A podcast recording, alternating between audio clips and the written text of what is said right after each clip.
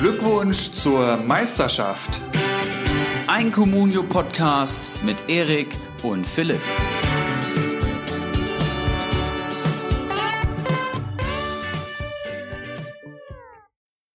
Bayern München, Liverpool, Atletico Madrid, AC Mailand und OSC Lille. Was haben diese Vereine gemeinsam, Ericsson?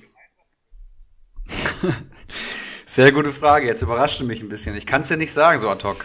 Diese Vereine sind die aktuellen Tabellenführer der europäischen Top-Ligen und ähm, da ist ja durchaus die eine oder andere Überraschung dabei. Eigentlich nur eine Mannschaft, ja, die so ein bisschen alt eingesessen ist und ja, auf dem Weg der FC Bayern München unserer Ligen zu werden, befindet sich unser heutiger Gast ein wenig, aber bevor wir den mit ins Boot holen und wir alle gespannt seinem Communio-Wissen lauschen, werden und, und er uns hoffentlich auch verrät, ähm, wie zum Teufel man es schafft, in einer 18er Liga voll mit Fußball verrückt nach 13 Spieltagen schon wieder mehr als 100 Punkte auf Platz 2 zu haben. Aber erstmal, wie immer, meine Frage Richtung Frankfurt. Ericsson, wie geht's? Wie lief's am Wochenende? Ja, äh, moin. Genau, Folge 67. Ich sage mal herzlich willkommen. Die letzte Folge für 2020 ähm, von Glückwunsch zur Meisterschaft. Bei mir lief's ganz gut in der englischen Woche. Ich habe in drei Spieltagen fast 100 Punkte geholt, so ungefähr. Und jetzt der letzte Spieltag mit 39 Punkten war sehr, sehr erfolgreich. Das heißt, ich bin eigentlich perfekt jetzt im Weihnachtsmodus. Ähm, Setze mich jetzt zwei Wochen äh, zur Ruhe, zumindest ähm, arbeitstechnisch, aber kommuniotechnisch bin ich natürlich weiterhin aktiv. ähm, wie lief's bei dir? Ja, zufriedenstellend würde ich sagen. Es war tatsächlich auch mal ein Spieltagssieg dabei, endlich mal. Ähm, Oh. Jetzt unter der Woche, aber ja, mit 26 Punkten jetzt am Wochenende. Alle meine direkten Kontrahenten da um den Aufstieg haben besser gepunktet, teils sogar deutlich. Also es ist, es wurde nicht einfacher jetzt in den vergangenen Tagen. Aber ich würde sagen, bevor wir jetzt schon wieder zu Zweitligalastig werden, das hatten wir ja letzte Woche schon, holen wir unseren Gast mit ins Boot. Es ist der unangefochtene, ja, aktuelle Meister in der stärksten Communio-Liga der Welt. Ich begrüße den großen Bakadi Diakite. Wie geht's dir mal lieber? Ja, das war der Keiler, den ich mir punktgenau geöffnet habe. Mir geht's gut. Perfekt. Ein bisschen stressig zurzeit, aber äh, ja, ist natürlich ja, das ganze Corona-Scheiß-Thema, was uns wahrscheinlich alle ankotzt. Aber es ist schön, endlich mal wieder bei euch zu sein. Ich glaube Folge 66, ich weiß gar nicht, hast du es gesagt, Philipp? Ähm, ähm 66, 66, ja, ja. Der, der Erik ja. ist schon wieder eine Woche voraus, habe ich das Gefühl. Oh, oh, oh. genau, müsste doch die Folge 66 sein, Schnapszahl. Aber ja, wir trinken heute mal ein Bierchen oder mal ein Weizen zusammen ja, ich freue mich wieder da zu sein, auf jeden Fall. Ähm, das dritte Mal müsste das jetzt sein. Das wäre jetzt meine Frage gewesen. Ja. Zu wie viel Mal warst du jetzt eigentlich schon da? Ja, müsste, müsste Nummer drei sein. Ja, Stark. Ich, ich, hoffe, dass das mit dem Mikrofon hier, mit der Soundqualität alles soweit passt. Das hoffen wir ansonsten alle. Muss ich halt, ja, ansonsten muss ich halt gucken, dass ich halt qualitativ äh, die Aussagen dementsprechend anpasse, dass die wenigstens ein bisschen besser sind. Ja, bei dem Punktevorsprung, wie gesagt, schon im Intro erwähnt, über 100 Punkte sind das schon wieder auf Platz zwei auf äh, Ibras Eriksson tatsächlich. Können wir ja gleich vielleicht nochmal kurz so einen Blick in Liga 1 werfen. Ähm, ja, müssen, müssen wir unseren Gast eigentlich noch weiter vorstellen, Eriksson, oder setzen wir voraus, dass jeder den kennt? Ich denke, wir sollten es schon mal machen. Ich habe mal geguckt, das letzte Mal war äh, Timo oder Bacardi irgendwas, irgendwas um Folge 20, 30 das letzte Mal da. Also es ist schon eine ganze Weile her. Und äh, ja, wenn man mal die, die Playzahlen parallel sieht, dann hat sich die Zuschauerschaft bis dahin verdoppelt. Ja, das heißt, ich vermute mal, dass 50 Prozent der Hörer Bacardi noch nicht so gut kennen. Deswegen vielleicht von mir ein kurzes Intro. Ähm, ja, Gründungsmitglied, Mitglied der Liga 1 und derjenige, der jetzt in, ich muss gerade gucken, wie lange spielen wir jetzt schon? Acht oder neun Saisons, glaube ich, mit ja mittlerweile drei Ligen, der auf jeden Fall die meisten Titel gesammelt hat. Ähm, zweimal Meister, ich glaube drei oder viermal Pokalsieger also da kommt dann lange nichts und dann kommen, glaube ich, ähm, ich und noch jemand anders mit, mit zwei Titeln jeweils. Also der, der auf jeden Fall am konstantesten und am besten Comunio spielt jetzt über die acht, letzten acht, neun Jahre. Der letzte Saison den Punktrekord gebrochen hat mit, ich glaube, über 1400 Punkten in Liga 1 absolut gestörte Saison, am Ende Mannschaftswert über 100 Millionen und der ähm, nach dieser Saison jetzt nach, ähm, Philipp hat schon gesagt, nach 13 Spieltagen schon wieder 100 Punkte Vorsprung auf mich hat. Ich stehe auf Platz 2 mit einem Mannschaftswert von ja, knapp 50 Millionen und auf Platz 1 Bakadi Diakite muss ich hier schon wieder lesen, fast 500 Punkte und einem Mannschaftswert von 70 Millionen. Ja, und jetzt wieder im Podcast hier. Wir sind natürlich alle gespannt, ähm, welche magischen Zaubertricks da auf dem Kommunion-Transfermarkt angewandt werden, um, um da rauszukommen. Ich bin auch selber gespannt, was, was, was er jetzt so zu erzählen hat. Aber man muss natürlich auch wissen, jetzt für die Folge, mein größter Konkurrent diese Saison, natürlich, wie jede Saison. Und äh, ich bin sehr gespannt.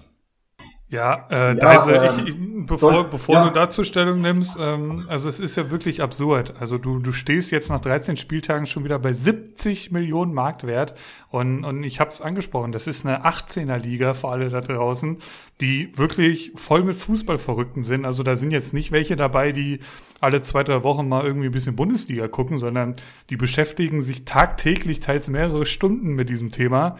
Und trotzdem stichst du da so krass heraus. Also das, das ist ja schon, ähm, ich weiß nicht, wie es jetzt vor der Zeit war, bevor, bevor ich jetzt hier Groß Communio gespielt habe, aber das ist ja schon, du musst ja irgendwas anders machen als alle anderen. Und wenn ich mir so ein bisschen dein Team anschaue, ähm, also da haben, also du hast am Wochenende gespielt mit einem Embolo, der holt minus zwei, einen Kunze von Bielefeld sehe ich da. Gut, ich weiß jetzt nicht, inwiefern das, das jetzt nur eine Personalie ist, die da irgendwen ersetzt hat, aber ich sehe auf jeden Fall einen extrem großen Kader. Ich sehe unfassbar gute Punkte in deinem Team. Wie kann es sein, dass die alle bei dir in der Mannschaft sind?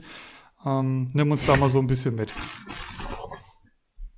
Ja, äh, als allererstes wollte ich noch mal sagen, Erik, über 200 Millionen hatte ich genau am letzten Spieltag erreicht. Mannschaft. Ach du Scheiße. ja, ja. Das war dann... Pardon. Wirklich, also das, nee, das ist ja alles gut. Also das war halt, äh, ja, keine Ahnung, das war gestört. Äh, ich, ich weiß ja, wenn ich jetzt nochmal so zurückdenke, ich glaube, ich hatte Roland, Lewandowski und Müller im Sturm. Dann kam Harvard, Brandt, Neuhaus, Nkunku, Drimmel, Hinterecker, Halstenberg, glaube ich, und natürlich Kastel ist halt mein Standard-Torhüter. Das war da so meine Probe, die ich da am letzten Spieler ins Rennen geschickt habe. Also, wie das, wie das alles so zustande kam, da war ich selber überrascht. Also, das, ja, muss ich ehrlich sagen, und dass es dieses Jahr so gut läuft, ich, ich bin ja auch selber überrascht mein, meine Ziele werden vielleicht auch nochmal von euch verkündet nachher, äh, dass mir nochmal einer reingewirkt wird. äh, es, ja, keine Ahnung, es, es läuft halt einfach und ja, wenn es läuft, dann läuft halt. Ganz einfach. Ja, Gut, das stimmt. Gut, also ich will, das, das würde ich jetzt sofort noch äh, aufgreifen, weil gut, dass er es sagt und da hatten wir uns ja vor der Saison auch dementsprechend echauffiert drüber. Ähm, ich will es einfach nochmal verlesen. Ich hoffe, ich habe jetzt hier die richtige Datei offen. Bacardi Diakite, wo ist er denn? Ich finde ihn gerade nicht. Äh, das reiche ich gleich nach. Ähm, er hat auf jeden Fall sehr tief gestapelt und bevor ich jetzt hier irgendeinen Scheiß erzähle, jetzt habe ich es hier auch. Ähm, Bacardi Diakite hat als Saisonziel ausgegeben, einen oder drei Plätze besser als letzte Saison, Fragezeichen. Also da quasi eigentlich irgendeinen Scheiß angegeben.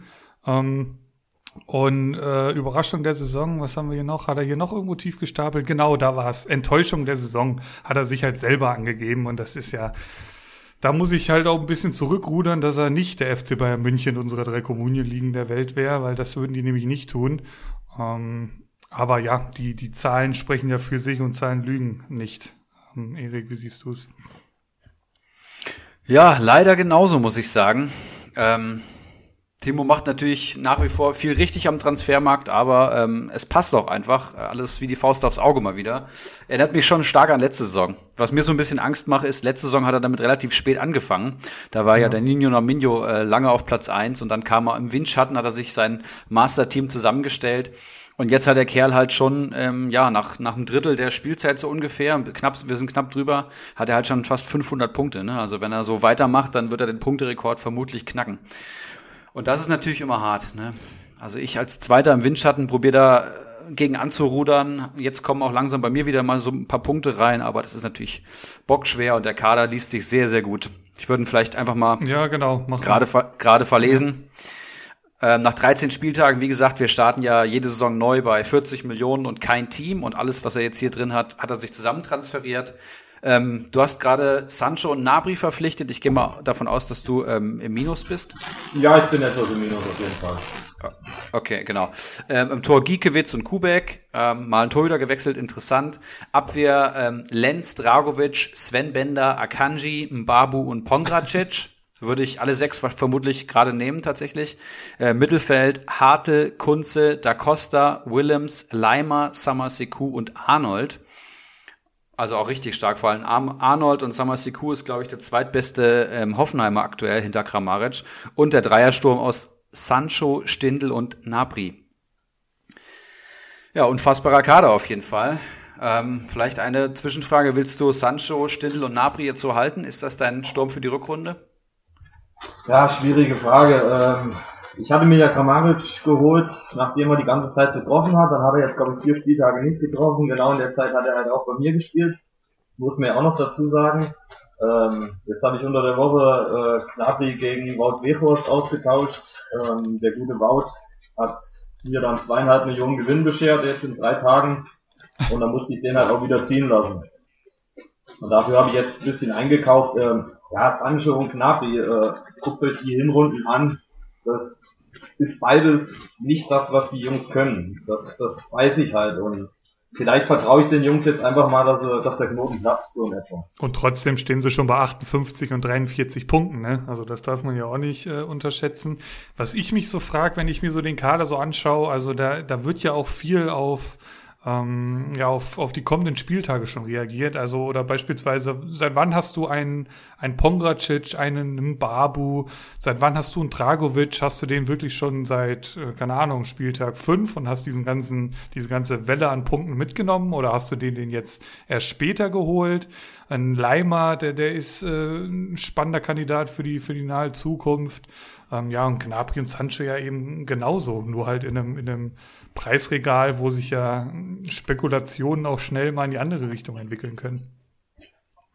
Ja, äh, Ponkacic und Babu, die habe ich jetzt, äh, also zwei Wochen schätze ich mal, mhm. wenn überhaupt. Also die habe ich jetzt, äh, Ponkacic habe ich ein bisschen länger, bevor der halt wieder fit wurde und sein erstes Spiel gemacht hat, habe ich mir den geangelt. Also eigentlich zum richtigen Moment. Und ein Babu, der war, der kam halt ziemlich gleich nach dem Frankfurt-Spiel drauf. Äh, das Frankfurt-Wolfsburg da hat Barbo immer wieder gezeigt, was er halt kann. Seine alte Leistung von letzter Saison gezeigt. Ja, dann haben die Schweizer da. Da habe ich glaube ich auch eine Million über Marktwert so in etwa hingelegt. Ähm, dann werde ich nicht der Einzige sein, der da drauf gekommen hat. Ähm, und wen hat's noch? War gut, Leimer, den habe ich irgendwann mal mitgenommen, als ich Geld hatte und mir gedacht habe, ja, vielleicht äh, ist er Januar wieder fit oder es kommen da wieder ein paar gute Nachrichten raus.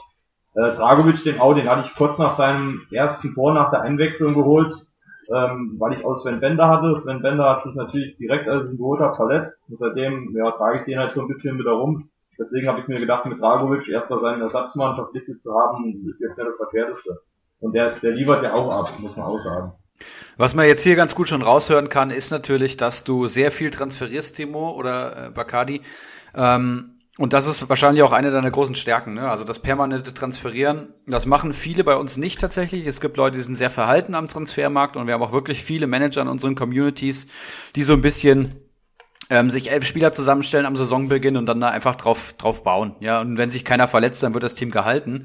Und äh, Timo ist halt genau das Gegenteil tatsächlich. Ne? Also von Mikrotransfers, das heißt ähm, kaufen und innerhalb von drei Tagen wieder abgeben, bis hin zu ein, zwei Spiele abwarten, Marktwertgewinn, mit, Marktwertgewinn mitnehmen und verkaufen, ist da alles dabei. Und äh, wir haben es ja ähm, vorher vor der Folge mal angefragt bei dir, Timo. Wir würden ganz gern mit dir machen irgendwie die Top drei Tipps, die du jetzt den anderen Managern an die Hand geben kannst, damit sie ansatzweise vielleicht so gut managen können wie du. Hast du da was vorbereitet? Ja, also Top 3 ist schwierig zu sagen und Tipps allgemein halt, also ich, ich kann gerne mal was raushauen, was ich ja gerne.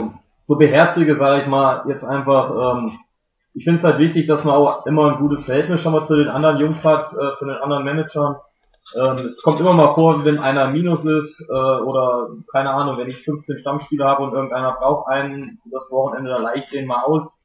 Ähm, man hilft immer mal ganz gerne den Leuten auch aus dem Minus, wenn man mal den Ersatztorhüter für eine halbe Million abnimmt oder so.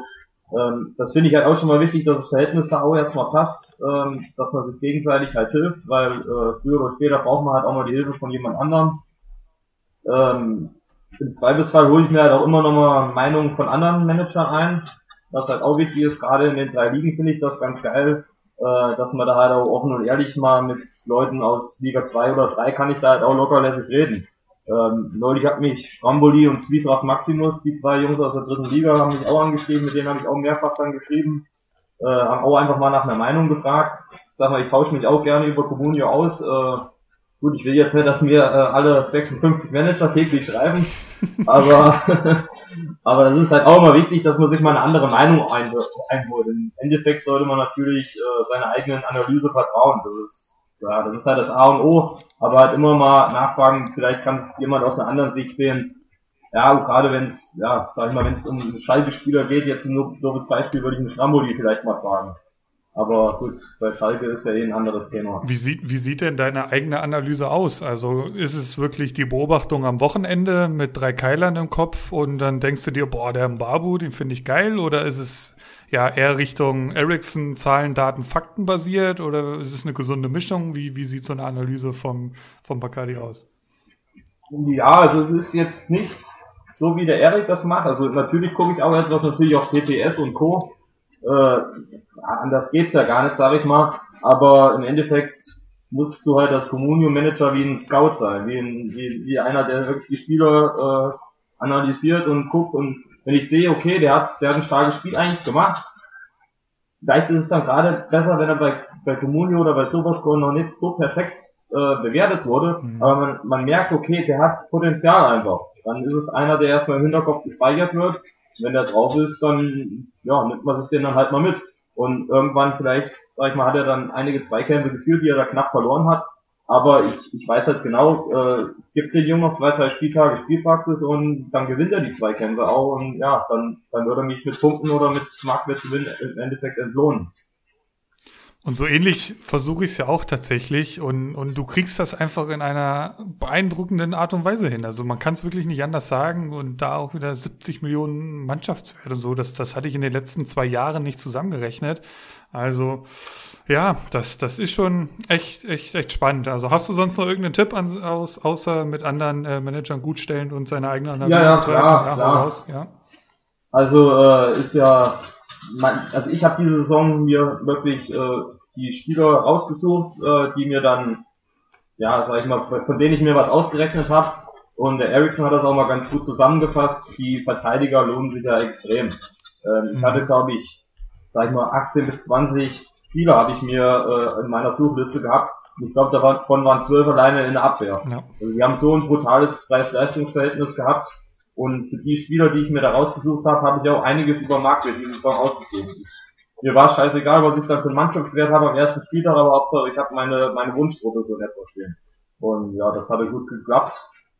Und ja, die Spieler sind dann halt auch relativ schnell gestiegen. Natürlich haben alle nett eingeschlagen, das ist ganz klar, aber Großteil hat halt gepasst. Ähm, generell soll man natürlich halt, halt die Spieler am Peak verkaufen. Ich meine, das ist schwierig, das zu machen, aber ist halt, ist halt wichtig, äh, dass man die Spieler dann nicht zu lang rumschleppt. Das, das machen ja auch viele so aus unserer Liga. Manchmal musst du halt auch einfach mal Spieler verkaufen, obwohl du Minus mit denen machst. Das ist halt so. Das, das, das beherzigen halt sehr viele nicht, äh, wenn ich sehe, gut, der äh, Dickelcard ist es ja, die Mirovic hat er für 6 Millionen gekauft. der, der war jetzt 800.000 wert. Ich meine, jetzt zahlt er sich wieder aus. Aber dann hätte er dann auch für 4 Millionen verkaufen können und sich da zwei andere Spieler für holen können, zum Beispiel sind alles so Sachen, ja, viel transferieren, wie der Erich das halt auch schon gesagt hat. Also es muss natürlich auch Sinn ergeben. Man, man kann jetzt äh, nicht irgendeinen holen, der am Wochenende minus zwei Punkte geholt hat und hofft sich, äh, man macht eine halbe Million mit dem. Das ist ja wenig sinnvoll. Aber wie ist die Entscheidungsfindung, ob du jemanden verkaufst oder nicht, der gerade einen Lauf hat? Das, das äh, stelle ich mir halt immer auch so die Frage, genau, ich könnte ja jetzt auch so ein Silver, der wird, keine Ahnung, irgendwann 14, 15 Millionen sein, aber der wird mir halt auch regelmäßig, keine Ahnung, 10 plus Punkte holen.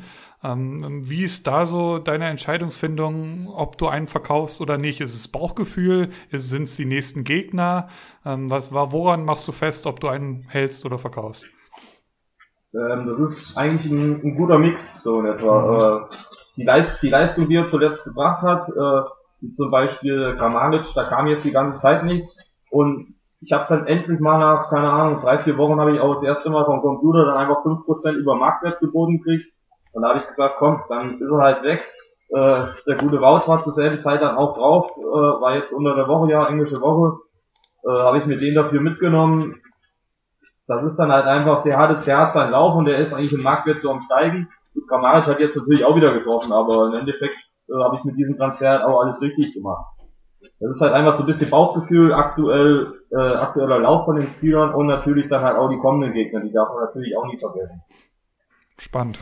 Was mich noch interessieren würde, ist ähm, vielleicht so ein bisschen strategisch gedacht, also jetzt nicht auf den einzelnen Spieler runtergebrochen. Das ist klar, wenn man unterbewertete Spieler kauft und die bringen dann ihre Leistung, dann steigt der Marktwert und entweder mache ich gut Punkte mit denen, dann halte ich die Jungs, siehe Lenz bei dir zum Beispiel, oder ich habe halt jemanden, der ähm, 5 Millionen wert ist und ich sage, das ist er eigentlich nicht wert, ich verkaufe ihn und reinvestiere das Geld wieder. Was mich interessieren würde, ist, ähm, klar, probiere ich mir immer die beste Truppe zusammenzustellen fürs Wochenende, aber was dich ja auf jeden Fall ausmacht, ist auch das kontinuierliche Erhöhen des Mannschaftswertes. Ne? Und am Ende war es dann eben die Perversion von 200 Millionen Mannschaftswert am Saisonende. Aber wenn du halt so viel Mannschaftswert hast, dann kannst du natürlich auch mehr ins Minus gehen. Du hast dann wieder mehr Transfer-Spielraum, ähm, kannst mehr machen als die anderen Manager, kannst aggressiver am Transfermarkt auftreten. Das heißt, du arbeitest dir damit ja einen langfristigen Vorteil auf jeden Fall. Und ähm, mich würde interessieren, jetzige Saisonphase nach dem 13. Spieltag, schaust du dann, dass du weiter Mannschaftswert generierst, einfach immer Gewinn machen mit den Spielern oder schaust du schon, dass du möglichst viele Punkte schon am Wochenende holst oder was, was, ähm, ja, was beherzigst du da so bei der, bei der Kaderzusammenstellung?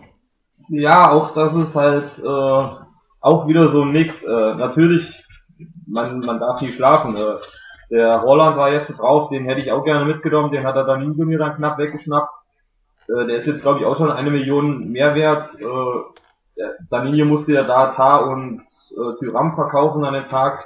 Deswegen konnte er da mitbieten. Ansonsten wäre ich wahrscheinlich so etwa der einzige geboten äh, gewesen, der da mitbieten könnte. Da muss man natürlich immer drauf gucken, solche Leute dann halt auch zu verpflichten, um dann da vielleicht ein bisschen was rauszuholen. Jetzt gerade, wenn der wieder fit ist. Äh, andererseits muss ich natürlich auch jetzt nach dem, was ist es, 15. Spieltag im Kalmar Cup da muss ich natürlich auch ein bisschen drauf gucken. Äh, ihr werdet ja wahrscheinlich dann in der nächsten Folge die Partien auslosen. Da, da will ich natürlich auch nicht rausfliegen, das ist ja auch ganz klar. Äh, man muss halt Weitsicht haben, man muss sagen, okay, der wird wieder fit, der spielt, den kann ich, ich habe jetzt auch 100 Punkte Vorsprung in der Liga, da kann ich auch mal sagen, äh, da, da, da, da laufe ich mal ein Spieltag nur zu 10 auf in etwa. Äh, dafür ist am nächsten Spieltag wieder einer fit, der ist dann eine Million Mehrwert und der holt mir dann halt auch so die Punkte. Also es ist einfach so ein Mix von allem. Wahnsinn. Aber generell kann man schon sagen, damit, ähm, also ich habe immer das Gefühl, viel, viele Manager denken an Spieltag eins, ich muss jetzt möglichst viele Punkte am Wochenende holen. Und an Spieltag zwei auch möglichst viele Punkte. Wie mache ich das? Und haben aber gar nicht das große Ganze im Blick, sondern ich starte mit 40 Millionen. Am Anfang muss ich investieren, um ähm, Spieler zu bekommen. Da bin ich wahrscheinlich unter meinen 40 Millionen. Hab praktisch an, an Wert verloren, zumindest auf dem Papier. Und ich probiere ja meinen Wert ständig zu steigern, indem ich halt transferiere, indem ich Spieler kaufe und verkaufe indem ich Rekonvaleszenten kaufe und wieder verkaufe, indem ich günstige Stammspieler hole, indem ich zu teurere Stammspieler vielleicht ähm, verkaufe, hole mir dann einen gleichwertigen, habe dann noch zwei Millionen über, die reinvestiere ich wieder. Ich glaube, das haben viele gar nicht so am Schirm, weißt du? Also dieses, diesen langfristigen Ansatz zu sagen, ich möchte jetzt hier mit möglichst vielen Transfers, also einfach immer gucken, welche Möglichkeiten hat man am Transfermarkt, wer ist heute drauf, mit wem kann ich Gewinn machen, ja? Also wo könnte sich's auszahlen? Hat er am Wochenende vielleicht acht Punkte geholt und steigt jetzt über die Winterpause? Hat der generell ein gutes Standing oder ist, wird er als Talent gehandelt bei Leipzig? Dann steigen die Jungs halt viel schneller, als wenn sie jetzt äh, gut punktende Bremen-Spieler sind zum Beispiel. Das, das ist, glaube ich, bei vielen noch nicht angekommen. Und ja, und ich hätte auch noch eins, äh, so, so Lieblinge, die du wirklich keine Ahnung, 30 plus Spieltage durch, durch die Saison ziehst, hast du mittlerweile auch nicht mehr, oder? Also in Castells erinnere ich mich, ein Hinteregger hat man eigentlich immer beim Bacardi im Kader gefunden, weil das sehe ich auch so ein bisschen bei mir so das Problem, also der Boyata könnte sich das Kreuzband reißen. Ich würde den wahrscheinlich nicht verkaufen oder, oder so ein Möwald. Weißt du, den habe ich groß gemacht, den Jungen. Natürlich will ich den jetzt hier wachsen sehen. Ein Silver. Never ever würde ich den eigentlich verkaufen, aber dann hättest du halt wieder 12 Millionen Spielraum, um das in andere Spieler zu investieren. Das, das ist bei dir so gar nicht mehr der Fall, oder? Ja gut, äh, ich, ich habe natürlich auch mein Gebot auf den Castells und auf den Hindi abgegeben, aber ich habe es halt nicht gekriegt. Äh, es kommt immer darauf an, wann kommen die Spieler halt auch drauf. Der Hindi kam drauf, weil er sich gerade bei der österreichischen Nationalmannschaft verletzt hatte und ich war glaube ich sogar schon im Minus. Ähm, und er war nicht natürlich auch jetzt der Wunsch Spieler da Nummer eins in der Abwehr, weil da wesentlich äh, andere Spieler waren, die, die ich auf demselben Level gesehen habe, die einfach noch zwei Millionen weniger wert waren zum Beispiel. Äh, wie, wie den Lenz, den, an den Lenz hat auch keiner mehr geglaubt. Nachdem der Gieselmann im Pokal gespielt hatte, äh, kam, genau da kam der Lenz drauf. Ich meine, weiß nicht, ob, die, ob viele das halt auch nicht wussten, dass der Lenz äh, im Pokal noch gesperrt war. Mhm. Ja, deswegen hat der Gieselmann da nun mal angefangen. Und, ja, deswegen habe ich mir den halt fast knapp über Marktwert mitnehmen können. Und ja, momentan ja, entlohnt er mich dafür. Dir wird ja auch nachgesagt, dass du jahrelang keine Leipziger gekauft hast. Das möchte ich auch noch mal kurz hier ins Rampenlicht stellen. Das hast du ja mit dem Leimer diese Saison auch schon wieder gebrochen. Aber das ist ja auch schon in deiner Meisterschaftssaison der Fall gewesen. Nur, dass wir das noch mal kurz erwähnen. Ericsson. Ja, man kann, man kann mittlerweile ohne Leipziger sehr schwer Meister werden. Das musste ich mir auch eingestehen und wollte dem Ericsson auch noch mal wieder Parole bieten. hast, hast du denn sonst noch Tipps oder warst du jetzt durch? Äh, ja, ich kann jetzt noch mal kurz Bitte. das runterrasseln. Also, Bitte so ein paar Schlagpunkte. Ähm, generell muss man natürlich nur freitags im Fluss sein, also mit einem kleinen Augenzwinkern. Das sollte man halt auch ein bisschen beherzigen. Und ich, ich, wenn ich ins Spieltag gehe, ich bin schon mal mit 700 Euro oder was plus ins Spieltag gegangen. Also ich, ich habe da so gut wie kein Geld drauf. Ich versuche halt immer so ziemlich auf Null ins Spieltag zu gehen. Mhm. Ähm, Gerade gerade in Länderspielpausen äh, schlaues Handeln am Transfermarkt wegen der Marktwertentwicklung, die man eigentlich auch wissen sollte, wie, sie, wie sich die Marktwerte da verhalten. Äh, jetzt momentan haben wir die Corona-Zeiten, da würde ich halt eigentlich mehr als elf Stammspieler im Spiel haben, weil es kann immer mal kurzfristig jemand ausfallen. Ähm, ja, habe ich ja eben schon mal gesagt. Also man muss auch einfach mal Spieler mit Verlust verkaufen, auch wenn es äh, wenn's weh tut. Einfach weg, äh, wenn es im Endeffekt, sag ich mal, nicht weiter voranbringt. Äh, und ja gut, äh, ganz einfach halt die Spieler halt zum richtigen Zeitpunkten auf den Transfermarkt setzen. Also wenn ich jetzt, äh, keine Ahnung, ich habe jetzt ein paar Wolfsburger, wenn ich weiß, dass äh, Wolfsburg gegen, äh, keine Ahnung, ich muss mal kurz, geh mal kurz in meinen Kader. Ich weiß, dass jetzt Wolfsburg, ja, gegen Hoffenheim ich jetzt einfach mal, oder nee, Wolfsburg geht gegen Dortmund, das ist perfekt für ein Beispiel. Wenn ja. ich weiß, die spielen Freitag, dann würde ich Akanji, Babu, Pongracic, Arnold und Sancho auf den Transfermarkt setzen am Donnerstag, weil ich weiß, okay, wenn sich da Freitag einer schwerer verletzt, dann muss ich das Angebot annehmen. Ja. Ähm, immer gucken, wer, wer spielt wann und einen Tag vorher draufsetzen. Das ist halt auch sehr wichtig, dass man die Spieler halt wirklich verkaufen kann. Vor der Saison habe ich habe ich Stuttgart, also hätte ich die ganze Mannschaft genommen und ich meine, das hat sich mittlerweile auch gezeigt, dass es eigentlich kein, keine schlechte Idee von mir war. Ähm, ich habe teilweise vier Stuttgarter in der Startelf, jetzt habe ich keinen einzigen mehr. Das sieht man halt auch, es geht dann ratzfatz. Äh, die Davi hatte dann, war dann auf der Bank, hat man einmal gar nicht gespielt. Da habe ich dann Angebot knapp über Marktwert gehabt und dann geht er halt auch einfach. Dann schweren Herzens, das war auch so ein Wunschspieler vor der Saison, habe ich mich einfach vom getrennt und ja, es geht weiter. Dann wird halt ein neuer dafür verpflichtet, ganz einfach. Also nicht Manuel jetzt, das, das nur nochmal zur Sicherheit. ja, vollkommen richtig alles. Ähm, Eigentlich könnten wir die Folge schon beenden, so viel war da jetzt schon dabei, oder? Das war dann Folge 66. Vielen Dank, Jungs. Nein, Spaß beiseite. Ähm, ja, gute Tipps auf jeden Fall es sind halt auch so, wir spielen bei uns, darf man ja Spieler erst wieder draufsetzen nach drei Tagen. Und das ist dann bei uns in den Ligen, soll es eigentlich Standard sein, dass man weiß, wann kann man gut im Minus sein, wann muss man die Spieler wieder draufsetzen oder wann kann ich einen Spieler wieder draufsetzen, um dann Freitagmorgen im Minus zu sein. Das heißt, wenn ich von Dienstag auf Mittwoch jemanden verpflichte, kann ich den nicht vorher wieder abgeben, bevor der Spieltag losgeht. Ne? Das muss man wissen. Und ich habe das Gefühl, auch das haben viele noch nicht begriffen, dass man vielleicht am Freitagmorgen, wenn, er, wenn man im Minus war, von Freitag auf Samstag kaufe ich am liebsten Spieler. Ne? Weil ich habe dann sieben Tage Zeit, beziehungsweise ja, sechs Tage Zeit, ähm, den wieder zu verkaufen. Ja, das heißt, ich kann drei Tage abwarten, dann ist Montag, dann kann ich ihn auf den Transfermarkt stellen, so ungefähr. Und kann mir dann zwei, drei Angebote sogar angucken vom Computer, bevor ich wieder handeln muss. Das heißt, Freitag auf Samstag und Samstag auf Sonntag kaufe ich tatsächlich am liebsten Spieler persönlich. Von Montag auf Dienstag, Dienstag auf Mittwoch kaufe ich nur Spieler, wenn ich mit denen auf jeden Fall auch einen Spieltag gehen möchte und wenn ich ein bisschen längerfristig plan. Auch das sollte vielen Managern bewusst sein. Ja, genau so läuft und äh, wir haben ja auch diese eine Regel, ein Transfer darf rückgängig gemacht werden pro Saison. Äh, wenn ich das sehe, es wird ein Spieler verpflichtet und genau an dem Tag, quasi fünf Minuten nach der Verpflichtung, wird geschrieben, bitte den Transfer rückgängig machen. Da denke ich mir, was ist denn hier los? Also man muss vorher, man muss vorher wissen, was kann ich mit dem Spieler anfangen, wenn ich ihn kriege. Ich kann doch nicht einfach Gebote abgeben und sagen, oh scheiße, jetzt habe ich ihn gekriegt, wollte ich doch gar nicht. Hashtag, Hashtag Nico Schulz. ja. Ich muss sagen, seit ich den Kerl jetzt verkauft habe letztes Wochenende, Philipp hat mir dazu geraten, seitdem ging es schlagartig bergauf. Unfassbar. Zwei, 30 plus äh, Spieltage, die anderen Spieler performen auch gut. Alle Teammitglieder praktisch von Nico Schulz, die bei mir in der Verteidigung sind, äh, performen auf einmal. Also das hat wahre Wunder gewirkt. So ein Name, es kann halt auch Ballast sein, ne? Das darfst du nicht vergessen.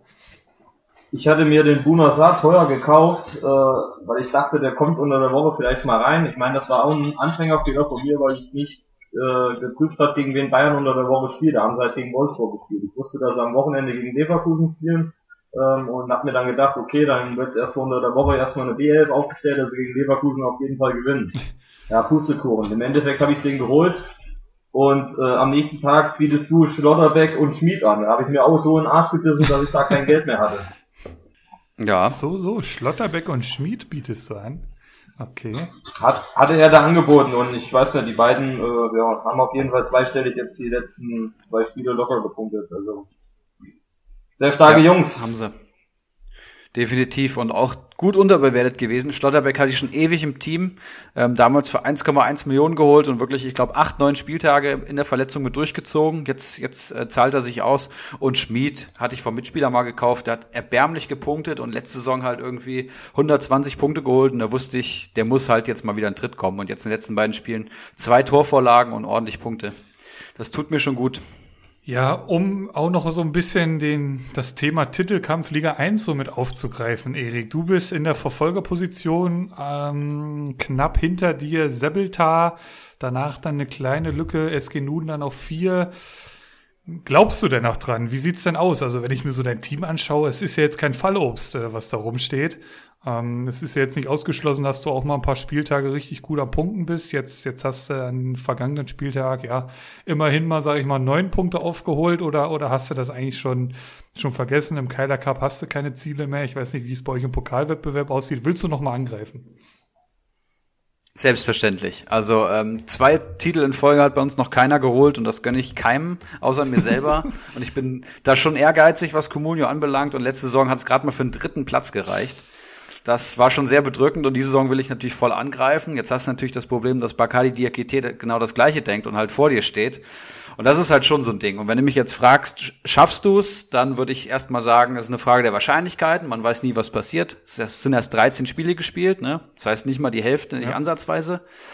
Und ähm, ja, also die Chance, dass ich es schaffe, ist auf jeden Fall geringer als die, dass ich es nicht schaffe, sagen wir es mal so. Mhm. Also der Vorsprung ist da, der Mannschaftswert bei Bacardi ist da.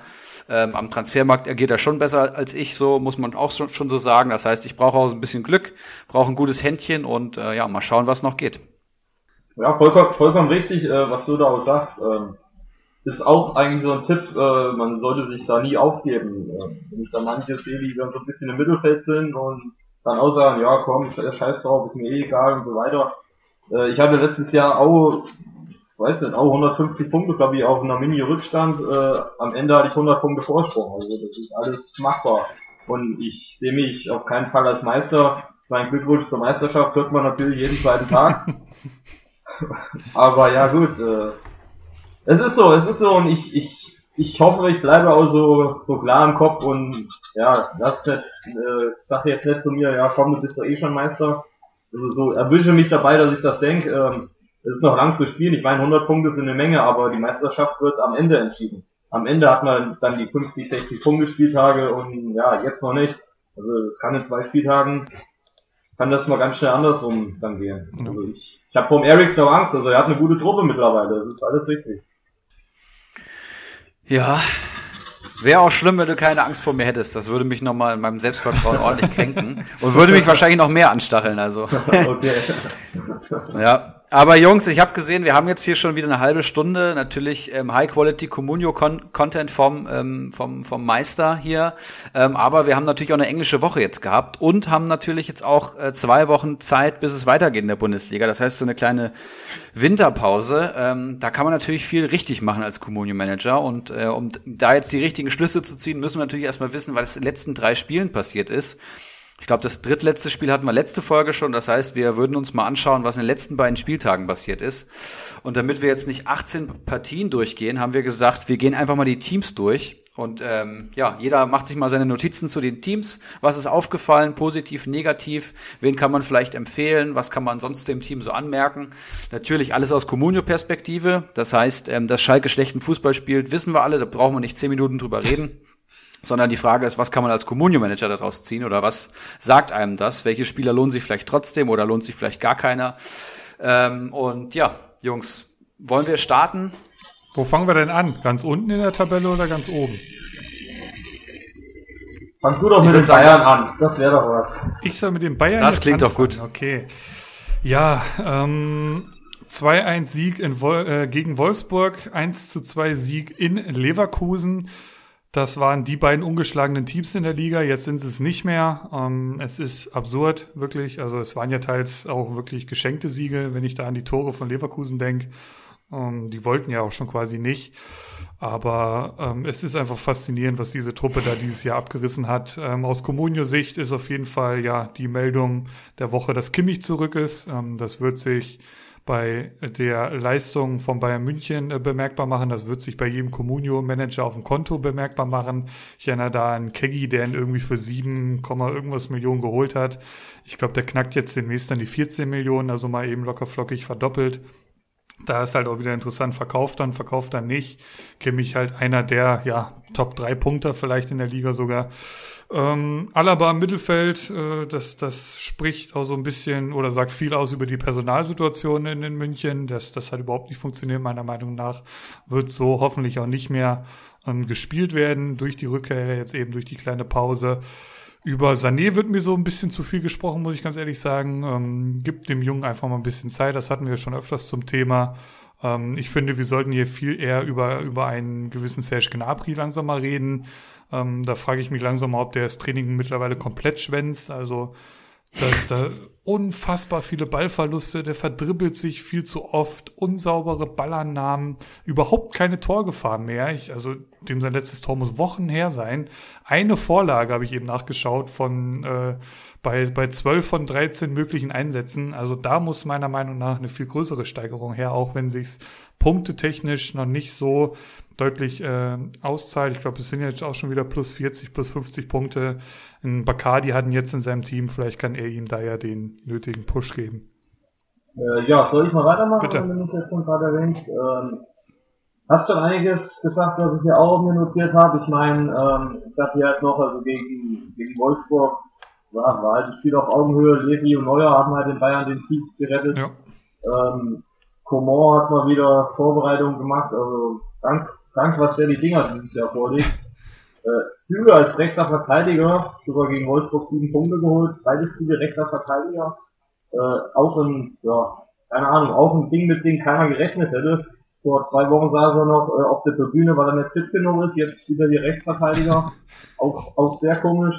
Äh, ja, gegen Bayern, äh, gegen, gegen Leverkusen hat mich richtig angekotzt der Tada zwei Geschenke macht. Ähm, Radetzky klar das erste Ding, zweite Mal Tar.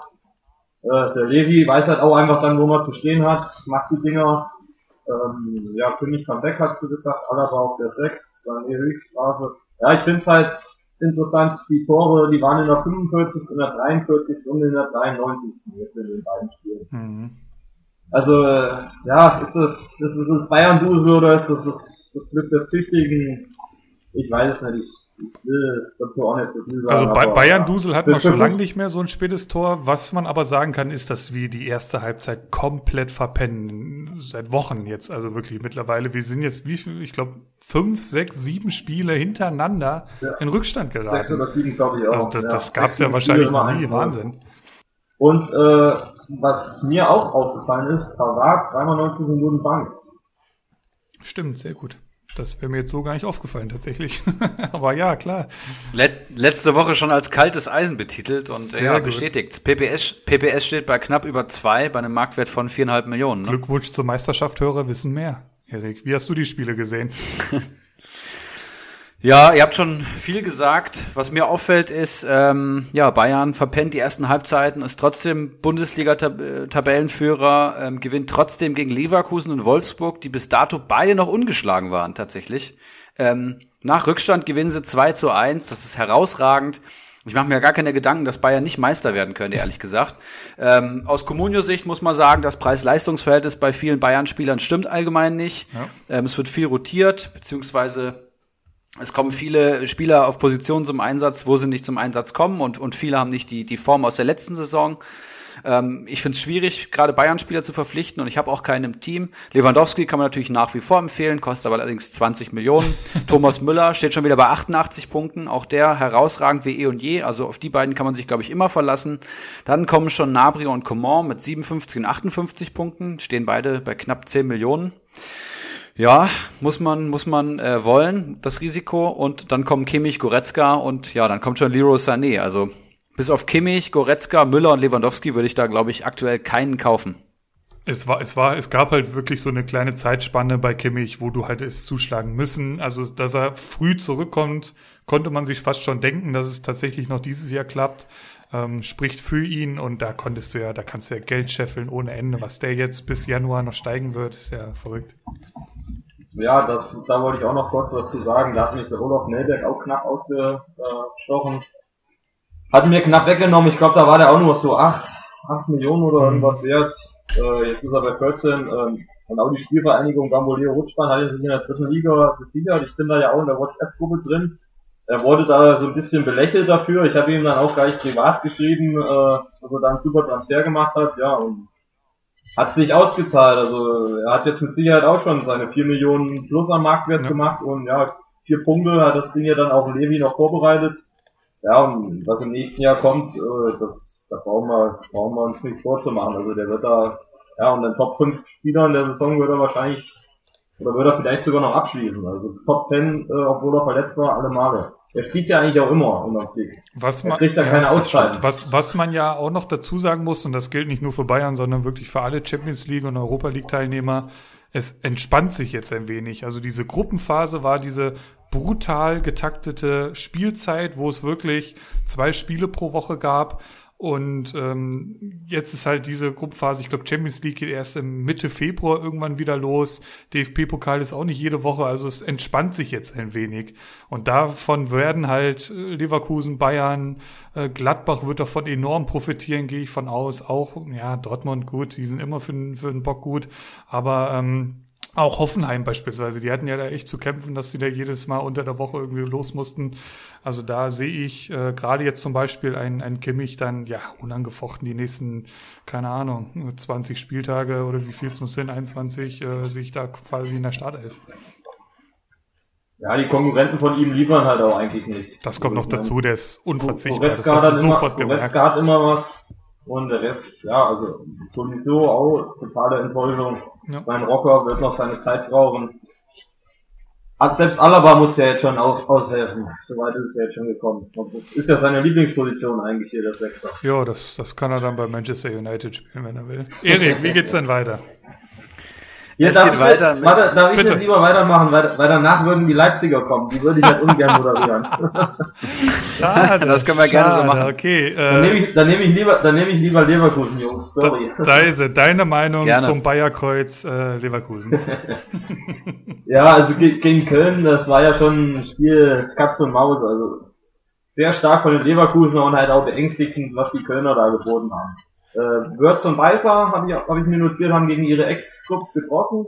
Weißer ist ja kurzfristig nur reingerutscht in die Startelf. Äh, Lars Bender hat sich ja beim Warmmachen mal wieder verletzt. Ähm, ja, Schick äh, steht vor Alario. Was halt auch eigentlich etwas überraschend ist, aber wer Peter Bosch kennt, da, da ist halt irgendwie doch nicht überraschend. Alario hatte zwischen vierten und siebten Spieltag sieben Tore gemacht. Und jetzt hat er die letzten beiden Spiele gegen Köln und gegen Bayern kam ja auch 20 Minuten Spielzeit. Also, weiß man, ob ihr das gesehen habt, Schick war ja dann gegen die Bayern verletzt, äh, da hat der dann gesagt, hier, so acht Minuten vor Ende, hier, Alario kommt, äh, zieh mal schnell das Trikot an.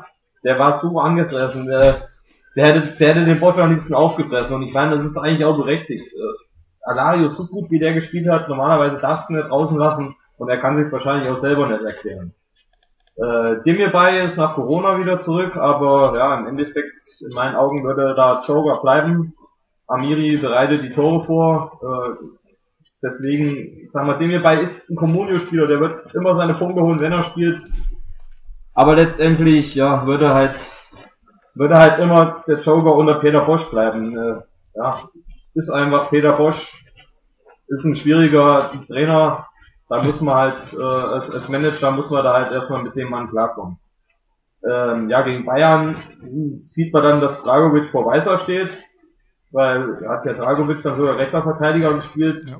Ich glaube, Weißer hat auch äh, trotz Tor gegen Köln und äh, trotz zu Null hat er glaube ich nur eine 7,0 bekommen. Also ja, war schon, waren schon sehr schwache Werte, die er da wahrscheinlich an den Tag gelegt hat. Ähm, total schwarzer Tag von Tar gegen die Bayern. Ja, schuldig an beiden Gegentoren, hatte ich ja eben schon mal so ein bisschen erwähnt. Ich weiß nicht, Radetzky, Radetzky Tar, ich, keine Ahnung, vielleicht hat Radetzky auch nicht Leo gerufen, aber es, ja, es sind halt Geschenke. Und ja, also schick, sehenswerter Treffer, zehn Punkte geholt, äh, damit der beste Leverkusen im Spiel. Das war so zu meinen Notizen. Ja, dann schließe ich hier ganz kurz an. Für mich nach wie vor die Schwachstelle im Team ist Daily Sinkgraven. Also, wo ich jetzt gerade sage, aktuell haben sich viele Positionen bei Leverkusen ganz gut eingegroovt, aber Daily Sinkgraven spielt zwar schon jedes Spiel, hat 12 von 13 Spielen gemacht in der Bundesliga, aber PPS steht bei knapp zwei und das bei so vielen zu Null Spielen und er ist defensiv, finde ich, immer ein Sicherheitsrisiko. Also ich kann mir nicht vorstellen, dass Leverkusen mit dem da als Linksverteidiger zufrieden ist und auch bei Comunio würde ich ihn aktuell nicht empfehlen.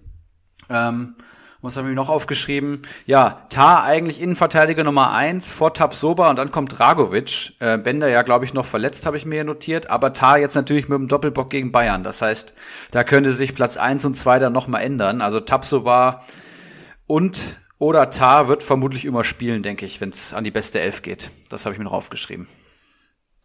Ach so, und die nächsten Gegner, Frankfurt, Bremen und Union Berlin, auch das kann sich lohnen. Absolut. Ich würde noch ein bisschen ergänzen, also äh, diese Debatte Schick oder Alario kann ich Bosch zu 100 Prozent verstehen. Also ich sehe Schick deutlich vor Alario, weil das einfach ein Komplettpaket ist, wie man es in der Bundesliga ja selten sieht. Also das ist wirklich ein richtig, richtig geiler Stürmer und da kann der Alario noch so viele Tore in den ersten Spielen schießen. Schick ist und bleibt der bessere Fußballer und Qualität setzt sich halt einfach durch. Ähm, das, das mag für einen Alario ähm, klar ein bisschen, ein bisschen äh, schwer fallen, aber vielleicht findet er ja sein Glück woanders, wenn er mehr spielen will. Äh, letzte Saison war es halt Volland, diese Saison ist es halt schick. Ich denke, beide Male ähm, sitzt er zu Recht draußen die meisten Spiele. Ich finde, Wen man noch erwähnen sollte, hat Deiser ja auch schon ein bisschen gemacht. Ich habe mir hier aufgeschrieben, man sollte ein bisschen weniger über Mokuku sprechen und dafür mehr über Florian Wirz. Ähm, der Typ ist 17. Ähm, der hat ein Spiel verletz, äh, verletzungsbedingt verpasst. Ansonsten stand er jedes Mal in der Startelf. Zwei Tore, vier Vorlagen. Und ja, die Manager, die den auch vor der Saison auf dem Zettel hatten, denen gehört ein Preis verliehen. Ähm, ich bin gespannt, ob Mokuku das dann auch mit 17 äh, von sich behaupten kann. Also was der da die Saison abreißt, der Würz, ist schon echt à la Bonheur. Mm, ja, mich, mich würde noch eure Meinung interessieren, jetzt wenn Aranguis wiederkommt, Baumgartlinger oder Aranguis? Wann kommt denn äh, wieder? Das ist erstmal die Frage. Es, es der, wird wohl Anfang Januar soweit sein. Hier habe ich jetzt heute. Ja, mal. der, hat, der sollte auch schon Anfang Dezember wieder zurückkommen. Der sollte dann schon wieder zurückkommen. Also es hat sich bis jetzt immer wieder okay. verzögert. Aber, aber unter Bosch äh, hat er Arangis immer gespielt. Und da muss ich dem Erik auch nochmal ein kleines bisschen äh, widersprechen. Ähm, aus Sven Bender hat unter Bosch immer gespielt. Und wenn der fit ist, wird er vor Tar stehen. Und auch Tabsoba hat auch eigentlich immer gespielt, wenn er fit ist. Also der hat jetzt Corona gehabt, der war ein bisschen angeschlagen. Äh, wenn wenn's wieder so, wenn's wieder, äh, wenn ja, wenn sie beide wieder fit sind, gehe ich ja 99 Prozent oder sagen wir mal 90 Prozent davon aus, dass Sven Bender und äh, Tabsoba in der Innenverteidigung gesetzt sind. Und da ja, kann Baumgartlinger auch machen, was er will. Äh, Arangis, Arangis, ich meine, die können ja auch zusammenspielen. Es muss ja nicht sein, dass nur einer von beiden spielt, aber Arangis ist der Kapitän äh, von Bosch und von daher würde er den auch, auch immer relativ oft bringen. Ja, Arangis schließe ich mich an, obwohl man sagen muss, dass Baumgartlinger eine extrem gute Saison spielt. Also ich glaube mhm. schon vier ähm, Pflichtspieltore erzielt, zwei in der Bundesliga und vor allem defensiv extrem wichtig für Leverkusen, weil er da einfach den beiden Achtern dann nach vorne so viel ermöglicht. Und Arangis ist halt schon immer offensiver als ein Baumgartlinger. Ähm, das heißt, ich könnte mir auch vorstellen, dass sie beide in der Rota irgendwie spielen. Arangis wird ja auch bald Leverkusen verlassen, munkelt man so. Oder vielleicht verlängert er nochmal ein Jahr, das weiß man nicht so genau. Ähm, egal wer das spielt, beide lohnen sich aktuell bei Comunio, bin ich mir ziemlich sicher. Arangis hatte ich, glaube ich, letzte Saison. Schon ein guter Kicker und auch immer mal ein Tor beteiligt. Also einfach nur auf die Aufstellung gucken, wenn er wieder fit wird. Ich glaube, durch die Europa League werden durch die Europa League werden ja eh einige mehr spielen. Ich meine, jetzt äh, war Leverkusen durch. Die haben ja oder haben gegen schwache Gegner in der Europa League gespielt. Die haben ja generell die äh, Viererkette komplett ausgetauscht. Gerade nur offensiv haben sie halt dann relativ wenig. Und ja, es werden halt alle auf ihre Spiele kommen. Ich denke mal, Europa League wird die Reise dieses Jahr auch ein bisschen weitergehen. Aber wer dann, wer letztendlich dann bei den wichtigen Spielen spielt, äh, ja, das ist so die Meinung, die ich da eben vertreten habe. So, so schätze ich es mal ein. Aber wie gesagt, es können halt natürlich auch Baumgartlinger, gerade der stark spielt, kann auch mit Arangis zusammenspielen. Das haben sie letzte Saison auch schon ein paar Mal gemacht die machen halt so einen stabilen Eindruck, Leverkusen, was ja unter Bosch, ob jetzt bei Dortmund oder eben bei Leverkusen, ja echt selten der Fall war oder wofür er nicht gerade bekannt war, auch nur sehr, sehr wenig Gegentore gefressen. Ich finde noch zwei Personalien spannend, Amiri und Demi bei. Amiri habe ich jetzt eben mal nachgeschaut, der spielt seit Spieltag 4, stand er jedes Mal in der Startelf. Am 9. wurde er mal geschont ähm, und Demi bei stand in demselben Zeitraum nur zweimal ähm, auf in der Startelf. Also da ging das Duell, das wurde ja vor der Saison auch so ein bisschen ja, genauer beobachtet, deutlich an, an Amiri, kann man mittlerweile so sagen. Ist der Leverkusen-Block damit durch und, und Bacardi kann endlich mit Leipzig anfangen oder wie machen wir es? Von mir aus ja, da mache ich gerne weiter, ja. um ihm diese Schmach zu ersparen. Äh, RB Leipzig, ähm, sieben Punkte aus drei Spielen. Ähm, gegen jetzt zuletzt gegen Hoffenheim 1-0 gewonnen und gegen Köln nur ein 0-0. Da haben sie es nicht geschafft, das Kölner Viererkettenbollwerk da ähm, zu knacken. Und ja, was kann man aus Leip zu Leipzig aus Comunio-Perspektive sagen? Erstmal habe ich mir nochmal aufgeschrieben, Sirload auf keinen Fall kaufen. Ich bin nach wie vor kein Fan und mit jedem Einsatz, den ich von dem Mann sehe, bin ich auch weniger Fan von dem Kerl. Ich würde jetzt schon sagen, dass das ein Fehleinkauf ist, aber mal abwarten. Mhm. Ähm, und habe mir aufgeschrieben, dass Leipzig einfach ein gutes Komplettpaket bietet. Und ähm, Leipzig hat wie Dortmund und, und Bayern jetzt nicht so diese zwei, drei Spieler, die alles äh, reißen, sondern hat tatsächlich ein, ein ganz gutes, ausgewogenes Team. Und das macht bei Comunio auch tatsächlich recht schwierig, ja, zu prognostizieren, wer spielt denn da in der offensiven Dreierreihe hinter Mittelstürmer? Gibt es überhaupt Mittelstürmer? Auch das ist ja mittlerweile eine Frage. Oftmals spielen auch Olmo, Forsberg und ein Kunku. Ähm, wer spielt auf der Außenverteidigerposition? Die haben extrem viele gute Innenverteidiger. Und die, die spielen, die lohnen sich dann aber auch. Das heißt, die, die spielen, haben ein super Preis-Leistungs-Verhältnis und die, die nicht spielen, natürlich nicht, logischerweise. Ähm, und allein zwischen 50 und 60 Punkten habe ich mal geschaut, ähm, gibt es aktuell sechs Leipziger Spieler. Ne? Also mit Paulsen, Kunku, Orban, Olmo, Forsberg, Upamecano, alle zwischen 50 und 60 Punkten. Dann kommt halt Angelino, der natürlich den Vogel abschießt, aber auch der ist mit 11 Millionen noch verhältnismäßig günstig, muss man sagen. Das ist jetzt bestimmt auch keine Eintagsfliege. Und äh, ja, also die Jungs kann man, glaube ich, generell empfehlen. Das Schwierige ist natürlich bei Leipzig, dass auch dann viele nicht spielen. Also ich habe ja Paulsen zum Beispiel selber im Team. Und der kann natürlich zwei Spiele in Folge treffen, aber es kann auch sein, dass er zwei Spiele Folge äh, auf der Bank sitzt. Und man muss halt gucken, wie man damit umgeht. Ob man so einen breiten Kader hat, dass man prognostizieren kann, wen Nagelsmann aufstellt und wen nicht, das ist halt die Kunst. Also Leipzig kann einen sehr hohen Ertrag bringen, wenn man sich da einarbeitet und sich ein bisschen auskennt mit der Materie. Borkowski habe ich mir noch aufgeschrieben, ist als Außenverteidiger hier aufgetreten, fand ich sehr interessant. Und ähm, ja, die Rotation in der Offensive habe ich mir noch aufgeschrieben. Das war's auch schon. Ja, es ist halt echt schwierig. Wie weit kannst du dich da reinarbeiten, dass du irgendwie voraussagen kannst, wie Nagelsmann dann am Ende des Tages aufstellen wird? Also es, es ist für mich komplett eigentlich irrelevant, irgendwelche Leipziger Spieler da in dem Kader zu haben, weil es einfach, solange noch Champions League läuft oder zumindest jetzt in den vergangenen Wochen und Monaten, war es halt für mich zu, zu unsicher, ob die dann auch wirklich spielen oder nicht. Da hat ja jeder wahrscheinlich mal eine Pause bekommen, ohne da jetzt nicht die genauen Zahlen äh, vor Augen zu haben. Also verrückt, dass sie gegen Köln kein Tor schießen, habe ich hier noch stehen, ähm, dass das 0-0 ausgeht. Ähm, aber so, so Spiele hatte man ja tatsächlich auch schon bei Nagelsmann bei Hoffenheim gesehen, was jetzt der Trainer dafür kann. Klar, ist ein bisschen mühselig. Ähm, aber es ist nur mal Fakt, dass, dass da auch da schon viele, viele Spieler dabei waren, wo du dich nach den 90 Minuten gefragt hast, warum zum Teufel haben die hier gerade kein Tor geschossen. Ähm, ansonsten wären sie ja jetzt auch Zweiter. Das ist ja auch ein Anreiz gewesen, da zumindest mal drei Punkte mitzunehmen. Beste Defensive der Liga habe ich hier noch stehen nach äh, 13 Spieltagen. Und vorne drin, du hast es eben schon so ein bisschen angerissen, fehlt es mir halt auch noch. Ähm, die, die Mannschaft lebt halt von diesem brutalen Mittelfeld und davon wird es halt auch ein Stück weit getragen. Und ähm, ganz vorne drin geht meiner Meinung nach auch noch einiges. Also klar, Sörlot muss man halt auch noch mal schauen. Gibt dem Jungen noch mal ein bisschen Zeit. Huang ist auch noch so gar nicht angekommen, gar kein Thema. Aber ja, es ist schon fast beängstigend, wenn man jetzt auch noch da eine Schwachstelle ausmacht und, und sich vorstellt, dass sie ja irgendwie ohne, ohne wirkliche Neuen spielen. Ähm, ansonsten, ja, zu Leipzig aus Comunio-Sicht eigentlich recht schwierig, noch viel zu sagen. Wie siehst du es, Bacardi? Äh, ja, also zu Wang will ich das gerade nochmal sagen, weil du den angesprochen hast, der hat ja äh, Corona und den hat es ja richtig hart erwischt. Also ja. Nagelsmann hat selber gesagt, er hat ja ihm gesagt, äh, dass er die ersten sieben Tage gedacht hat, er muss sterben. Ja. Also in diesem Sinne, Leute, bleibt daheim. Ähm, Upamecano, sieben und fünf Punkte habe ich mir hier notiert. Äh, gegen Hoffenheim war es schon ein glücklicher Sieg. Äh, da hat der Kulaschmann noch den Punkt oder die drei Punkte festgehalten. Ja, und gegen diese Kölner Mauer hat es dann irgendwie so ein bisschen, ja, die, die Einfälle irgendwie gefehlt, da irgendwie was zu schaffen. Ähm, und zum Pausenthema, es ist halt immer schwierig. Also wenn man so eine Big Gun hat, dann, dann lässt man sie eigentlich nicht auf der Bank. Auch wenn man weiß, okay, oder wenn man ziemlich sicher ist, okay, der wird erstmal auf der Bank sitzen. Dann sagt man sich so im Hinterkopf immer noch, ja komm, der wird schon noch reinkommen und macht dann ein Tor. Also das ist, das ist schwierig. In unserer Liga, ich meine, es gibt andere Ligen, die kleiner sind, äh, die dann wahrscheinlich fünf Topstürmer im Sturm haben. Die können, die können, ja, die können dann sowas machen, aber in unserer Liga so einen Pausen auf der Bank zu lassen, auch wenn man davon ausgeht, dass er auf der Bank sitzt, ist auch schwierig. Also muss man erstmal machen, dass man dafür dann irgendeinen aufstellt, der irgendwie eine Million wert ist und bei Bielefeld spielt. Ist damit alles zu Leipzig gesagt, eurer Seite, von eurer Seite?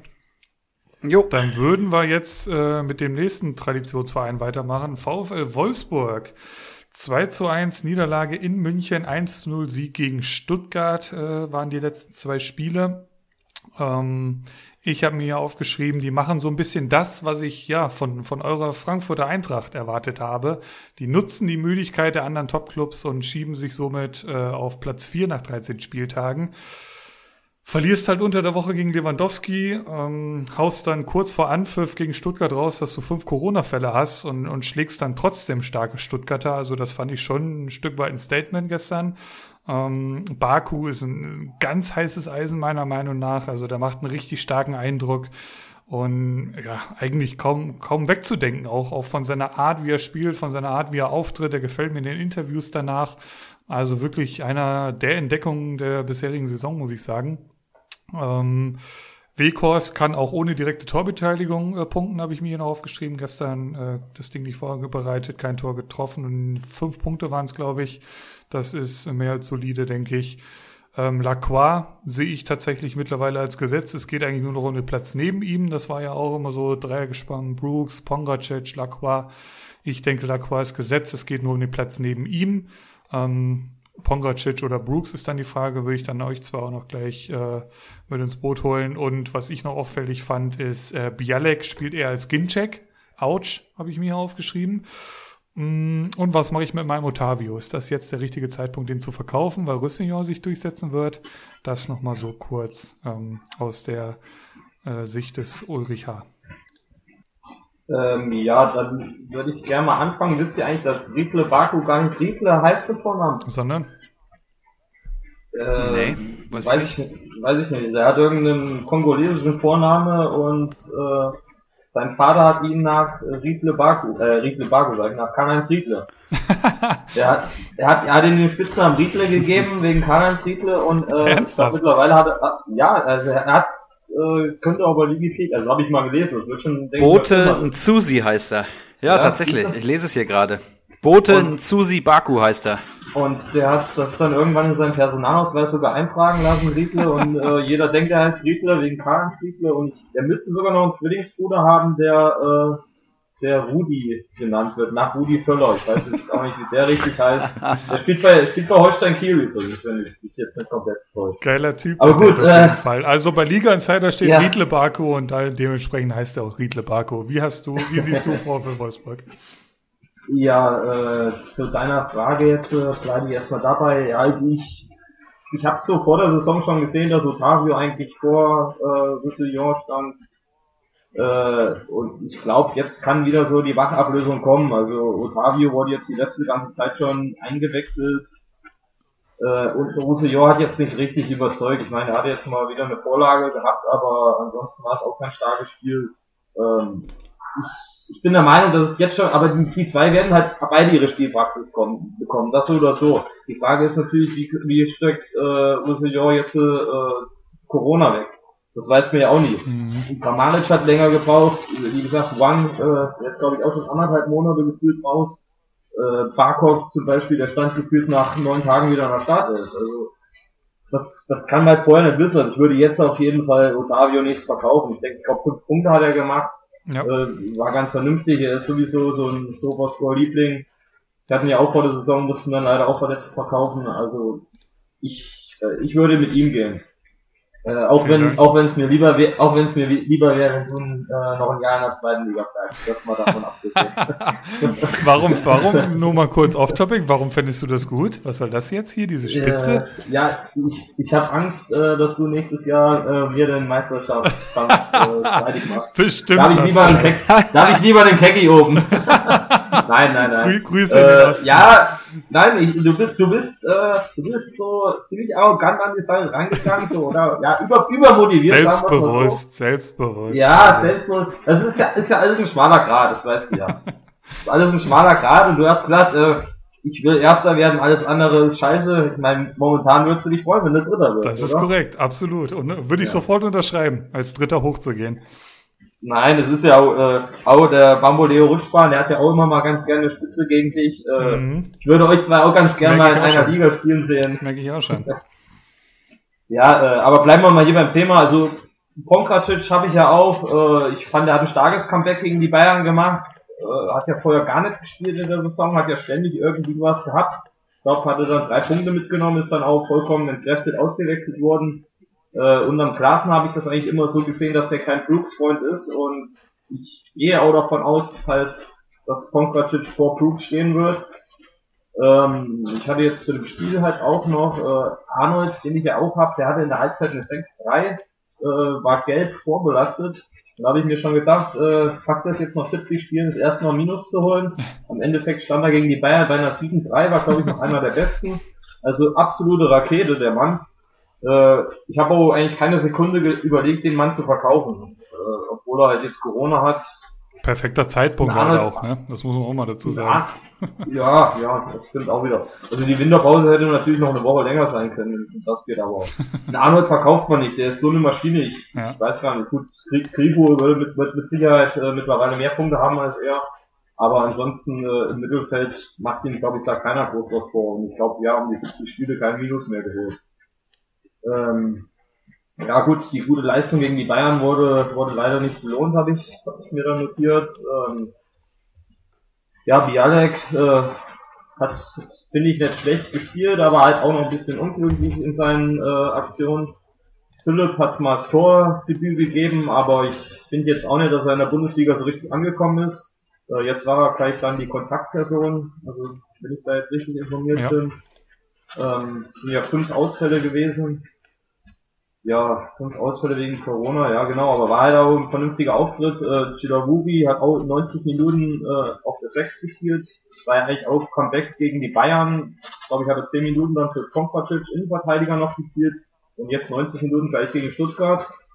Ja, gut, gute Form von Baku habe ich auch notiert. Ähm, aber man muss auch sagen, Baku hatte auch extremes Glück, also oder Wolfsburg allgemein. Also ich habe das Spiel mir da gestern dann auch noch reingezogen äh, das, also der Schiedsrichter Bart Stübner heißt er, meine ich, äh, der hat schon eigentlich sehr viel Wolfsburg gefilmt. Allein wie der Baku da den äh, Gonzales umgecheckt hat, war schon eine oder andere Szene.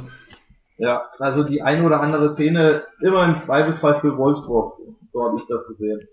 Äh, ja, ist schon das zweite hier Freistoß äh, Billard Ping-Pong Tor.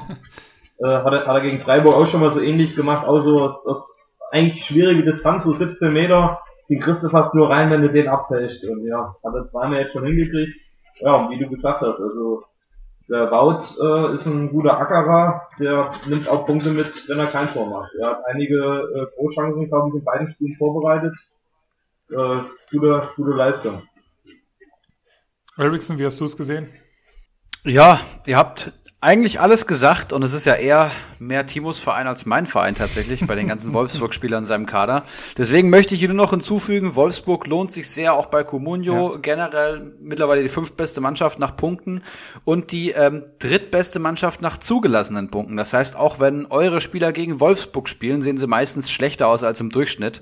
Auch das sei mal erwähnt. Sehr stabile Defensive und allgemein eine gute Mannschaft, die irgendwie viel, ich finde, die haben irgendwie immer so was Militärisches da tanzt irgendwie keiner so aus der Reihe und auch defensiv kommt ihm immer so militärisch vor, aber vielleicht auch nur eine Wahrnehmung von mir. Und die nächsten Gegner sind Dortmund, Union Berlin und Leipzig. Das ist ein sehr knackiges Programm und ich bin gespannt, wie sich Wolfsburg da schlägt. Wer macht jetzt die Gelben? Äh, ich muss dran sein. Hau rein. Ja. Gerne. Äh, ja, also gegen Bremen ja, haben sie jetzt nicht wirklich überzeugt. Äh, aber dennoch haben sie sich die eine oder andere Chance erspielt und den Sieg dann halt mehr oder weniger äh, ja, erzwungen, sage ich jetzt mal. Äh, Reus hatte ja Glück dann, Elfmeter verschossen, im Nachschuss macht er das Ding dann rein.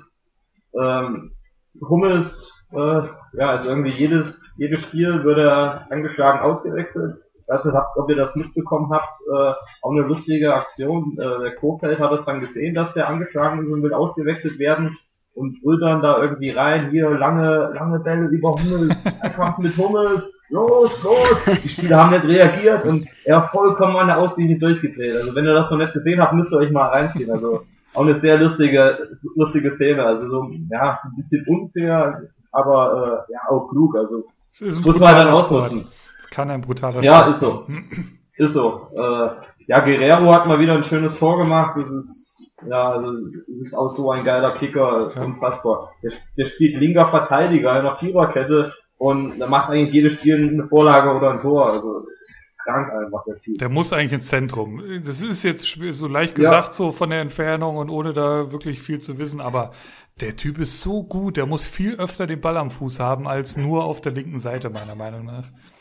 Ja, das Problem ist auf der linken Seite, der hätten Schulz, Passlack, das Problem ist, da fehlt halt einer von Format. Äh, ganz einfach. Und deswegen muss er da notgedrungen spielen.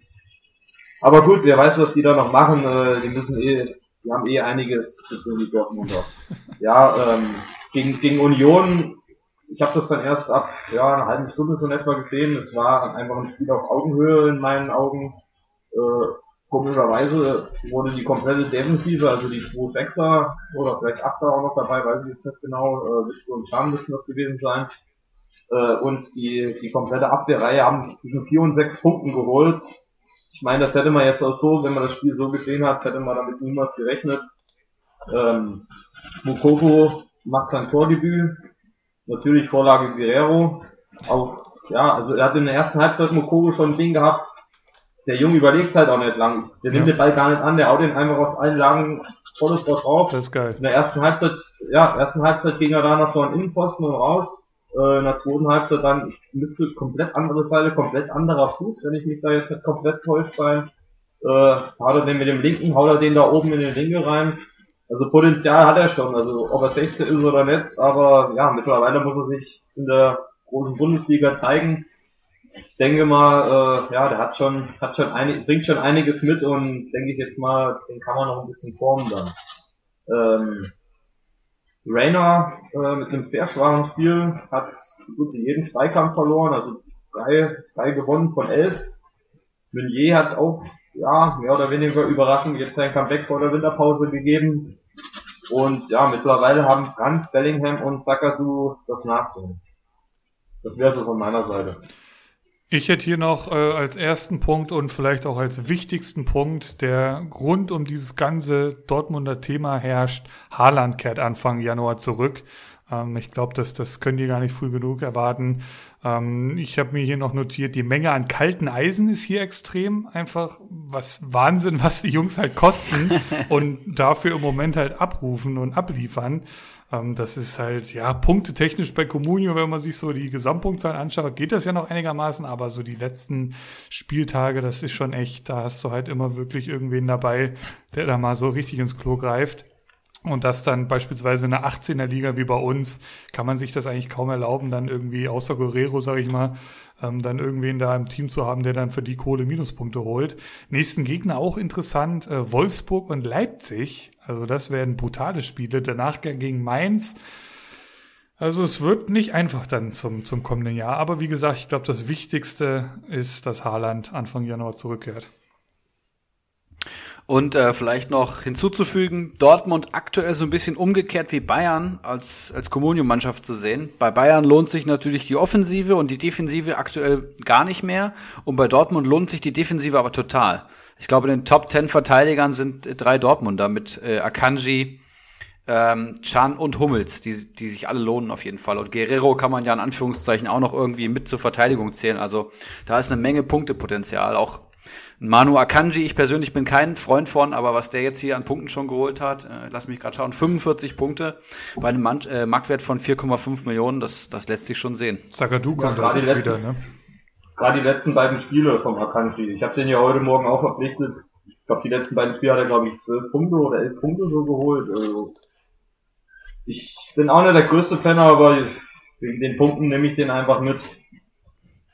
Aber in Dortmund liegen jetzt auch die Nerven blank. Äh, der Zorc hatte gesagt, unprofessionelles Verhalten. Der Keiler, der Keiler will schon raus.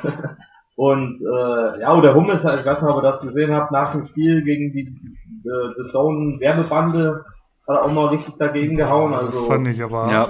eher mehr gestellt als alles andere, muss ich mal ganz ehrlich sagen. Ja, weiß ich jetzt nicht, ob das gestellt war. Ich glaube, der, der Hummels, der wollte auch mit Dortmund Meister werden. Ja, gut, aber, aber der rennt dann ja zu dem Zeitpunkt schon so ein paar Minuten über Spielfeld, klatscht alle nochmal ab und es wird noch ein bisschen gequatscht und du fährst runter und dann kommt er dahin, weiß genau, da sind gerade zehn Kameras auf ihn gerichtet und haut da vor die Bande. Egal, hat nichts mit Comunio zu tun. Ähm, Gibt es sonst noch irgendwelche Erkenntnisse zu dem Spiel oder zu den Spielen generell zu Dortmund? Ich habe nichts mehr hinzuzufügen. Dann lasst mich weitermachen mit ähm, Union Berlin, die ähm, ein 1-1 gegen Stuttgart, äh, was erzähle ich, ein 2-2 gegen Stuttgart erringen, beziehungsweise Stuttgart erringt das, sie führen ja 2-0 und gewinnen 2-1 überraschend gegen ja, Borussia Dortmund unter dem neuen Trainer. Also Union Berlin nach wie vor, ähm, bei, auch bei schweren Gegnern in Anführungszeichen, wo wir gesagt haben, jetzt kommen sie alle, äh, macht einen guten Eindruck, steht stabil die Verteidigung, unfassbar, was die abreißen. Jetzt ähm, sind sie auch noch für die wichtigen Tore vorne zuständig. Friedrich trifft mal wieder doppelt in zwei Spielen per Kopf. Der steht jetzt bei über 70 Kommunepunkten, Innenverteidiger von Union Berlin. Absoluter Wahnsinn. Wer lohnt sich ansonsten noch? Ähm, Grisha Prömel habe ich mir aufgeschrieben, Cedric Teuchert und natürlich Trimmel und Lenz hinten. Auf der Doppelschiene Trimmel aus den letzten drei Spielen ohne eigenes Tor mal wieder 17 Punkte geholt. Ähm, das ist einfach nur gestört, muss man wirklich sagen. Der Kerl ist über 30, ähm, macht, wenn man zuguckt, nichts, was andere nicht auch machen, aber durch die Standards, durch die Zweikampfwerte, so wie er Comunio spielt, ähm, passt er einfach perfekt in den so Sofascore-Algorithmus und ähm, ja, ist on fire. Was habe ich mir noch aufgeschrieben? Lenz klar vor Gieselmann. Ähm, Timo hat es eben auch schon so angeteasert. Gieselmann hat sich zwar mal ein Spiel verdient, hat der Trainer gesagt, aber Lenz ist hier ganz klar die Nummer eins. Ähm, und ja, Union Berlin ist nach wie vor die Mannschaft mit, ich würde fast sagen, dem besten Preis-Leistungs-Verhältnis bei Comunio. Haben mehr Punkte geholt als Gladbach, Frankfurt, Hoffenheim etc. Und ähm, ja, Mannschaftswert mit 59 äh, Millionen im ganzen Team ist äh, ja weniger als die Hälfte von Borussia Dortmund, ja, und hat aber ähm, nur, lass mich gerade schauen, ja knapp knapp ähm, 150 Punkte weniger geholt. Also Union Berlin lohnt sich einfach nach wie vor. Der nächste Gegner ist Bremen. Da werden auch wieder eine Menge Punkte kommen, ich bin mir ziemlich sicher. Und dann kommt aber Wolfsburg, Leverkusen und Leipzig. Also das ist auch ein brutal fieses Programm, aber ich glaube auch, da wird Union Berlin gut stehen und, seine Punkte machen. Aber ich glaube, wenn man irgendwie Spieler hat, die man ersetzen kann, dann vor den drei Spielen, also nach dem Bremen-Spiel, kann sich das schon lohnen. Die Überraschungsmannschaft schlechthin, absolut. Ähm, krass ist halt auch, dass die selbst ohne Kruse kein Spiel verlieren. Ähm, das war ja so jetzt zumindest mal nicht zu erwarten. Was ich mir hier noch äh, notiert habe und aufgefallen ist, ist, dass die komplette Viererkette ähm, die 30-Punkte-Marke schon geknackt hat. Also ich glaube, bei allen Vereinen, die wir jetzt hiernach noch besprechen, ähm, ist das nicht mehr der Fall. Ähm, Friedrich sticht da natürlich nochmal raus mit äh, 70 Pluspunkten. Ähm, es stand auch schon mal Gieselmann und Lenz an der Startelf, habe ich mir hier notiert. Zumindest gegen Stuttgart war das so. Ähm, aber klar, Lenz generell äh, klar die Nase vorn. Ähm, ich habe mir noch aufgeschrieben, falls jemand auf Karius spekuliert hat, kann er das mittlerweile wahrscheinlich vergessen. Also äh, Lute gibt da überhaupt keinen äh, Anlass, irgendwie da den Torwart zu wechseln, macht das richtig gut. Und äh, eine krasse Statistik noch, äh, so jetzt die Tage gesehen. Union hat in den vergangenen 15 Pflichtspielen immer getroffen. Und das finde ich schon echt ein Statement für dieses ja Krass. oft zitierte, verflixte zweite ähm, Bundesliga-Jahr. Also man kann gar nicht genug Hüte ziehen vor denen vom vor Urs Fischer, von dem Trainer. Ähm, Chapeau Union Berlin. Ja, Avonie äh, hat beide Spiele getroffen, wollte ich noch hinzufügen. Waren halt nur sieben und fünf Punkte. Ich meine, wenn ein Stürmer trifft, erwartet man sich halt auch ein bisschen mehr. Ich denke mal, ja, eigentlich ist es so, ein, so eine bullige Statur. Ähm, eigentlich denkt man, der gewinnt auch einige Zweikämpfe, so Marke Embolo oder Cordoba. Äh, aber irgendwie denke ich mal, wenn er kein Tor macht, dann wird es nicht so einfach für ihn zu punkten. Ähm, alle vier Tore übrigens von Friedrich waren Kopfballtore nach Vorlage von Drimmel. Äh, den Friedrich würde ich so als den neuen Hinti taufen. Oh. Und ja, ja, muss, muss man sagen, ähm, dieses Jahr läuft es bei ihm, beim Hinti läuft es nicht, also momentan passt das. Äh, ja, Gieselmann startet die Brühe in der Dreierkette, hat früher auch schon so ein bisschen gesagt, ja, und Römel ist mittlerweile wieder so in der Form, in der er da mal in der zweiten Liga war. Ja, sonst hätte ich jetzt auch nicht wirklich mehr was am Zettel. Wir machen weiter mit Stuttgart 2 zu 2 gegen Union Berlin, 1 zu 0 verloren gegen Wolfsburg. Da muss man jetzt ganz klar so sagen, klar, super äh, im Soll. Also ähm, die stehen jetzt, äh, ich, ich schau mal kurz auf die Tabelle. Stuttgart steht jetzt nach 13 Spieltagen auf Platz 7, 18 Punkte, voll im Soll als Aufsteiger, klar. Haben halt auch schon wirklich berauschenden Fußball gespielt. Ähm, aber halt eben jetzt gegen, ja doch, das kann man wohl so sagen, ersatzgeschwächte Gegner nur einen Punkt geholt. Union ohne Kruse, ohne Andrich, ähm, Wolfsburg, ähm, da sind gleich fünf Spieler ausgefallen. Dementsprechend war da vielleicht sogar noch mehr drin. Und beschweren wird sich jetzt keiner unterm, unterm Tannebaum im Stuttgart. Äh, die nächsten Gegner Leipzig, Augsburg und Gladbach. Also es wird auch nicht unbedingt einfacher. Ähm, die Preise haben sich auch so ein bisschen den, den Spielern mittlerweile oder beziehungsweise deren Punkteausbeute angepasst. Schnäppchen, wie noch so vor der Saison, kann man da jetzt nicht mehr wirklich viel machen. Deiser hatte eben mal kurz so angekündigt oder, oder großkotzig, würde ich schon fast sagen, rausgehauen, dass er das schon vor der Saison so erwartet hat, mehr oder weniger. Würde mich mal gleich mal seine Meinung zu interessieren, weil die haben sich ja schon eher durch die zweite Liga geschleppt letzte Saison. Und auch, also ich habe auch ein, zwei Stuttgarter in meinem Bekanntenkreis und auch die sind doch eher überrascht, sag ich mal, was da jetzt diese Saison ähm, alles so abgeht. Es ist, es hängt anscheinend viel mit der Personalie äh, Materazzo zusammen ähm, aber ja, wie gesagt, Platz sieben, da wird sich jetzt aktuell keiner beschweren, auch wenn die letzten zwei Spieltage jetzt nicht so erfolgreich waren. Äh, ja, äh, hast du recht, das hatte ich gesagt und ja, ich hatte ja auch zum Teil vier Stuttgarter in der Startelf, auch äh, der gute Schmittler ist ja auch, Schmittler 99 aus Liga 3, ist ja auch Stuttgart-Fan. Ja, der hat mir eigentlich auch von den Stuttgartern immer abgeraten, aber ich habe gesagt, ich habe da auch ein paar Testspiele vor der Saison so gesehen, äh, ist schon geil und ja, ich, im Endeffekt hat, hat, habe ich alles richtig gemacht, weil ich die Jungs geholt habe. Äh, so die Davi hatte ich da, ich meine, Gonzales habe ich schon zweimal gehabt. Der Penner, der verletzt sich nur einfach immer. Das geht mir so auf den Sack. Der ist jetzt, der ist jetzt neun bis zehn Millionen wert. Und ich musste den zweimal verkaufen, weil er sich einfach verletzt hat. Gerade dann, dann kommt, dann sagt der Trainer noch auf der Pressekonferenz danach, er hat einen Innenbandriss. Am nächsten Tag äh, stellt sich raus, ist es nur, ist es nur irgendwie ein Teil, ein Teilanriss und er ist, er ist in zwei Wochen wieder fit. naja, gut, kommen, kommen wir jetzt nochmal zu dem, zu den Spielen zurück. Äh, also Kalajdzic, 80. Minute eingewechselt, äh, rettet da den Punkt. Ähm, muss ich auch nochmal sagen, also der Knoche fällt mir jetzt nämlich auch gerade wieder ein, sah in beiden Aktionen nicht gut aus. Ich meine, Kalajdzic ist, glaube ich, ist ja zwei Meter, müsste zwei Meter sein. Äh, Knoche ist jetzt ja. auch kein, kein Schulknabe. Aber ja, in beiden Aktionen hat er sich da ganz schön den Schneid abkaufen lassen. Äh, was ich halt auch, ja, relativ, ja, lustig finde, dass der Endo bei dem Freistoß scheinbar gegen den Friedrich zugeteilt war. Auch komisch, äh, Friedrich hatte auch relativ leichtes Spiel. Ich meine, es sind 12 cm Größenunterschied und Friedrich ist eh für seine Kopfballstärke bekannt. Ähm, der Ausgleich wurde dann im Endeffekt eingewechselt. Ähm, Kalajdzic hat halt die zwei Tore gemacht. Die Vorlagen hat Kidavi und Clemens gemacht, die auch beide von der Bank kamen.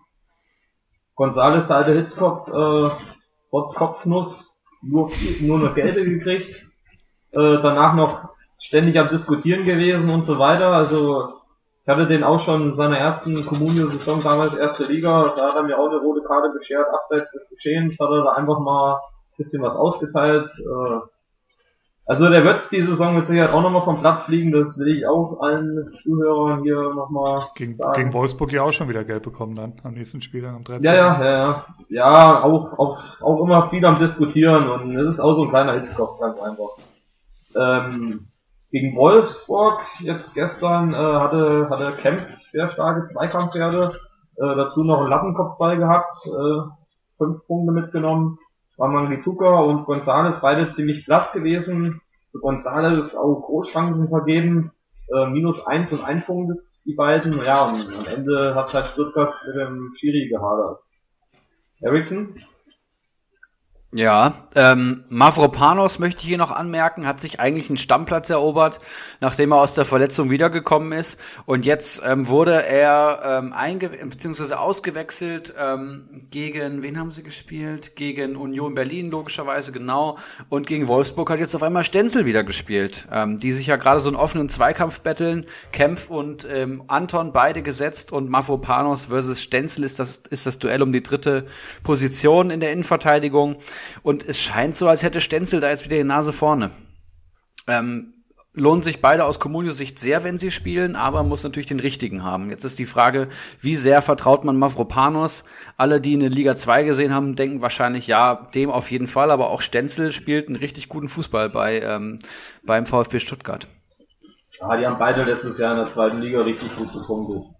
Also die ja, habe ich vor der richtig. Saison auch beide, beide auf der Liste gehabt. Ähm, ja, Makopanos habe ich ja sogar gehabt. Ja, natürlich hat er sich dann auch gleich verletzt. Aber das äh, ist, ist eigentlich ein richtig guter Punkt, aber Stendel genauso. Also das, ich, ich sag mal, die Auswechslung äh, ist so zustande gekommen, halt auch, dass er gelb hatte und hat danach nochmal einen Foul gemacht. Also ansonsten wäre er halt auch vom Platz geflogen. Das muss man halt auch sagen. Aber mittlerweile ja, also Stenzel ist halt der, der weniger ja, so aggressiv, der sich weniger gelbe Karten abholt, sage ich jetzt einfach mal. Marco Panos, der, der wird jedes Spiel auch eine gelbe Karte abholen. Apropos gelbe Karte, Gonzales steht bei vier gelben Karten, also wird demnächst wahrscheinlich auch mal ein Spiel zugucken. Ähm, ich, zweimal schon verletzt hier. Und zweimal schon verletzt kommt auch noch dazu. Irgendwann wird auch noch eine rote dazukommen, haben wir jetzt auch schon hier gehört. Ja, schauen wir mal, ähm, wie das so weitergeht mit dem Jungen. Ich würde sagen, wir machen jetzt noch mal Gladbach und dann eine kleine Pause, bevor wir das Frankfurter Thema aufmachen. Atmen wir nochmal alle kurz durch. Was haltet ihr davon? Ich sag mal, Gladbach und Frankfurt, das überschneidet sich aber ganz schön, gell? Die Tabellennachbarn. Wollen wir jetzt eine Pause machen, eine kleine, und starten dann mit dem Doppelpack Gladbach und Frankfurt auf Wunsch des großen Bacardi also Diakite ich, ich fände cool. Also die Blase drückt auch langsam. Ist, ist richtig, absolut. Können wir gerne machen. Ähm, dann Perfekt. hört ihr jetzt hier wahrscheinlich den äh, Werbespot des großen Keilers und äh, wir hören uns gleich wieder. Bis gleich. Bis gleich. Keiler Weißbier. Ah, sau gut. Lass doch mal wieder die Sau raus. Unser Keiler Weißbier ist der helle Genuss spritzig und frisch im Geschmack. Keiler Weißbier. Saugut. Und da sind wir wieder nach diesem legendären Keiler-Spot. Äh, vielen Dank da eigentlich nochmal an, an Keiler Weißbier für die Spots. Ich, ich feiere sie. Und immer wenn ich schlechte Laune hatte oder einen schlechten Arbeitstag, dann höre ich mir die an und bin wieder fröhlich. Also Podcast Gold, will ich mal sagen. Ja, wo waren wir stehen geblieben? Die Blasen sind entleert, die Gläser sind wieder gefüllt mit, mit feinsten Bierspezialitäten. Borussia Mönchengladbach und danach Eintracht Frankfurt ähm, haben wir vor der Brust. Philipp, bevor äh, Timo und, und ich uns in Frankfurt reinstürzen, würde ich sagen, ähm, übernimmst du kurz Gladbach. Das können wir gerne so machen. Ähm, Gladbach ging natürlich, äh, ja, ereignisreich los. 3-3 in Frankfurt. Da werden wir gleich bestimmt noch mal etwas genauer drauf schauen. Ähm, und dann äh, folgte da ein 1 zu 2 gegen Hoffenheim drauf.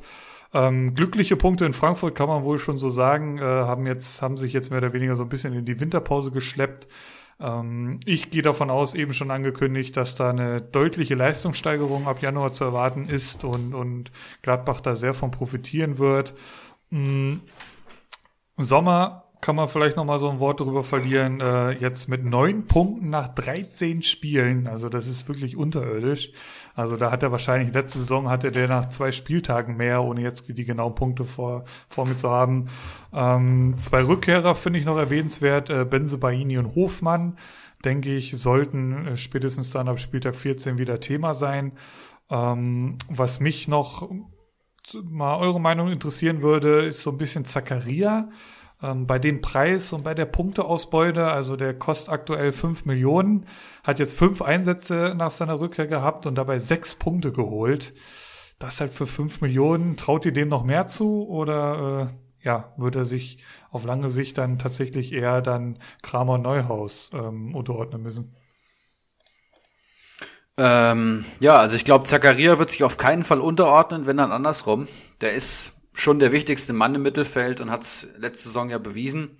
Zwar nur in Anführungszeichen 90 Comunio-Punkte, aber wenn man mal Zakaria in Aktion sieht bei Gladbach oder mal zwei, drei Gladbach-Spiele über 90 Minuten schaut, wenn sie denn topfit sind, will ich auch dazu sagen, dann ähm, ist das schon the man im Mittelfeld. Also ich glaube, dass er schon seinen Platz da findet, aber das Geld würde ich jetzt nicht für ihn ausgeben, ehrlich gesagt. Da fehlt mir dann schon die Torgefahr. Ähm, was will ich noch hinzufügen bei Gladbach? Ja, Lars Stindl, ne? Stars Lindl von mir genannt. Um den Mann kommt man, glaube ich, gerade nicht herum bei Gladbach. In der Bundesliga ist er das Zugpferd. Ähm, drei Tore gegen Frankfurt, ähm, 28 Punkte aus den letzten drei Spielen. Punktet, wenn er ähm, nicht trifft, gar nicht so gut, habe ich gesehen. Aber wenn er trifft und wenn, man vor allem, wenn er vor allem in der Häufigkeit trifft, dann lohnt er sich auf jeden Fall. Ähm, ja, der könnte mal wieder so ein bisschen entlastet werden von Markus Thüram und Alassane Player. Thüram ja ähm, unschön aufgefallen mit der Spuckattacke unter bah. aller Sau. Ähm, worst case muss man muss ich wirklich sagen, also ich bin, ich werde echt nicht, ich bin echt immer ziemlich äh, lässig, wenn ich nicht die Eintracht guck und und schaue mir Fußball oft neutral an, aber da ähm, sträuben sich mir die Nackenhaare, da rollen sich mir die Fußnägel hoch. Furchtbar. Das ist so das Letzte, unfassbar. Ja, ähm, und dann möchte ich noch allgemein zu Gladbach sagen, ähm, Gesamtmannschaftswert bei 90 Millionen, um das einzuordnen, das ist so zwischen Wolfsburg und Leverkusen, aber die haben ja weniger Punkte geholt als Union, Stuttgart und Wolfsburg, ähm, über 100 weniger geholt als Leverkusen.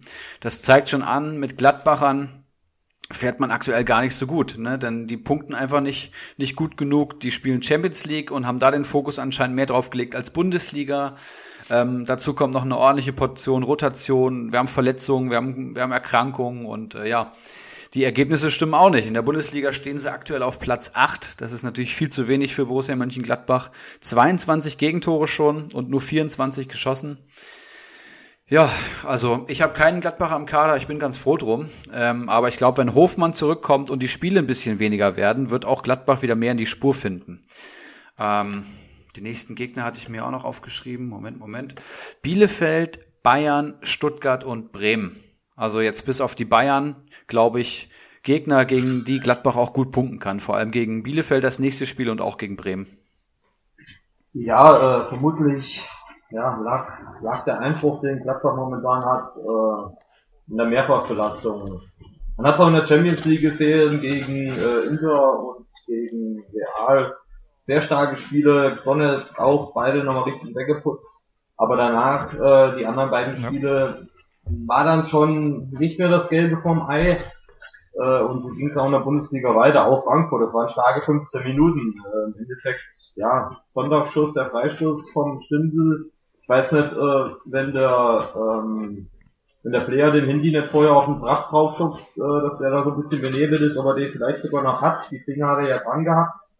Ähm, Stind, ja, Stindl, äh, eigentlich, also ich habe bei Comunio, ich natürlich, ich habe mich nicht, nicht gefreut über die Tore oder äh, eins hätte machen können, alles gut. Äh, aber ja, im Endeffekt war, war Da macht er auch noch drei ja, Tore für war, dich, die Sau. War, ja, das hat mich da nicht interessiert in diesem Moment. Im Endeffekt, im Endeffekt hat er auch ein richtig schlechtes Spiel gemacht, bis auf die Tore, muss man halt wirklich sagen. Er hat einen, einen Sofa-Score von 8,1 gehabt. Äh, gegen Hoffenheim hat er gerade mal einen Elfmeter gehabt, da hat er ein vernünftiges Spiel gemacht, da hat er eine Bewertung von 7,7 gehabt. Also mit drei Toren eine 8,1 zu haben, sagt dann auch schon einiges. Äh, unschön ist er mir auch aufgefallen mit der Szene da mit Chor, wo er so halt nachgetreten hat im Liegen was meiner Meinung nach auch dunkelgelb ist, äh, ebenfalls Embolo, den ich hatte, äh, auch sehr stark nach der Einwechslung, hat er richtig Betrieb gemacht, hat den, ja, mehr als fragwürdigen Platzverweis für Abraham rausgeholt, hat sich da, glaube ich, vom eigenen 16er fast bis zum gegnerischen 16er durchgetankt. Alle sind an, an ihm abgeprallt gefühlt und ein Streichler von Abraham, ja, äh, tut dann wieder das, äh, dass er dann hier die sterbende Schwalbe macht. Äh, da kommt Rode, fragt ihn nur irgendwas, dann stößt er ihn um, äh, auch dunkelgelb für mich. Äh, den Elfmeter hat er im Endeffekt auch noch rausgeholt. Also ja, es, es war war im Bolo da ein starkes Spiel gegen Hoffenheim. Ich weiß nicht, habt ihr die Szene gesehen, wo er da allein aufs Tor zuläuft und äh, dann den Ball, den Ball links? Ja. Ist ja nicht mal, ist ja nicht mal vorbei geschoben. Ich weiß ja gar nicht, was das ist. Äh, das ist ja ja. Arbeitsverweigerung. Wir haben, ich habe hier äh, mit dem Krugtreu Gladbacher, wir haben eine schöne Zweierkonferenz gemacht, Corona-technisch. Äh, er war bei mir und äh, das war äh, grausam. Wir haben das Spiel drauf gehabt. Er Gladbach-Fan, ich im Polo-Besitzer. er läuft allein aufs Tor zu und ja, ich habe dann das Angebot angenommen, über 6 Millionen und Feierabend. Er hat ja, er hat ja dem Spiel noch wieder eine Großchance vergeben. Also, im Polo-Besitzer zu sein, da braucht man harte Nerven entweder, der ist halt ein richtiges Zweikampfmonster, das kann sein, dass der da mal hier äh, 15 Punkte mitnimmt, aber da kann es auch sein, dass er minus 5 Punkte holt. Das, ja, ein Goalgetter würde er nicht mehr werden. Äh, Wie siehst du es mit Zacharia? Ja, schwierig. Ähm, Zacharia, der hat schon spielerisch ordentlich was drauf. Er da halt auch zum Teil macht, wie er da als Sechser da schon die einen oder anderen Gegenspieler frisch macht ich weiß nicht, aber es war jetzt auch ein Spiel, ich glaube, da ist sogar ein Gegentor gefallen, weil er am eigenen 16er gefummelt hat. Ähm, ja. Das ist halt ja, auch so ein Ding ja. und ich denke mal, deswegen hat er Rosi ihn auch erstmal wieder rausgenommen. Äh, letztendlich, früher oder später wird er sich wieder durchsetzen. Davon bin ich dann auch überzeugt, aber die Frage ist, dass, ob das dann erst nächste Saison ist, äh, ob er nächste Saison noch in Gladbach spielt und so weiter, das steht alles auf einem anderen Blatt Papier dann. Ähm, und halt auf ja, also jetzt zu dem, zu dem Marktwert ist er jetzt nicht zu empfehlen. Was hat denn Drama? Der wird wahrscheinlich, keine Ahnung, dreieinhalb, vier, setze ich jetzt einfach mal ganz grob, dass das einer weiß. Aber ich mache jetzt erstmal hier weiter. Ähm, ja, 3,8. Ja. ja, also äh, Gladbach findet irgendwie spielerisch nicht mehr die Lösung. Ich meine, äh, Tyram eigentlich ja ein sehr sehr starkes Spiel, muss ich sagen, gegen äh, Hoffenheim als, als Stürmer 12 von 16 Zweikämpfen gewonnen und dann lässt er sich zu so einer asozialen äh, Aktion dahin reißen. Hat immer noch eine 7,2er Bewertung bekommen, das heißt ja auch, dass er eigentlich vorher nicht so viel falsch gemacht hat. Was dann halt danach noch so, ja, von ihm dann auch kommuniziert wurde, es war ein Versehen und nicht beabsichtigt. Or Originalzitat. und Eberl sagt auch noch, er hat mir glaubhaft versichert, dass er Stefan Posch nicht absichtlich angesprochen hat also wenn man sowas Asoziales macht, dann sagt man halt, scheiße, es war ein Blackout, es ist ein Versehen, es kommt nie wieder vor, aber ich weiß nicht, ob man, ob man das dann wirklich da noch irgendwie versucht, so rauszureden. Er hat jetzt äh, ein Monatsgehalt oder 150.000, vielleicht ist es dasselbe, hat er jetzt äh, spenden müssen, ähm, hat vom DFB... Ne? Bestimmt nicht. Ist bestimmt nicht, das ist bestimmt kein Monatsgehalt. Das ist ja. deutlich zu. Ja, ich weiß nicht, also der ist da ja auch aus der zweiten Liga gekommen. Äh, ich glaube, der hat auch noch keine Gehaltserhöhung gekriegt. Also ich hatte 150.000 gelesen und ich hatte gelesen ein Monatsgehalt. Ist, ist ja auch egal, auf jeden Fall. Äh, es war schon Frankfurt äh, gegen Gladbach mit dem Kramer da schon gegen den Rode ein bisschen fragwürdig, dass er da nach ihm gespuckt hat oder in seine Richtung äh, er guckt da schon ein bisschen hin. Ich will ihm da jetzt auch keine Absicht unterstellen, aber ich finde, äh, Gladbach hat jetzt so ein bisschen die Sympathien, die sie eigentlich ja, von, von mir und von Gesamtdeutschland ja. hatten, haben sie jetzt so in den paar Tagen so ein bisschen eingebußt. Äh, natürlich Respekt, wie sie zurückgekommen sind gegen Frankfurt, aber man muss auch sagen, ähm, bis auf die, bis auf den Elfmeter, den sie dann auch glücklich gekriegt haben, was er halt auch Barkok gemacht hat, ja, das ist dann auch bei der nächsten, bei der nächsten Mannschaft Aber vorher hatten sie ja keine einzige Chance gehabt äh, in der zweiten Halbzeit. Also keinen einzigen Schuss aufs Tor, einen einzigen Torschuss, der vom Kramer da irgendwie acht Meter drüber ging. Ja, äh, es ist, ja, Gladbach, Gladbach ist momentan ganz schön tief und vielleicht ist es jetzt, wenn sie in der Champions League gegen Man City, glaube ich, spielen sie, das sollten sie ja, glaube ich, rausfliegen. Und äh, danach können sie sich wahrscheinlich wieder auf die Bundesliga konzentrieren und äh, versuchen international, ich sage jetzt mal Europa League, dann noch irgendwie zu erreichen. Ja, also ob sie gegen City rausfliegen, weiß ich nicht mal so genau. Die kriegen ja jetzt auch nicht so viel auf die Reihe und Gladbach an einem guten Tag, City an einem schwachen Tag können die auf jeden Fall rauswerfen, da bin ich mir eigentlich sicher. Ähm, ich erinnere mich so ein bisschen in dem Frankfurt-Spiel, in dem 3-3, um jetzt hier auch langsam mal den Bogen zu schlagen Richtung SGE. Dieses, dieses 3-3 war es, glaube ich, wurde da in der 95. Minute komplett blank im 16er steht und, und, und, und auf, auf Trapp köpft, der den noch Weltklasse hält und, und dann im Nachhinein köpft dann, ich weiß gar nicht, über wen er da drüber gesprungen ist, äh, nickt dann da noch ein. Also generell ein unglaubliches Spiel, würde mich jetzt auch nochmal eure Meinung zu interessieren. Äh, zieht Stäbchen, wer jetzt äh, das Spiel oder die Spiele zusammenfasst. Ähm, Eintracht Frankfurt bitte. Äh, bin ich dran wieder? Kann das sein? Okay. Ja, du bist dran. Ja. Und du hast mir schon wieder wehgetan, mein Freund. Mit dieser Geschichte, wenn ich das genau vorm, vorm Auge wieder hab, wie, wie da die Flanke ungehindert reinkommt, äh, ist Ilsanger da äh, irgendwie, der, der für Abraham dann quasi reingekommen ist, als Abraham-Ersatz, der dann aus Stüttel, ja, da kein bisschen deckt, aber gut, das war nicht nur Ilsanger, Oh, hat das wehgetan, hat das wehgetan. So ein Sieger geglaubt, der Sieg. Endlich nach so einer langen Zeit und nach so einem starken Spiel. Äh, Hütter endlich mal eine geile Aufstellung und eine mutige Aufstellung gewählt. Ja, nach einer Viertelstunde wirklich angefangen Fußball zu spielen. Ja, so ein Kick gut, äh, könnte man sagen, äh, bleibt gesetzt. Kamada ist nur Bank.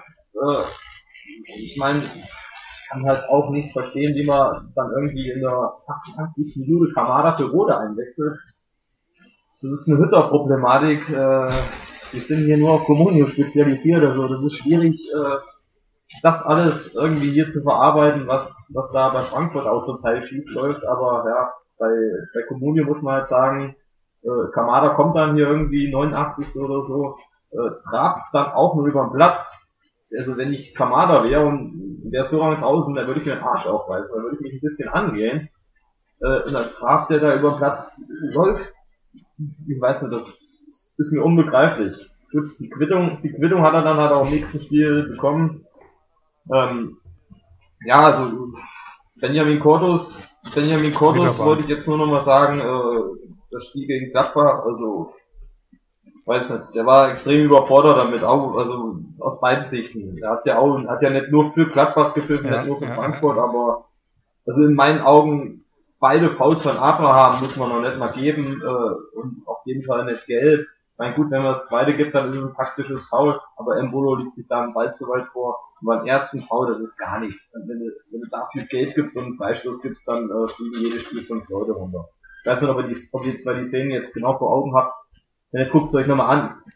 Ja. Ich, ich, ich habe noch vor Augen, wie, wie Embolo ja, den ja, halt umhaut. Ja. Und da hat mich schon gewundert, dass ja. da nicht nochmal eingegriffen wurde. Also das ist so die Ende, Szene, die ich noch so Ja, im Endeffekt bekommt der Rode noch eine gelbe Karte. Wir kriegen beide gelb.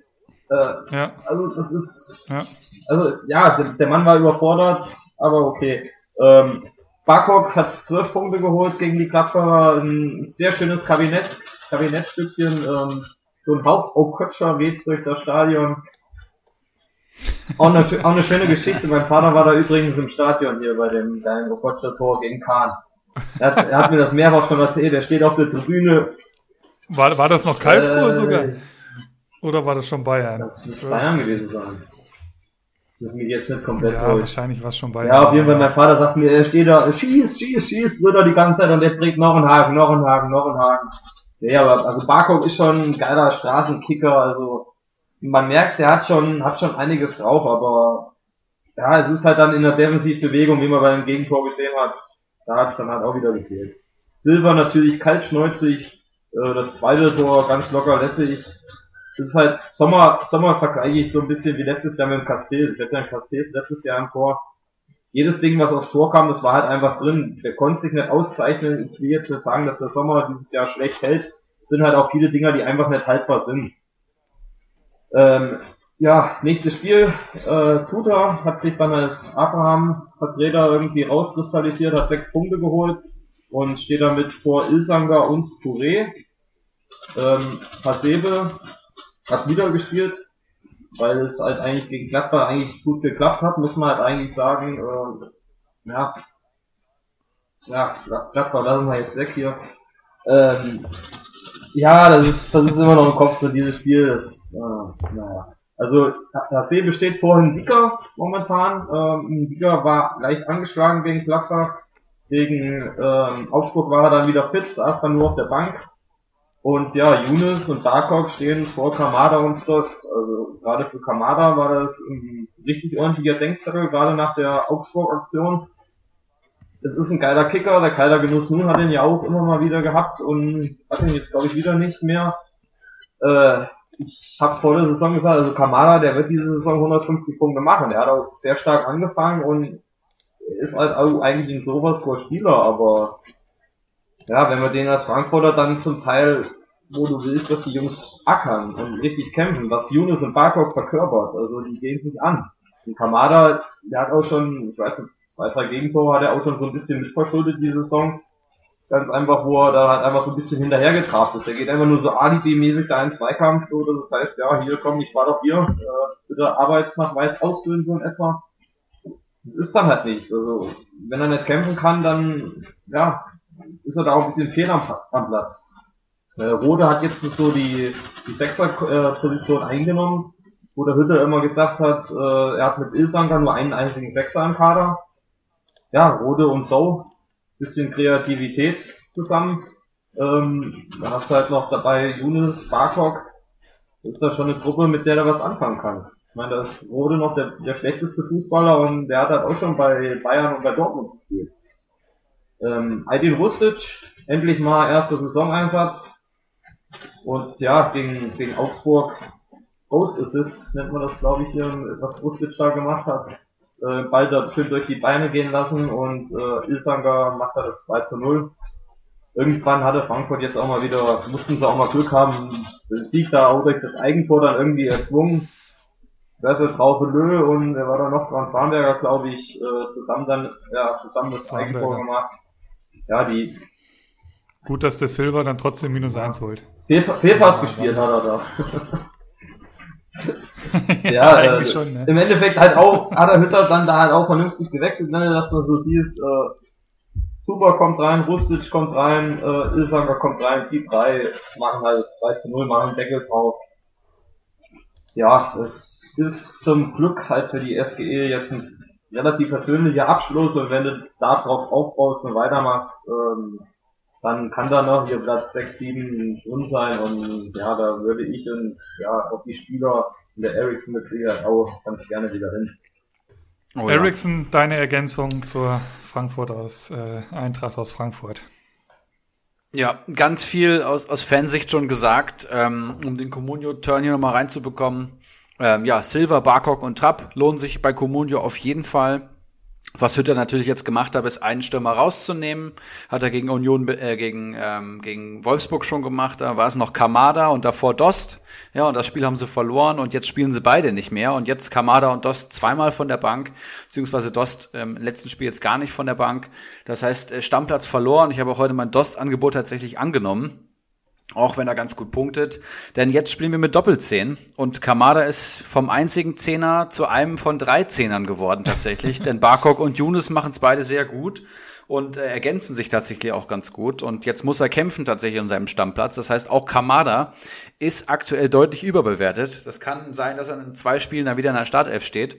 Aber aktuell hat er den Konkurrenzkampf verloren. Und mit der Aktion, Hütter ist so wie ich ihn einschätze, sehr nachtragend, was sowas betrifft und äh, legt viel Wert auf Einstellung und äh, fußballerische Klasse ist zwar auch wichtig, aber das kommt oftmals dann vielleicht auch als, als zweites. Ich kann viele Aufstellungsentscheidungen äh, von ihm nicht nachvollziehen. Ich tue mich immer sehr schwer mit, mit Adi Hütter und auch mit der Voraussicht, aber da bin ich mir jetzt eigentlich relativ sicher. Ähm, genau. Tuta als Abraham-Nachfolger auf jeden Fall jetzt kaufen. 700.000 bei Comunio wert. Ähm, war jetzt ein erster Schritt, um die Nachfolge vom, vom großen David anzutreten. Ich glaube, am 13. Januar oder so verlässt er dann die Eintracht. Also nach 17 Spieltagen so ungefähr ähm, ist die Hinrunde rum. Das war so vereinbart. Und dann muss ein Ersatz gefunden werden. Und Tuta hat jetzt sechs Punkte geholt im letzten Spiel. Das war sehr, sehr ordentlich.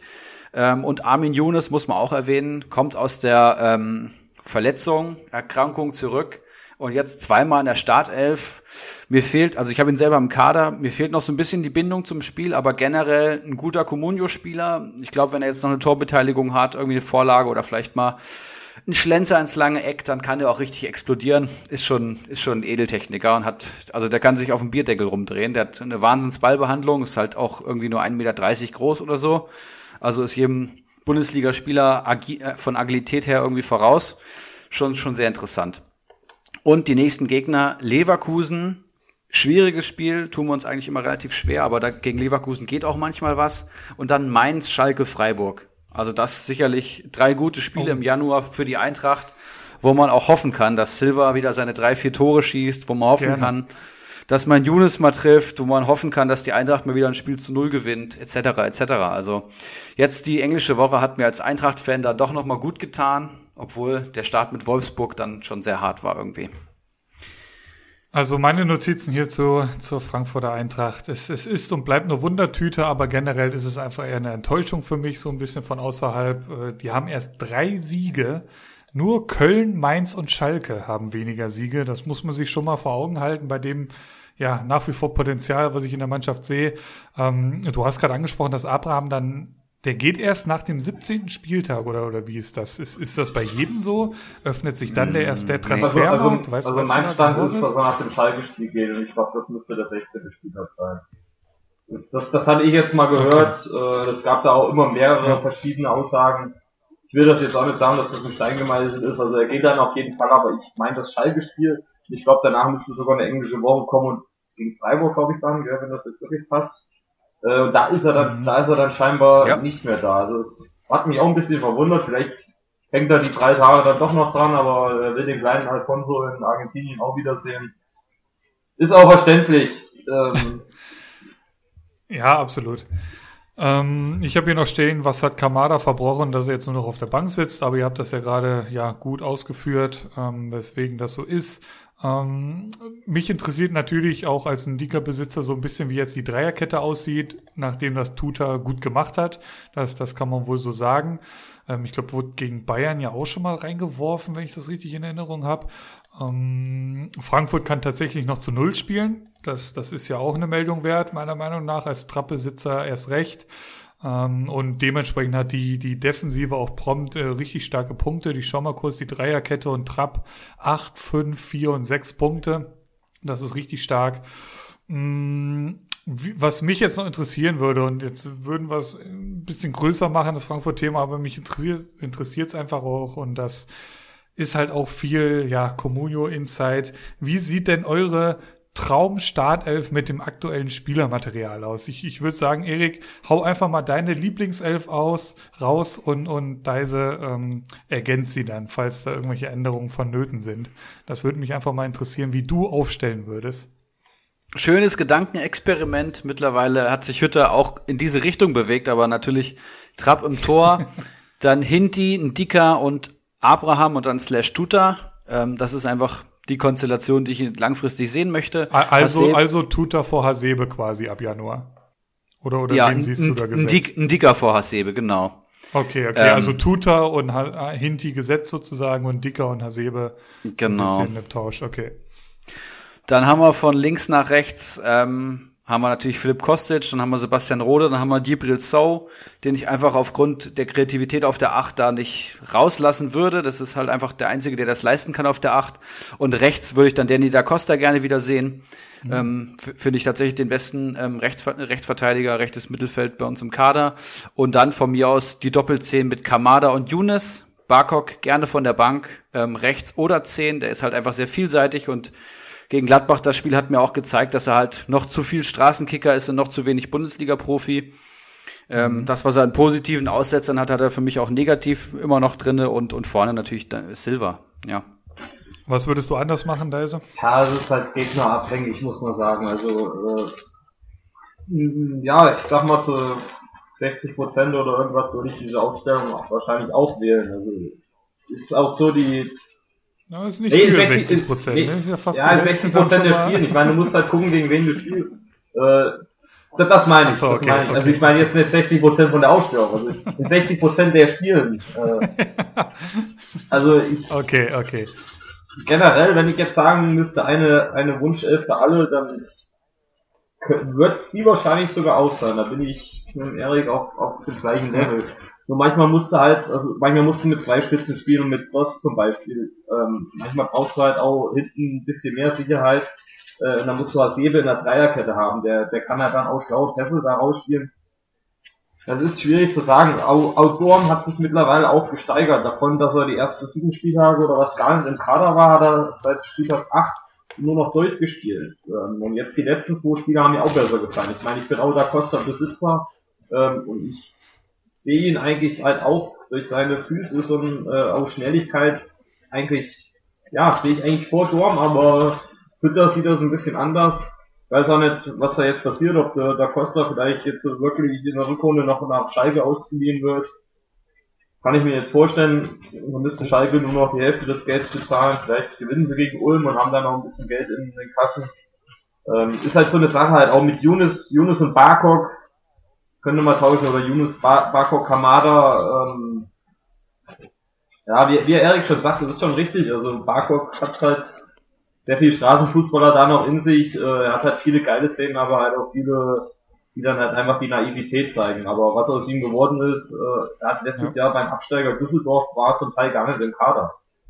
Das muss man halt auch sagen, dass er jetzt da wieder reinrückt. Schon eine geile Sache. Ja, ansonsten, ja, Erik hat da schon, hat da schon fast alles richtig gesagt. Sehe ich genauso. Wer macht jetzt mit dem großen SC Freiburg weiter? Oh, das mache ich gerne. Denn ich habe ja Bitte. Schmid und Schlotterbeck im Kader. da sind wir doch genau richtig bei dir. Ja, Freiburg hat ja jetzt endlich mal die dankbareren Gegner, kann man sagen. Und das trägt jetzt auch direkt Früchte. Also ähm, man hatte am Anfang so ein bisschen Angst, rutscht Freiburg jetzt in den Abstiegskampf, aber Christian Streich ist halt Christian Streich und der SC Freiburg ist der SC Freiburg. Solider, ehrlicher Fußball und Siege gegen Schalke und Hertha. 2 zu 0 und 4 zu 1. Beides ziemlich souverän, muss man sagen. Hertha und Schalke, beides Mannschaften, die ihrem Potenzial so ein bisschen hinterherlaufen und dann kommt halt der SC Freiburg, wo jeder Spieler gefühlt ein bisschen weniger wert ist, ähm, aber die Teamleistung ist herausragend. Ja, Freiburg wieder im Mittelfeld angekommen, Platz 10 der Teampunkte habe ich mir aufgeschrieben. Vincenzo Griffo habe ich letzte Woche, glaube ich, eine Lobrede draus gehalten, äh, drauf gehalten. Wahnsinn, was der aktuell an Punkten abreißt. Und das Geilste an Griffo ist, wenn er auch nur eine Torbeteiligung hat, ist er eigentlich sofort in zweistelligen Punkten. Müsst ihr mal drauf achten. Also immer wenn er ein Tor geschossen hat, ich glaube mindestens zwölf Punkte. Das ist halt richtig, richtig stark. Aber auch Soloy kann ich empfehlen, Schlotterbeck, Gulde, Schmid, Demirovic. Also aktuell sind sie fast wieder alle interessant. Demirovic jetzt mit dem ersten Saisontor, Gulde hat jetzt per Kopf getroffen. Schlotterbeck mit acht Punkten gegen Schalke, Soloy, da kommen jetzt mehr Torbeteiligungen rein. Ja, und finde ich aktuell eines der interessantesten Teams, wirklich viele noch unterbewertet. Guckt euch die Punkte von Freiburg letzte Saison an. Allein Schmid und Günther, glaube ich, beide über 100 Punkte.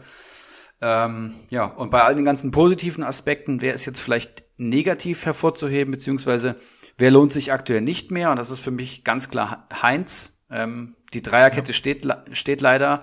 Äh, sorry an alle Heinz-Besitzer oder die, die ihn immer noch haben. Hätte man schon längst verkaufen müssen wahrscheinlich. Christian Streich will halt Stabilität, der will eine feste Stammelf und die hat er mittlerweile gefunden und da gehört Heinz einfach nicht dazu. Und wenn da jetzt keiner wackelt, grobe Patzer hat oder sich verletzt, dann wird er auch nicht reinkommen. Ähm, ja, hier, also der Innenverteidiger, der wahrscheinlich in den letzten drei Jahren die meisten Spiele bei Freiburg gemacht hat, sitzt jetzt auf der Bank. Das ist natürlich bitter. Und ja, die einzige Rotation, die wir bei Freiburg haben, ist im Sturm. Da ist es nahezu unvorhersehbar, wer spielt. Es spielen alle eigentlich immer. Die Frage ist nur, wer steht in der Startelf und wer kommt von der Bank. Und alle treffen doch eigentlich das Tor. Ja, muss man auch sagen. Ob es dann Pedersen dann per Elfmeter ist oder ähm, Demirovic hat jetzt getroffen und auch ein Höhler arbeitet einfach viel, punktet auch ohne ein Tor ganz okay. Also ich glaube, auch da geht was. Aber vor allem Freiburg, äh, die Verteidiger und die Schienenspieler lohnen sich sehr. Und die nächsten Gegner habe ich mir aufgeschrieben. Hoffenheim, Köln. sehr, sehr gute Gegner. Dann kommt Bayern und dann kommt Frankfurt. Schwierig, ja. schwierig. Ähm, ich mach's quick and dirty. So ein bisschen die Mannschaft der Stunde hat jetzt in rund um diese englische Woche äh, drei Spiele gehabt, drei Siege.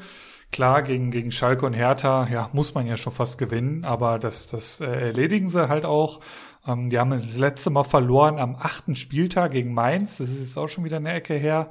Ähm, Grifo, Mann der Stunde, 54 Punkte in den letzten fünf Spielen. Also wirklich unfassbar. Direkte Torbeteiligung in jedem Spiel.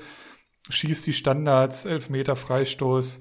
Also das, das ist wirklich Gold wert, der Mann. Ähm, Heinz hast du schon angesprochen, jetzt seit vier Spielen komplett außen vor. Das war so zum, zum Anfang der Saison auch noch nicht zu erwarten. Dafür Schlotterbeck, äh, hast du eben schon erwähnt. Dimirovic kommt langsam in Fahrt. Der hat jetzt 18 Punkte geholt in den letzten vier Spielen, auch erwähnenswert meiner Meinung nach. Und ja, dass das Programm jetzt wieder etwas anzieht bei Freiburg nach dem harten Anfangsprogramm. Das hatten wir auch schon mal zum Thema hier. Jetzt ein paar Gegner dabei gewesen, gegen die du punkten musst. Das haben sie auch getan, sind jetzt Platz 10, 17 Punkte und jetzt der große Bacardi Diakite. Ja, alles sehr gut gesagt, meine Freunde. Ähm, also ich habe nur 53 Punkte in den letzten fünf Spielen bei Grifo. Also einer von uns hat da das könnte auch oh, sein, dass ich mich verzählt habe. Das macht mir viel aus. Äh, kranker Typ. Ich glaube, hier ist jetzt der drittbeste Spieler, meine ich, hätte ich heute Morgen bei Comstats gesehen in der ganzen Bundesliga. Äh, wie der Erik das. Korrekt. Hat, hat er meinen Silber Wie der Erik, wie der Erik das schon sagt. Ja, äh, mit fünf Punkten. Der Typ, die, die 8-1, die der Stündel nach seinen drei Toren hatte, die hätte der wahrscheinlich nach einem Tor gehabt. Und man muss sehen, äh, ich weiß nicht, ob ihr die Szene gesehen habt, der hatte in der 45. Minute jetzt gegen Hertha, läuft er alleine auf den Schwollo zu und ja, luft den einfach in die Arme. Also ja. er hat da auch noch eine Großchance vergeben, das muss man auch noch dabei sagen. Gut, die Ecke auf Gulde hat er natürlich auch wieder geschlagen, da der Mann der Standards. Wenn der Streich ihn nicht runtergenommen hätte, hätte er den Elfmeter noch gemacht. Ja, kranker Typ, hätte ich auch gern gehabt. Und äh, Seppeltar aus der ersten Liga, der will immer den Lenz haben und ich sage immer nur ja gegen Grifo und dann beleidigt er mich kurz und eine Woche später fragt er mich wieder an, dann geht's wieder so. Ja, die Dreierkette funktioniert. Die haben jetzt in den letzten vier Spielen zehn Punkte gemacht. Äh, was, was ihr noch nicht erwähnt habt, äh, Höhler zweimal auf der Bank. Das finde ich schon ein bisschen komisch, weil der Mann war immer gesetzt. Ist auch eigentlich ein richtig guter Communio-Spieler, hat jetzt äh, ja, den Elfmeter ja, ein bisschen geschindet, aber hat einen Elfmeter gekriegt jetzt im letzten Spiel äh, wurde dann, glaube ich, auch noch mit einer 7-1 oder 7-2 bewertet, also vier Punkte noch nach der Einwechslung.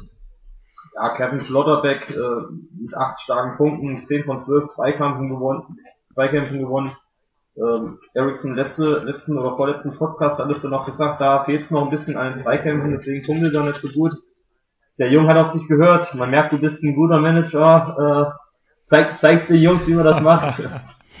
ja, und auch gegen Hertha, wie Erik das auch gesagt hat, beide Autoverteidiger wären stark. Schmied und Günther mit sieben Punkten.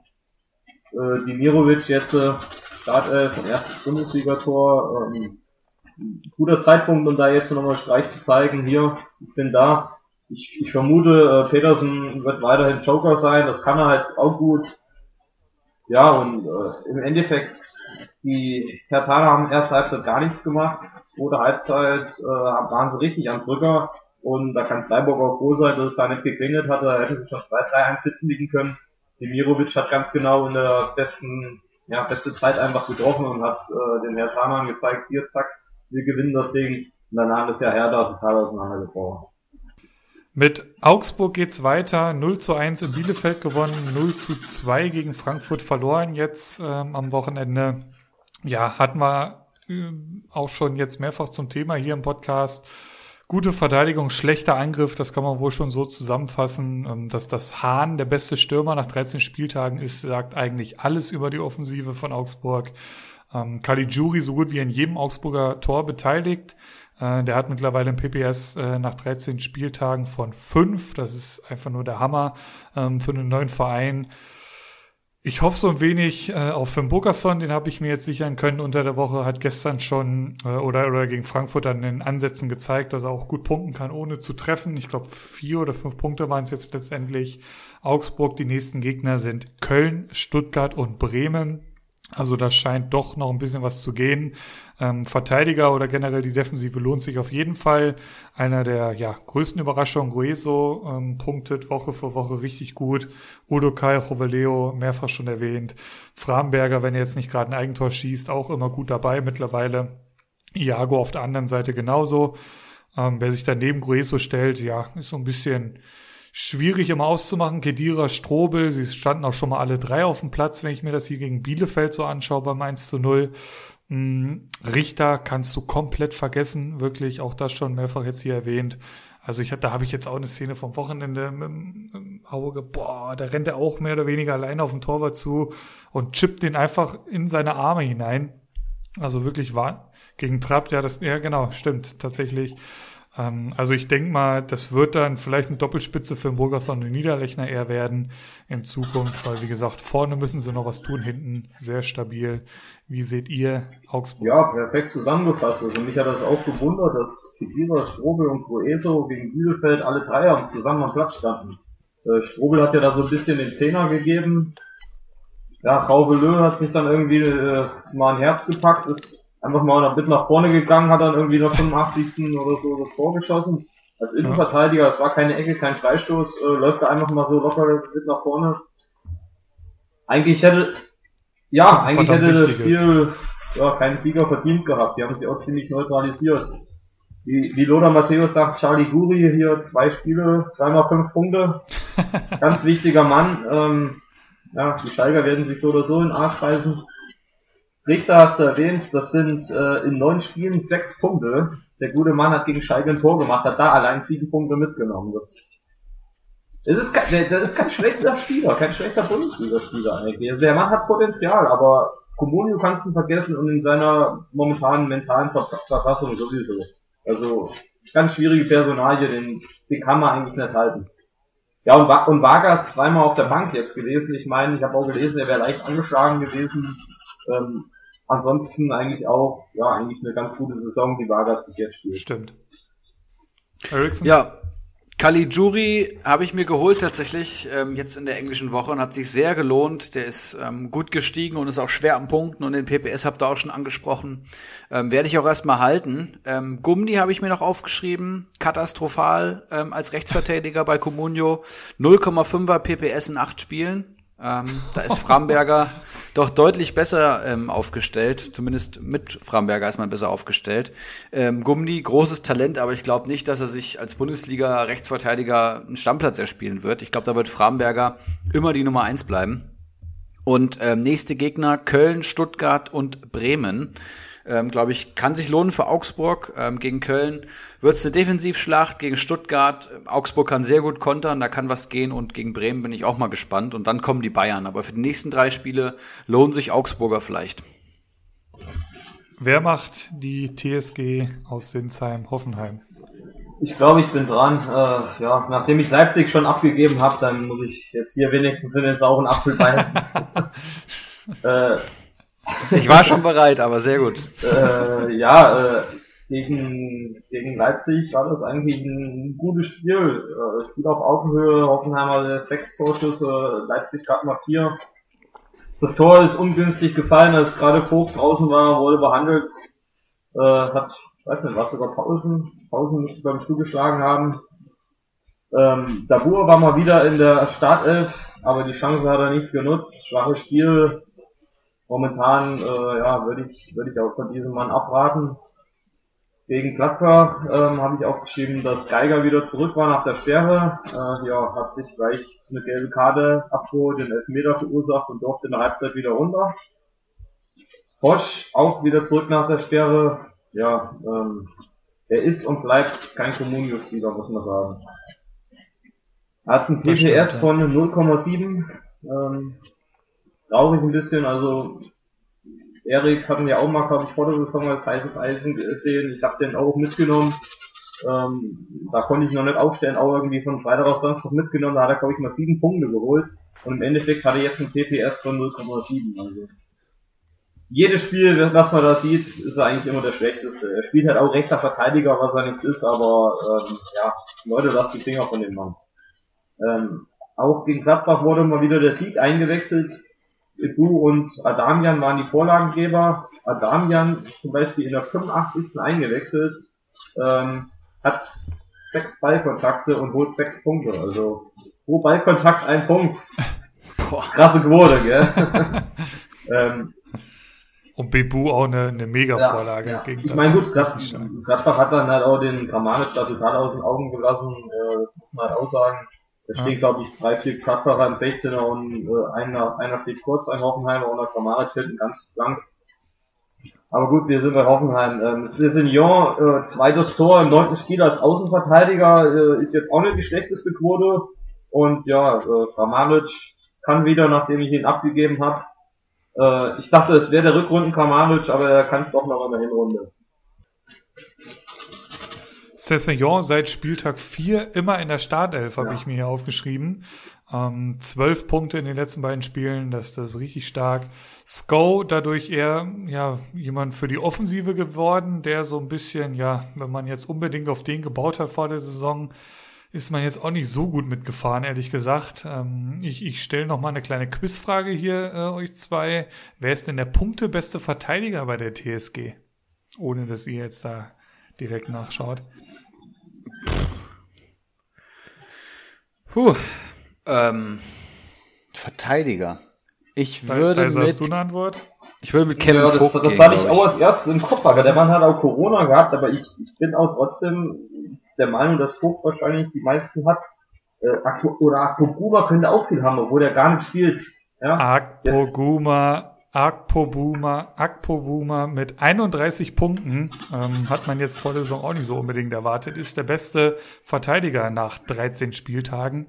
Ähm, ich erinnere noch, mich so ein bisschen noch an die, an die Kreuzbandverletzung von, vom Eisenelmin, wie man hier äh, liebevoll nennen. Der, der profitiert natürlich davon und vor dieser Dreifachbelastung, aber Akpoguma nach, äh, wie gesagt, 13 Spielen mit 31 Punkten, bester Verteidiger der TSG. Wir erinnern uns, äh, ich hatte es eben bei Union Berlin äh, gesagt, da sind alle Verteidiger schon über 30 Punkte. Bei Hoffenheim ist es halt nur einer. Ähm, ja, so viel eigentlich für, von, von meiner Seite aus zu Hoffenheim. Wie sieht's bei dir aus, Erik? Und dann mit einem galanten Übergang zum nächsten Verein, bitte. Ja, Hoffenheim ähm, war ganz interessant in der Recherche, denn die haben bis auf Kramaric eigentlich keine Comunio-Top-Akteure. Kramaric hat 74 Punkte geholt, ist ja herausragend unterwegs natürlich durch die ersten drei Spieltage und dann kommt nach 40 Punkten nichts, kommt Samasiku mit, acht, mit 38 Punkten. Also das Gap ist, ist Wahnsinn und wenn ich jetzt mal in der Gesamtmannschaftspunktzahl den Kramaric abziehe, dann ist man auf dem Punkteniveau von Mainz. Das zeigt, glaube ich, schon, mit welchem ähm, ja, mit welchem Potenzial Hoffenheim da wie umgeht. Ähm, ja, da geht, da geht viel mehr. Die Spieler sind alle überbewertet tatsächlich. Ich finde, Bebu, Baumgartner, Samasiku sind da noch so die, die lukrativsten, aber auch die stehen unter 40 Punkte. Da müsste eigentlich viel, viel mehr gehen. In der Europa League sind sie extrem dominant, aber da haben sie auch nicht die Gegner was man bei Hoffenheim natürlich immer sagen muss, ist natürlich, sind natürlich die vielen Corona-Fälle und die viele Rotation und da kann sie auch keine Mannschaft finden, wenn, wenn ständig jemand anders infiziert ist. Das ist schon schwierig, aber generell spielen sie deutlich unter Wert und ja, schwierig da einen rauszupicken, den ich empfehlen würde. Nächste Gegner aber Freiburg, Schalke und Bielefeld. Also wenn was geht, dann vielleicht jetzt. Also ich glaube, jetzt einen Kramaric holen ist kein verkehrter Move für die nächsten drei Spiele. Ja, nächstes Team, lass mich schauen in der Bundesliga-Tabelle, ist der SV Werder Bremen. Die, ja, tatsächlich ähnlich beschissen wie letzte Saison spielen, muss ich mal sagen. Aber das reicht anscheinend, diese Bundesliga-Saison. Ähm, verlieren gegen Dortmund 2 zu 1 und holen dann einen 1 zu 0 Sieg in Mainz durch Dinkchi, der noch Regionalliga gekickt hat und jetzt in der Bundesliga eingewechselt wurde und den Siegtreffer schießt. Und ja, Bremen steht eigentlich ganz gut da dafür, wie sie spielen. Was habe ich mir aufgeschrieben? Wer lohnt sich aktuell? Vor allem Dinkchi, weil er natürlich massiv im Marktwert steigen wird. Möwald, ganz gut drin ist tatsächlich, auch immer torgefährlich. Und Pavlenka lohnt sich auch. Ähm, Bremen gibt jetzt ja natürlich deutlich mehr auf die Defensive im Vergleich zur letzten Saison. Das merkt man auch schon bei den Punkten. Ich habe äh, Friedel deutlich stabiler als letzte Saison, punktet sehr, sehr gut für seinen äh, Marktwert und auch Pavlenka holt ordentlich Punkte. Negativ habe ich mir aufgeschrieben, ist nach wie vor Chong. Von dem habe ich mir so viel erhofft und ja, vielleicht spiele ich da auch zu viel FIFA-Karrieremodus, ich sag's immer wieder.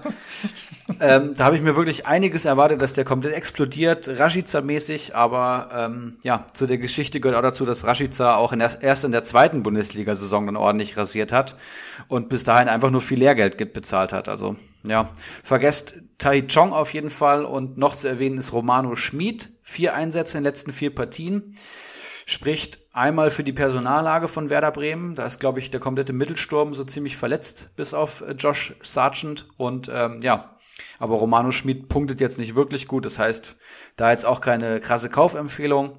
Und die nächsten Gegner sind Union Berlin, Leverkusen, Augsburg und Gladbach. Das heißt, ähm, Bremen stand jetzt ganz gut gegen Dortmund und Mainz, aber ich glaube, gegen Union und Leverkusen, die ja beide herausragende Offensivreihen haben, ähm, werden sie ein paar mehr Tore äh, fressen.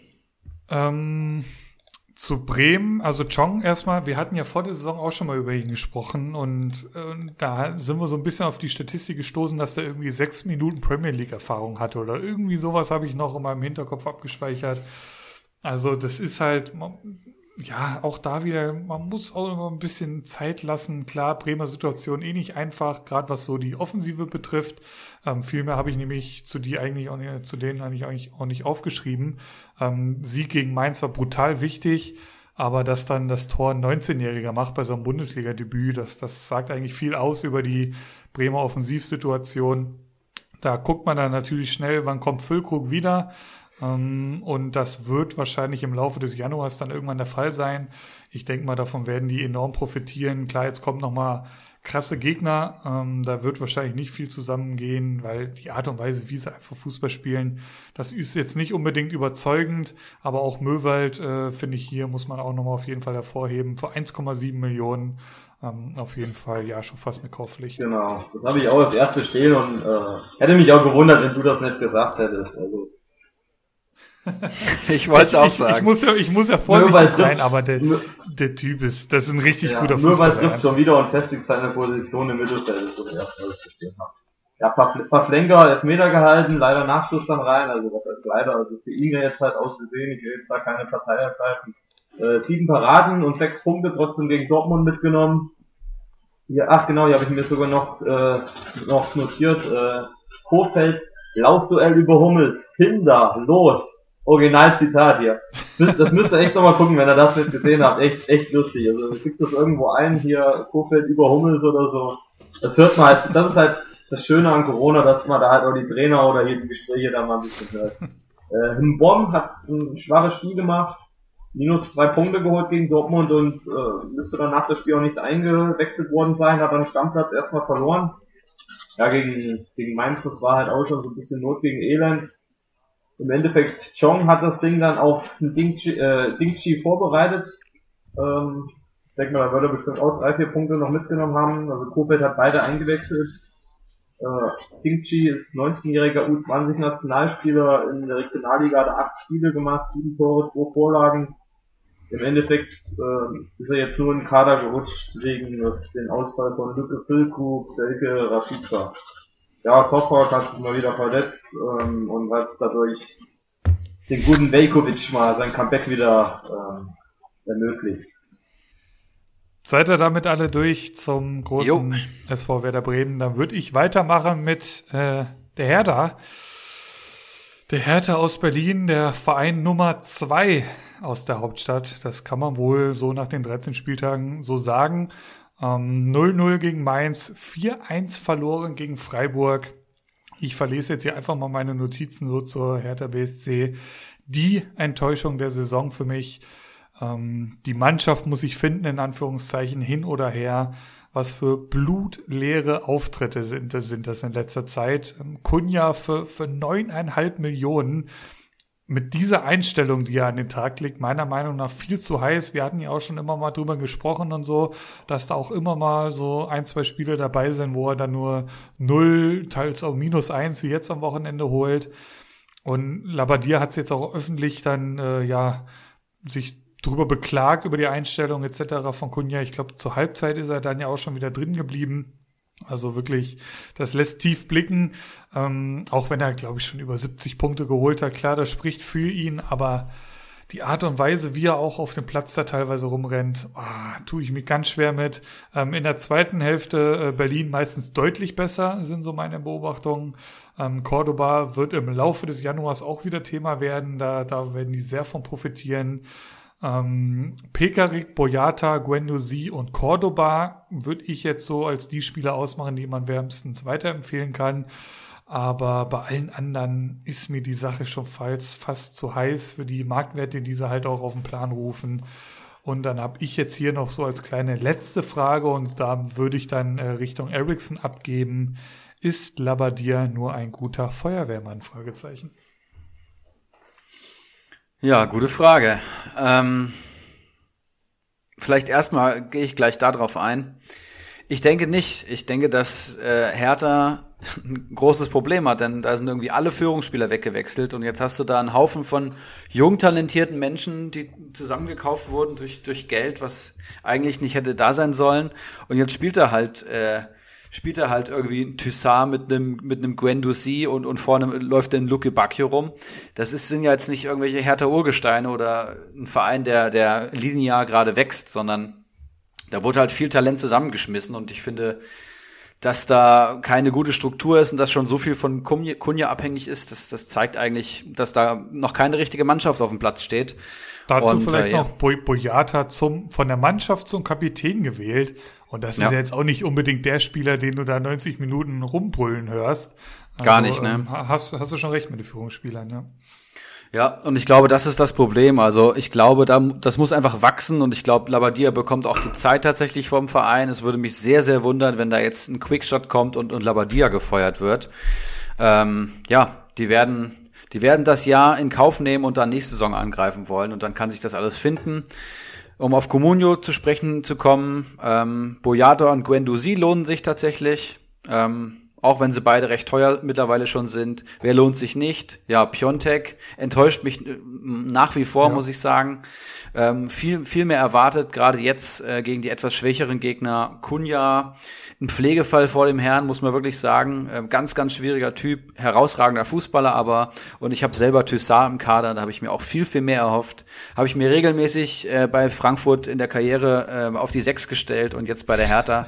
Zeigt er noch nicht das ähm, was ich sehen möchte. Deswegen werde ich ihn vermutlich jetzt wieder verkaufen. Und ich kann auch nicht verstehen, warum Marvin Plattenharter als Linksverteidiger gesetzt ist. Vielleicht ist das auch schon wieder so ein Wink Richtung ähm, Teamchemie, dass da mal ein erfahrener Spieler mitspielt und nicht auch noch der Mittelstädt, der ja auch noch relativ jung ist, aber der auch der viel bessere Linksverteidiger ist, wenn du mich fragst. Auch wenn Plattenhardt gute Standards schießt, aber auch Mittelstädt wurde jetzt eingewechselt. Direkt wieder vier Kommunie-Punkte. Das ist schon, schon ziemlich gut.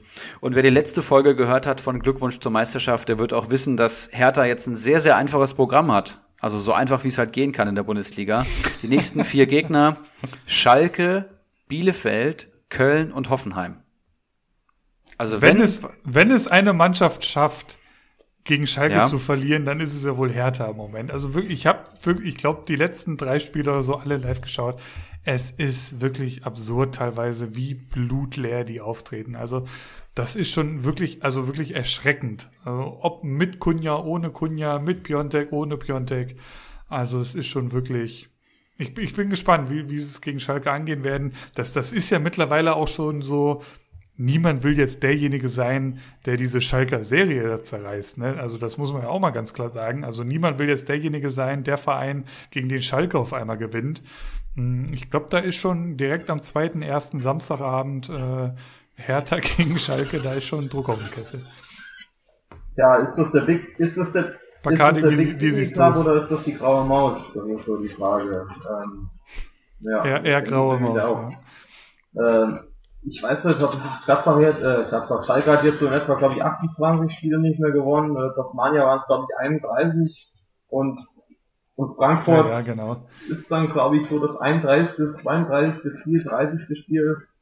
Ich habe da die Frankfurter noch ein bisschen in der Verlosung, dass die äh, gegen, gegen Schalke da. Auch möglich. Äh, da habe ich ein bisschen Angst drum. Aber gut, äh, zu Hertha zurückzukommen, äh, das war ja unter der Woche ein richtiges grausames Spiel. Die haben gegen Mainz gespielt ähm, Ericsson, weißt du, was dein Torhüter geholt hat bei, bei dem 0 zu 0?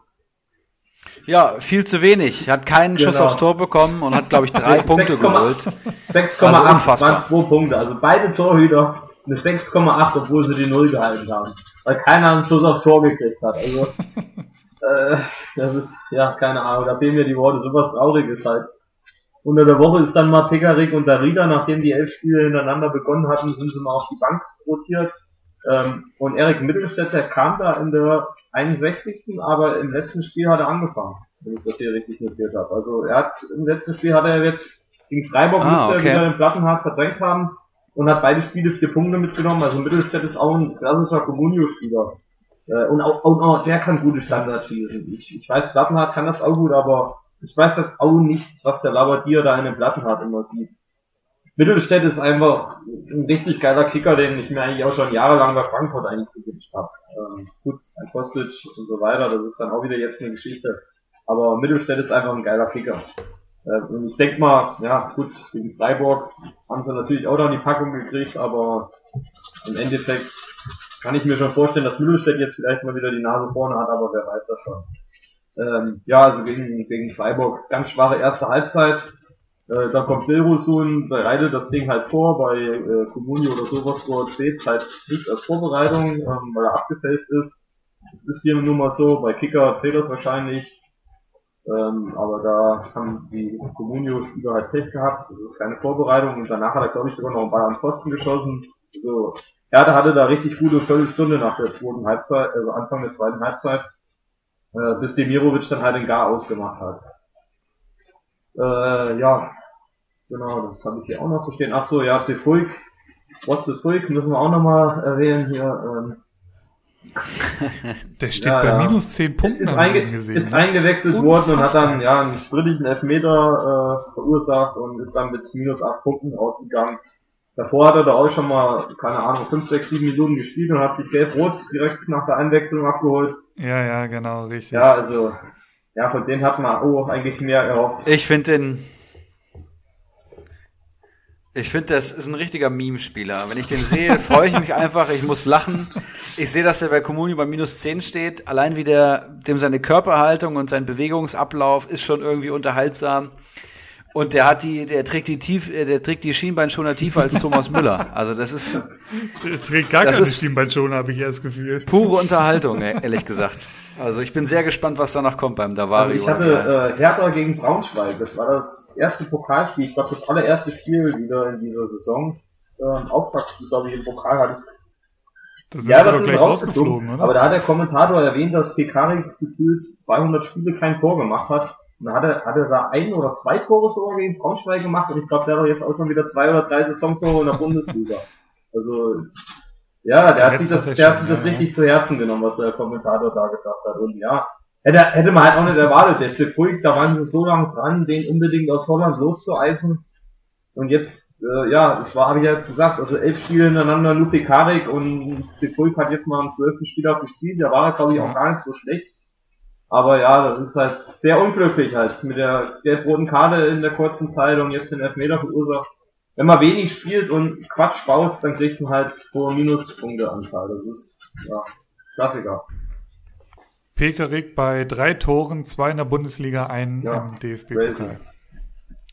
Sehr gut. Wer macht jetzt den großen ersten FC Köln? Äh, ich, könnte ich schon wieder dran sein, hier, ja. Da ist er, ne?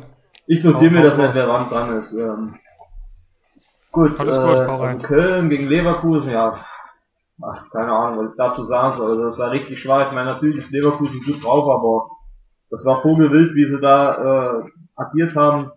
Auch Horn, äh, der hätte da schon runterfliegen müssen. Also der Keeper jetzt, äh, Jannis Horn, ähm, hat dann ein bisschen Glück gehabt, dass er da keinen Platzverweis kriegt, äh, ist dann glaube ich auch gutzeitig ausgewechselt worden. Und ja, da haben sie ein bisschen, bisschen umgestellt und dann lief das auch schon besser, aber ja, Leverkusen hat dann, glaube ich, auch ein bisschen geschont, um äh, gegen, gegen die Bayern dann noch ein bisschen Fitness zu haben. Was halt aus Kölner Sicht äh, ganz schön ist, ist, dass der Hector sein Comeback gegeben hat. Ähm, ja, und gegen Leipzig hat Köln dann halt einfach aus den Fehlern gelernt, beziehungsweise der Biscold hat eine andere Formation, eine andere Aufstellung gewählt. Ich meine, äh, Timo Horn neun Punkte geholt, hat dann auch das eine oder andere Ding gehalten. Ähm, aber generell hat da Köln ganz anders agiert. Ich meine, Horn war dann auch nur auf der Bank, kam dann glaube ich noch kurz vor Ende. Äh, Meret ist dafür in die Startelf gerutscht, äh, den Gistel danach auch nochmal gelobt hat. Hat auch ein sehr starkes Spiel gemacht von den Werten her. Ähm, generell Meret, Spiri 5 Punkte, Duda 6 Punkte geholt. Ähm, das gegen Leipzig ist jetzt schon nicht verkehrt. Ja, das sind so die kurzen, knappen Notizen, die ich mir zu diesen zwei Spielen gemacht habe. Leverkusen, die erste Mannschaft aus den Top 4, die ja mehr oder weniger ein erwartbares Ergebnis gegen Köln eingefahren hat mit 0 zu 4. Ähm, also davor, ich habe hier gerade mal die Ergebnisse aufgemacht, also gegen Leipzig 0-0, Leverkusen haben wir gerade angesprochen, gegen, gegen Wolfsburg würde ich da auch noch mit reinnehmen, Jungs, 2 zu 2. Und ich bin mal kurz zu kleinen Frischlinge, gell? nur kurz, also macht nur weiter, erzählt eure Geschichten zu Köln, bin gleich wieder gut. da. Ähm, Dortmund gegen Köln 1 zu 2. Sehr starke drei Punkte. Gegen Bayern erinnere ich mich ein knappes 1 zu 2. Selbst da war noch mehr drin.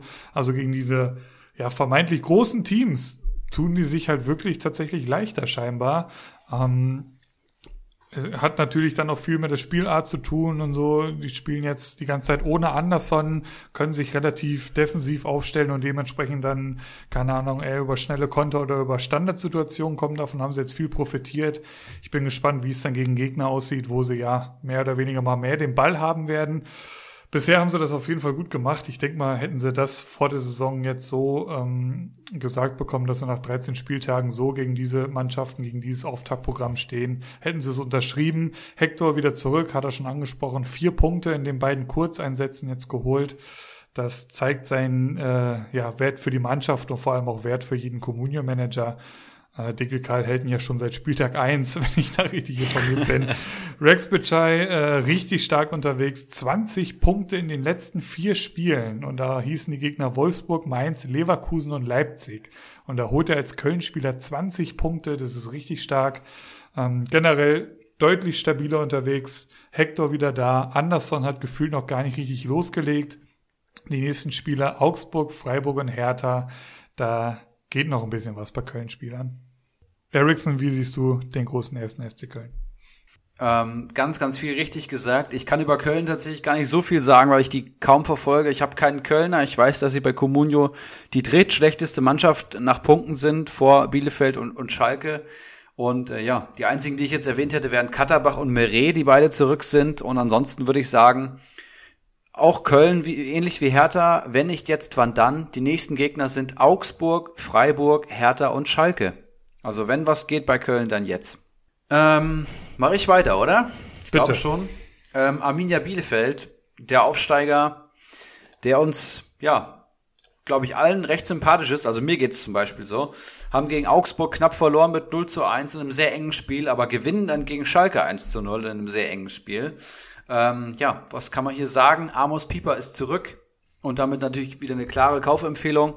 Ähm, De Medina, ähm, da haben schon viele gesagt, dass das der Stamm-Außenverteidiger äh, Number One ist, aber ähm, jetzt erste, erster Startelf-Einsatz, glaube ich, nach seiner Verletzung oder nach seiner Verletzung am ersten, zweiten Spieltag und erste Torbeteiligung. Also hat auch gut gepunktet und auch Gebauer kann ich euch ans Herz legen. Auch der lohnt sich. Allgemein Bielefeld Gesamtmannschaftswert mit 31 Millionen mit Abstand am niedrigsten, ähm, wirklich mit Abstand ähm, und haben aber trotzdem irgendwie 150 Punkte mehr geholt als Schalke, die letzter sind tatsächlich. Das gesamte Schalke-Team hat 237 Punkte geholt und äh, Bielefeld als vorletzter 381 Punkte. Also das ist schon, zeigt schon, an welchen Abgründen Schalke unterwegs ist, zeigt aber auch, dass Bielefeld sich lohnt tatsächlich. Und es kommt ja nicht von ungefähr, dass sowohl Bacardi als auch ich ähm, ja Bielefelder im Kader haben und auch regelmäßig aufstellen. ist einfach ein super Preis-Leistungs-Verhältnis, mit dem man jeden Kader ergänzen kann. Da gibt es viele extrem günstige Spieler, muss man wirklich so sagen. Und äh, ja, die Verteidiger lassen sich, glaube ich, generell ganz gut holen, aber auch der Torhüter ist, ist schwer in Ordnung, weil er gut im Spielaufbau eingebunden ist und auch gut auf den Kasten bekommt. Und ja, Stürmer schwierig bei Bielefeld habe ich mir noch aufgeschrieben. Und nächste Gegner Gladbach, Hertha, Hoffenheim und Stuttgart ja, so ein mittelmäßiges Programm, würde ich sagen. Vielleicht geht gegen die Hertha was. Ja, ich bin äh, mit meinen Bielefeld-Notizen schnell durch, weil ich habe mir da gar nichts zu aufgeschrieben. Ähm Also 0-1 Augsburg verloren, äh, 0-1 Schalke gewonnen. Das war natürlich vor allem gegen Schalke ein brutal wichtiges Spiel. Gar keine Frage. Aber aus Comunio-Sicht, und da kann ich ja vielleicht so ein bisschen die Gegenpartei äh, zu einnehmen, das ist mir einfach zu heikel zum einen dass sie mal richtig einen von Latz bekommen und das wird auch noch mehrfach passieren die Saison, da bin ich mir sicher. Äh, Moreno, klar, lohnt sich jetzt so um Tor, 38 Punkte, da gibt's wahrscheinlich auch schlechtere zu dem Zeitpunkt. Ähm, aber der wird vergeben sein. Ein Pieper hat sich jetzt auch umgesprochen, kann, muss man sich ins Team holen für 2,6 Millionen, muss man sich auch mal vorstellen. Er war jetzt verletzt, klar, aber ähm, sein PBS spricht ja auch für sich. Und dann, ja, vorne ist es mir einfach zu heikel, muss ich ganz ehrlich sagen, sich da irgendeinen Bielefelder dann ins Team zu stellen. Klar, Doan, aber da waren halt auch schon ein paar Spiele dabei, wo du dann 0 und 1 Punkte dann jeweils mitnimmst. Und ja, ich, ich gehe davon aus, dass, das, dass, äh, dass die einfach wieder absteigen und dann hat sich's halt erledigt. Dann ist mal kurz der Stern von Bielefeld beziehungsweise von ein paar Spielern aufgegangen. Aber für mich komplett irrelevant, muss ich, muss ich so hart wie es sich anhört sagen. Da ist wie ja, also ich sehe das auch so, dass die Abwehr wirklich interessant ist. Ähm, weiß nicht, wer hätte das so vor der Saison gedacht? Ähm, Moreno müsste einer der besten Keeper sogar sein. Ähm, Aue Nilsson, ähm, ich habe jetzt gerade mal die Statistik geöffnet, weil ich den jetzt einfach mal erwähnen wollte. Der hat, hat fünf Spiele gemacht, hat ein DPS von 3,4, 17 Punkte mitgenommen. Und Brunner sowieso, den kann ich eh blind empfehlen. Äh, Keeper ohne Frage, da hat der Ericsson mich auch nur ganz knapp ausgestochen gehabt. Da habe ich mir ja direkt geschrieben, du hast ja schon wieder einen Schonlauf verpflichtet. Äh, Thunderform sowieso, also das, das ist keine schlechte, schlechte Gruppe für Kommune, die da hinten stehen haben. Vielleicht werden sie auch mal auf den Sack kriegen, die werden mal äh, die Packung holen, aber trotzdem, ja, ich finde es auch so, wie ich ehrlich das gesagt habe, äh, keine uninteressanten Spieler. Mich ärgert halt ein bisschen, ich habe mir den Havel voller Vorfreude geholt, äh, letzte Saison alle möglichen Standards geschossen, diese Saison, ja, schießt der Doan die, aber trotzdem die letzten zwei Spiele vier und fünf Punkte für den Havel, also kann man sich kein bisschen beschweren, obwohl die Standards halt abgenommen werden. Äh, Kunze habe ich auch, der hat jetzt den Briegel-Ersatz gemacht im Spiel gegen Augsburg, hat auch vier Punkte geholt. Äh, auch starkes Spiel, ist auch ziemlich großer Spieler, der wird da auch einige Kopfbälle abfangen ab, äh, hinten und vorne kann er auch ruhig mal Tor machen. Ähm, aber kurz gucken, der, der ist auch nicht viel wert. Kunze, wo ist er hier? Ähm, Kunze 650.000 aus 13 Punkte geholt, hat auch noch nicht so viel gespielt. Das sind einfach Spieler, die so als Lückenfüller, die du dir da mitnehmen kannst. Und dafür ist Bielefeld äh, richtig gut geeignet. Gegen Schalke, für mich war es halt, war es halt wirklich ein erwarteter Sieg. Äh, das ist, ja, es war halt ein richtiges Krampfspiel. Also wir haben, wir haben elf, elf gelbe Karten im gesamten Spiel gehabt. Äh, wie Erik auch schon erwähnt hat, Gebauer, also der schnelle Gebauer hat den Vorzug vor Schüttlock in diesem Spiel bekommen. Ja, und so, viel mehr habe ich da jetzt auch nicht mehr zu sagen. Also gegen Augsburg war es halt kein schönes Spiel, äh, aber das haben wir ja bei Augsburg schon erwähnt. Also meinetwegen können wir bei Mainz weitermachen. Ja, haben wir jetzt noch die zwei Pflegefälle der Liga. Wer, wer möchte Mainz, wer möchte Schalke machen? okay, ich, ich, ich spiele die Begeisterung. Ich fange einfach mal mit Mainz an. ähm, Mainz 05, ja, äh, 0 zu 0 gegen Hertha, 0 zu 1 verloren in einem ganz, ganz, ganz, ganz, ganz wichtigen Spiel gegen Bremen. Ähm, der eben angesprochene 19-jährige Einwechselspieler hat dann da genetzt. Ähm, ich, ich verlese einfach mal die Notizen, die ich mir jetzt dazu aufgeschrieben hat. Ähm, Finger weg vom Mateta, kann man wohl als erstes sagen, 5,6 äh, Millionen. Der hat in den letzten fünf Spielen zusammen, Achtung, minus sechs Punkte geholt. Also unfassbar, wer sich den da jetzt irgendwie vor ein paar Wochen ins Team geholt hat. Ähm, rest in Peace. St. Just äh, scheinbar recht brauchbar für 2,1 Millionen, mittlerweile konstant am Punkte sammeln. Ja, ansonsten generell muss man sagen, Vorsicht bei Mainz an die nächsten Gegner heißen Dortmund, Frankfurt und Bayern. Ähm, also ich sag mal, gegen Dortmund und Bayern wird's ja mal mindestens schwer. Gegen Frankfurt, wenn sie ihre Leistung bringen, genauso, so wie die Mainzer im Moment drauf sind. Kunde jetzt zweimal Startelf, hat er sich festgespielt? Fragezeichen. Erik habe ich hier noch stehen. Ähm, dasselbe gilt für Stöger und äh, Aaron Martin. Plötzlich auch wieder eine ganz heiße Aktie für die Startelf. Jetzt zweimal angefangen und dabei je drei Punkte geholt. Das sind so die Notizen, die ich zum Mainz 05 habe. Ja, ähm, Trainer kurz vorm Aus kann man hier noch sagen. Jan Moritz Lichter heißt er, glaube ich, und ich, ich kann es nachvollziehen. Also wilde, wilde Rotation in, in der Startelf, die wechselt wöchentlich durch. Gesetzte Stammspieler sitzen auf einmal auf der Bank und, und Spieler, wo man sagt, ähm, was willst du jetzt mit dem stehen dann in der Startelf? Kunde ist auch so einer, der hat gefehlt, der hat letzte Saison herausragend gespielt. Ihr kennt ja, glaube ich, die Story. Ich habe ihn für 4,8 Millionen geholt und ähm, punktet wirklich schlecht und jetzt zwei Startelf-Einsätze, jetzt letzt, letztes, letzten Spieltag bestes Spiel gehabt mit vier Punkten, endlich mal. Aber generell kann ich es nicht nachvollziehen. Also wenn Barrero nach den letzten Wochen auf die Bank setzt oder auch ein Stöger nach den Joker-Einsätzen erst jetzt in der Startelf bringt, ähm, oder auch der Sturm, keine Ahnung, Quaison spielt viel zu wenig, finde ich. Für mich der Stürmer Nummer eins im Mainzer Sturm noch vor Mateta, der einfach eine krasse Fluktuation von, von herausragenden Leistungen hat und, und extrem schwachen Leistungen. Also ganz, ganz schwierig. Ähm, bei Mainz lohnen sich tatsächlich auch Verteidiger und, und der Torhüter. Also Robin Zentner kann man, glaube ich, mittlerweile ganz gut empfehlen und auch Hack und St. Just. Also Hack, ich weiß nicht, ob ihr mal die Punkte von, von dem guten Mann in den letzten Wochen gesehen habt. Ich habe ihn, glaube ich, vor drei Wochen mal hier empfohlen. Und der Kerl hat einen PPS von 3,75 ähm, in acht Spielen und das bei Mainz. In den letzten drei Spielen hat er 16 Punkte ohne Tor geholt. Also, ja, einfach ein Zweikampfmonster, ein Kopfballmonster, den würde ich euch ans Herz legen. Ansonsten ist für mich Mainz ein absoluter Abstiegskandidat. Und für mich nur noch die Frage, ob äh, Bielefeld oder Mainz dann am Relegationsplatz steht. Aber das sieht ganz, ganz schlecht aus, ehrlich gesagt. Grüße an die Königsblauen von Ibras Eriksson. Äh, wie siehst du, Bacardi, die Mainzer aktuell? Ja, habe ich ja eben schon äh, bei Hertha erwähnt, also in dem Spiel kein einziger Torschuss, äh, also oder Schuss aufs Tor, sagen wir es mal so. Als Torschuss wird ja, ja jedes mögliche Ding gewertet. Ähm, was, ja. Was mich extrem gewundert hat, und das ist, da fasse ich jetzt äh, Mainz und Schalke da direkt zusammen, Edemilson Fernandes hat auf einmal rechter Verteidiger gespielt und bei Schalke ist es auf einmal Stambuli, äh, der da rechter Verteidiger spielt. Also ja. ich weiß nicht, was da unten im Tabellenkeller getrunken wird, aber naja. Bei Bayern ja, genau, genau. Also, das ist, ist so der neue Trend. Nee, aber äh, Fernandes im ersten Spiel bester Mann am Platz mit acht Punkten und im zweiten Spiel schlechtester Mann am Platz mit null Punkten. Das äh, fand ich dann halt auch äh, erwähnenswert. Äh, Zentner gegen Bremen sehr lange den Rückstand verhindert, äh, sechs Paraden gehabt, äh, pro Parade hat am Ende noch einen Punkt gekriegt, also sechs Punkte mitgenommen. Ja, dann Tübs habt ihr ja erzählt, äh, 10 von 15 Zweikämpfen gewonnen, ist auch eine gute Quote. Äh, folgedessen acht starke Punkte geholt. Ja, den Rest hattet ihr eigentlich alle schon erwähnt, das würde ich so unterschreiben. Schalke jetzt in den nächsten drei Spielen Hertha, Hoffenheim und Frankfurt und Mainz gegen Bayern, Frankfurt und Dortmund.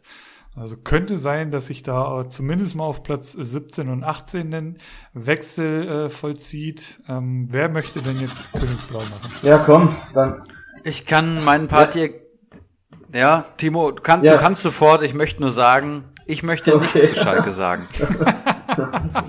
Ist auch ein Statement. Ich nehme noch einen Schluck auf Keiler und dann fange ich an. ja, ah. nimm einen kräftigen Schluck. Äh, ich verlese kurz die Ergebnisse. 0 zu 2 gegen Freiburg verloren, 0 zu 1 gegen Bielefeld verloren. Zwei sehr wichtige Spiele. Ich erinnere mich an eine Szene, ähm, ich weiß gar nicht, wer da, irgendwie ging die so bei Instagram los. Das war jetzt, ja, vor, vor, vor einer Woche. Da haben die Fans den, den Spielern so ein bisschen äh, vor der Abfahrt, ich glaube, war das gegen Augsburg oder so, ähm, so ein bisschen aufgelungert, äh, kurz bevor sie losgeflogen sind und haben denen, ja, mal vorsichtig klar gemacht, dass die die nächsten drei Spiele ja dann doch mal gewinnen sollten. Jetzt stehen sie da, äh, kein Punkt.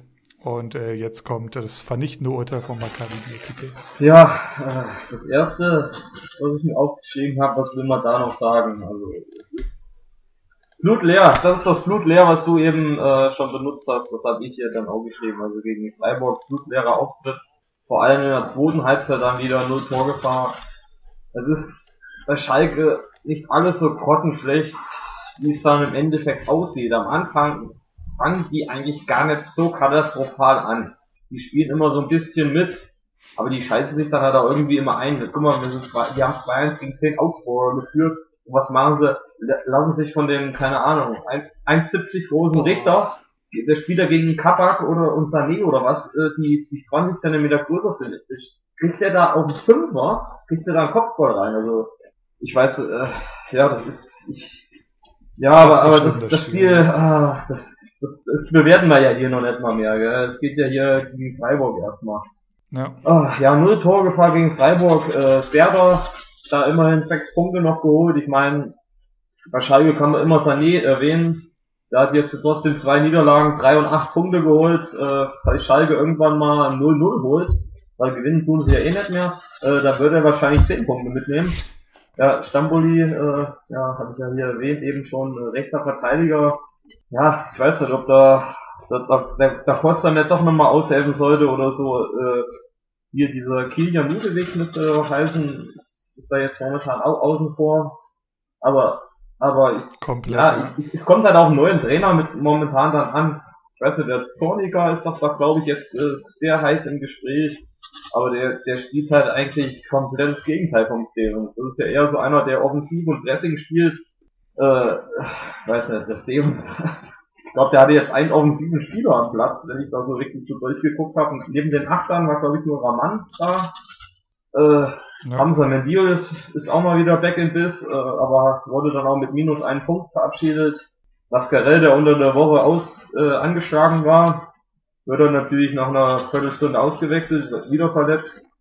Levens hat halt gesagt, es war eine andere Verletzung, aber sind auf jeden Fall beides Wadenverletzungen gewesen, also auch ein bisschen fragwürdig, ob der nicht so früh ins kalte Wasser wieder geschmissen wurde. Aber was macht man, wenn man Mascarell auswechselt? Da holt man den Tiao, äh, nochmal einen gelernten Verteidiger rein dann passt das doch. Hauptsache die Null steht, aber ich hab's vor dem Spiel, hab ich's, hab ich's zum Naumi auch geschrieben. Die Null wird stehen, aber die steht vorne. Ja, das ist, ich, das ist halt traurig. Das ist halt traurig. Ich will ja auch nicht, dass Schalke absteigt. Allein weil Frankfurt äh, 9 Millionen für den Patienten herkriegen soll. Das ist ja, das ist ja auch schon mal wichtig. in Zeiten von Corona. Was, was passiert, was ja, passiert dann, denn, wenn sie absteigen? Ja, Kommt er dann wieder dann, oder was? Dann gilt die, dann gilt die Kaufoption, äh, Kauf, okay. Kaufklausel gilt dann halt nicht. Das, ich sag mal, okay, okay. ist eigentlich auch geiler Typ, aber er hat sich da jetzt auch ein bisschen, ein bisschen weit aus dem Fenster gelehnt, weil er da zum Teil jetzt das Gespräche dann halt auch noch so, ja, pro, pro Schalke, sag ich mal, gebracht hat. Das war ja nicht unbedingt gegen, gegen Schalke, äh, gegen Frankfurt, aber pro, ja, also pro Schalke hat er die halt gebracht, aber allein irgendwie die Fans wären viel geiler hier und äh, ja, ja, hat dann jetzt auch nochmal hier, äh, ja. sein Herz ist blau und weiß oder, oder irgendwas hat er da nochmal gemacht.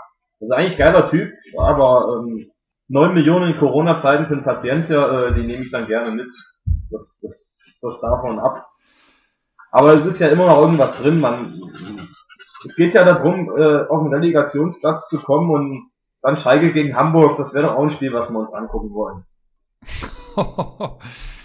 Ja gut, dann gucken wir halt zu, wie Terodde, der aus der gleichen Geburtsstadt kommt, wie der große Ulrich H. Ähm, dann äh, die Hamburger wieder in Liga einschießt. Aber es ist halt, ja, es ist, du hast viel dazu gesagt. Ähm, ich, ich hatte ja, das kann ich ja jetzt vielleicht mal so ein bisschen erzählen, ich hatte so im Laufe der letzten Woche so kurz überlegt, hm, wie kannst du mal wieder so einen kleinen Spaß machen im Podcast und so. Und eigentlich könnte ich ja jetzt mal für den Rest der Saison Schalke-Fan werden. Das wäre doch mal was. Ich gucke mir so ein bisschen genauer an, was machen die da eigentlich, was passiert so rund um den Verein. Und dann habe ich das die letzten Tage gemacht und ich muss sagen, da willst du ja nichts mit zu tun haben. Also wirklich, also das könnt ihr euch voll abschminken. Ähm, also es ist wirklich unfassbar. Also du begleitest diesen Verein nur ein paar Tage etwas intensiver und du merkst, um Gottes Willen. Also wirklich alle Schalker-Fans da draußen. Ich ziehe meinen Hut, dass ihr immer noch die Stange haltet. Es ist wirklich absurd, was da abgeht. Ähm, es gibt, aus, um auf Kommunio-Sicht wieder ein bisschen zurückzukommen, es gibt niemanden, niemanden, der, dem man wirklich attestieren kann, dass der jetzt die nächsten Spieltage solide punktet. Geh weg mit, mit Sané, der holt mindestens noch eine rote Karte. Ein Renault kommt zwar demnächst wieder, aber boah, wie oft werden die noch die Kiste voll kriegen? jeder ist jederzeit Minuspunkte gefährdet. Ähm, keiner ist da, der auch nur annähernd ein bisschen Torgefahr oder so weit kommen die ja gar nicht. Wie wollen die ein Tor schießen? Paciencia, ich habe eben nachgeschaut, kommt erst im Februar wieder. Es ist wirklich, es ist mehr als Alarmstufe rot und, und ich sehe es genauso wie du, da ist es ist, die gehören in Liga 1, deswegen kam ich ja erst so da drauf. Ja, will ich jetzt mal so ein bisschen Schalke pushen und so, aber wirklich, du kannst einfach nur noch wegschauen. Es ist wie so ein Unfall. Klar, man guckt noch so ein bisschen hin, aber eigentlich willst du damit nichts zu tun haben. Es ist Wahnsinn, was rund um diesen Verein wirtschaftlich und personell und generell, wo du, wo, egal in welche, welches Thema du bei diesem Verein hineinschaust, es passiert so viel Katastrophales. Schalke 04 wird absteigen. Es ist halt Fakt. Erik hat schon, ich glaube, letzte Woche damit abgeschlossen. Deswegen hält er sich hier so ein bisschen zurück. Und ich würde schon fast sagen, wir haben damit alle 18 äh, Ich will nur mal kurz zu Schalke sagen, du hast es schon, du hast es schon ganz gut Bitte. gesagt. Äh, man muss Respekt vor den Fans auf jeden Fall haben. Und wir haben ja auch einige in den Ligen hier drin, äh, von, von erster bis. Unfassbar. Ja, ja, ja, von erster bis dritter Liga. Hier sind ja viele Fans äh, von Schalke drin. Ähm, Deutschlandweit, ja, überall sind Schalke-Fans. Das ist ein Riesenverein. Das ist wenn, die, wenn die absteigen äh, in die zweite Liga, dann weiß ich nicht, ob die in der zweiten Liga antreten oder ob das hier irgendwie, ja, was weiß ich, Regionalliga oder was wieder von vorne losgeht. da, da, muss, da muss man wirklich aufpassen. Also, die haben sich ja Danny da Foster noch nicht mal ausleihen können, äh, weil sie das Gehalt mitstemmen können. Krank, aber worauf ich hinaus wollte, ähm, ähm, worauf wollte ich hinaus? Ach so, ja, Respekt an die, an die Jungs. Ich habe jetzt äh, mit Frankfurt ja auch, ich glaube in, in sieben Spielen oder was sechs Unentschieden mitgekriegt. Ich habe dann auch gesagt, hoffentlich verlieren die heute. Äh, ich, will lieber, dass sie verlieren, anstatt dass die Unentschieden spielen sollen etwa. Äh, ich, ich kann nicht nochmal hier irgendwie so scheiß Unentschieden mitnehmen. Und äh, dann habe ich mir auch mal so zwei, drei Stunden später Gedanken gemacht, habe ich gedacht, oh, es gibt auch noch schlimmere Menschen wie dich, da habe ich an Schalke gedacht. Da habe ich gesagt, okay, von mir aus können die auch noch zehn Unentschieden hintereinander spielen. Die wissen doch selbst nicht, wie sie das Spiel gegen Gladbach Anfang des Jahres ja, gewonnen ja. haben. Wirklich. Also stell dir mal vor, das hätten die nicht gewonnen. Die hätten das ganze Kalenderjahr 2020 kein Bundesligaspiel. Wann, wann, wann war denn das? Also es, es, doch, es ist alarmierend. Anfang irgendwann Mitte Januar genau. oder sowas, glaube ich. Das wird sich, das wird wahrscheinlich auch noch passen, weil es gegen Frankfurt dann jähren wird. Frankfurt müsste auch irgendwie Mitte Januar sein, das Spiel. Genau da jährt sich das Einjährige und und das Tasmania Berlin, das muss doch auch alles so in etwa an, an einem Datum sein. Ja, Hertha und Frankfurt traue ich es beiden zu, aber wie gesagt, ich weiß nicht, wie die Tore schießen wollen. Es ist mir ein absolutes Rätsel und es wird mit Rahman und Co. nicht jetzt groß funktionieren. Vorher müsste halt Paciencia wiederkommen, dem ich es halt noch irgendwie zutraue, durch individuelle Klasse da noch irgendwas zu reißen. Ein Ut muss man schauen. Ich weiß nicht genau, ob der dann direkt Anfang Januar schon wieder fit ist. Ähm, Gott sei Dank, dass der überhaupt schon wieder, das, das, hat mich auch schon total gefreut, dass der da überhaupt gezeigt wurde. Der war ja auch im Stadion. Da, ähm, aber ja, generell Schalke, boah, ihr, ihr armen, armen Schalke-Fans, das kann man so als Schlussstrich, glaube ich, und als Schlusszitat darunter setzen. Erik hält sich nach wie vor wacker zurück. Wie machen wir denn jetzt weiter, Erik? Wir haben zeitlich hier schon wieder alle Rekorde über, äh, übertroffen. Wie immer, wenn der Bacardi zu Gast ist. Aber macht ja auch einfach Spaß, muss man mal sagen. Aber wir haben noch heiße und kalte Eisen in petto. Nach unseren 18 Bundesliga-Vereinen. Ich glaube, wir haben bestimmt jetzt schon alle genannt. Also bei mir ist es so, aber wir können sie ja noch mal punktuell hervorheben. Ich, ich habe keine, keine halten, äh, kalten und heißen Eisen dabei. Ich habe dafür äh, die Auflösung unseres Battles, was wir äh, Mitte November hatten, mitgebracht oh. und mir nochmal so ein bisschen angeschaut. Deswegen würde ich sagen, ihr zwei haut eure heiße, schrägstrich kalten Eisen mal raus und dann komme ich mit der Auflösung unseres äh, Battles. Ich müsste mich dann nur kurz in die zweite Liga anmelden, Ulrich, dann würde ich in deinen Kader gucken, da hätte ich elf, elf heiße Eisen erstmal am Start. ist immer ein Blick wert, also sehe ich genauso wie du. Äh, du darfst wiederkommen, laut Ulrich. äh, Ericsson, was hast, wie hast du denn in beiden Kategorien? Ich habe vier. Vier. Vier und kalte, kalte Eisen habe ich, hab ich mit zehn rausgeschrieben, da ja, habe ich nur die perfekt. Namen. Äh, ja, also wir werden uns äh, auf jeden Fall überschneiden, aber das ist auf jeden Fall ein richtig gutes Zeichen. Ähm, ja, da fange ich an. Ich habe fünf, fünf heiße und fünf kalte mitgebracht. Also ich konnte jetzt nicht so gut äh, meine Recherche betreiben, war stressig die letzte Zeit, aber äh, ich hau jetzt einfach mal fünf raus, die mir so nebenbei in die Augen gefallen sind. Ähm, es gibt natürlich welche, die heißer oder kälter sind. Aber ich will halt auch nicht natürlich, welche, die halt hier bei uns noch am Markt sind, die will ich jetzt natürlich nicht äh, nennen. Das ist ja auch schon mal was anderes. Gut, äh, ich, ich fange mal an mit Lukas Silva Melo. Äh, kurz Tutor. Sechs Punkte gegen Augsburg, 580k. Ab dem 17. 17. Spieler, voraussichtlich Stammspieler. Ähm, ist auf jeden Fall ein Kaufwert in meinen Augen. Ericsson, machst du Wechselmod? Definitiv. Habe hab ich auch. Sagen, oder? Immer zack, zack, zack. Gut. Gerne. Ich habe einer von meinen ist auch Tutor tatsächlich. Deswegen mache ich jetzt, überspringe ich den und nehme hier Jonathan Schmid rein. Endlich mal wieder einen von meinen Spielern. 30 Jahre alt mittlerweile, hat man auch gar nicht so am Schirm gehabt, finde ich. Aber ähm, ja, 2,82 Millionen wert, 32 Punkte auf dem Konto und 13 davon in den letzten drei Spielen. Ähm, ja, 13 bewertete Einsätze. Der Kerl macht auf jeden Fall jedes Spiel, ob er von der Bank kommt oder Startelf. Und PBS steht bei knapp 2,5. Das lohnt sich sehr. Tendenz steigen. Wenn der Griffo nicht da wäre, würde er bestimmt dann nochmal einen Freistoß schießen. Aber ist ihm gerade verwehrt. Aber wie gesagt, Torvorlagen, letzten zwei, beiden Spielen auch, auch zwei Stück. Und ja, Johnny Schmid immer eine gute Anlage beim SCF. Ja, generell die ganze Freiburger Fünferkette äh, da eben momentan. Hatte gut, gutes Preis-Leistungsverhältnis. Ähm, ich habe Makoto Hasebe, da ich denke, äh, dass der Hütter erstmal wieder bei dieser Truppe bleibt, ähm, hat er ja auch das letzte Mal gemacht. Ein Giga war ja Anfang der Saison eigentlich auch gesetzt, dann hat er sich gegen 60 verletzt. Dann hat bestimmt auch fünf Spieltage gebraucht, bis er endlich wieder reinkam. Ähm, Hasebe jetzt auch 1,7 Millionen nur wert, fünf Punkte gegen Augsburg. Ähm, eigentlich ein guter Techniker, hat eine gute Passquote, für das Geld sollte man den auf jeden Fall mitnehmen. Viel weniger würde er eh nicht mehr wert werden. Dann habe ich hier noch Manuel Gulde. Ähm, ist der von den Verteidigern, der jetzt am besten gepunktet hat. Kommunio-Marktwert 2,66, PPS 3,88.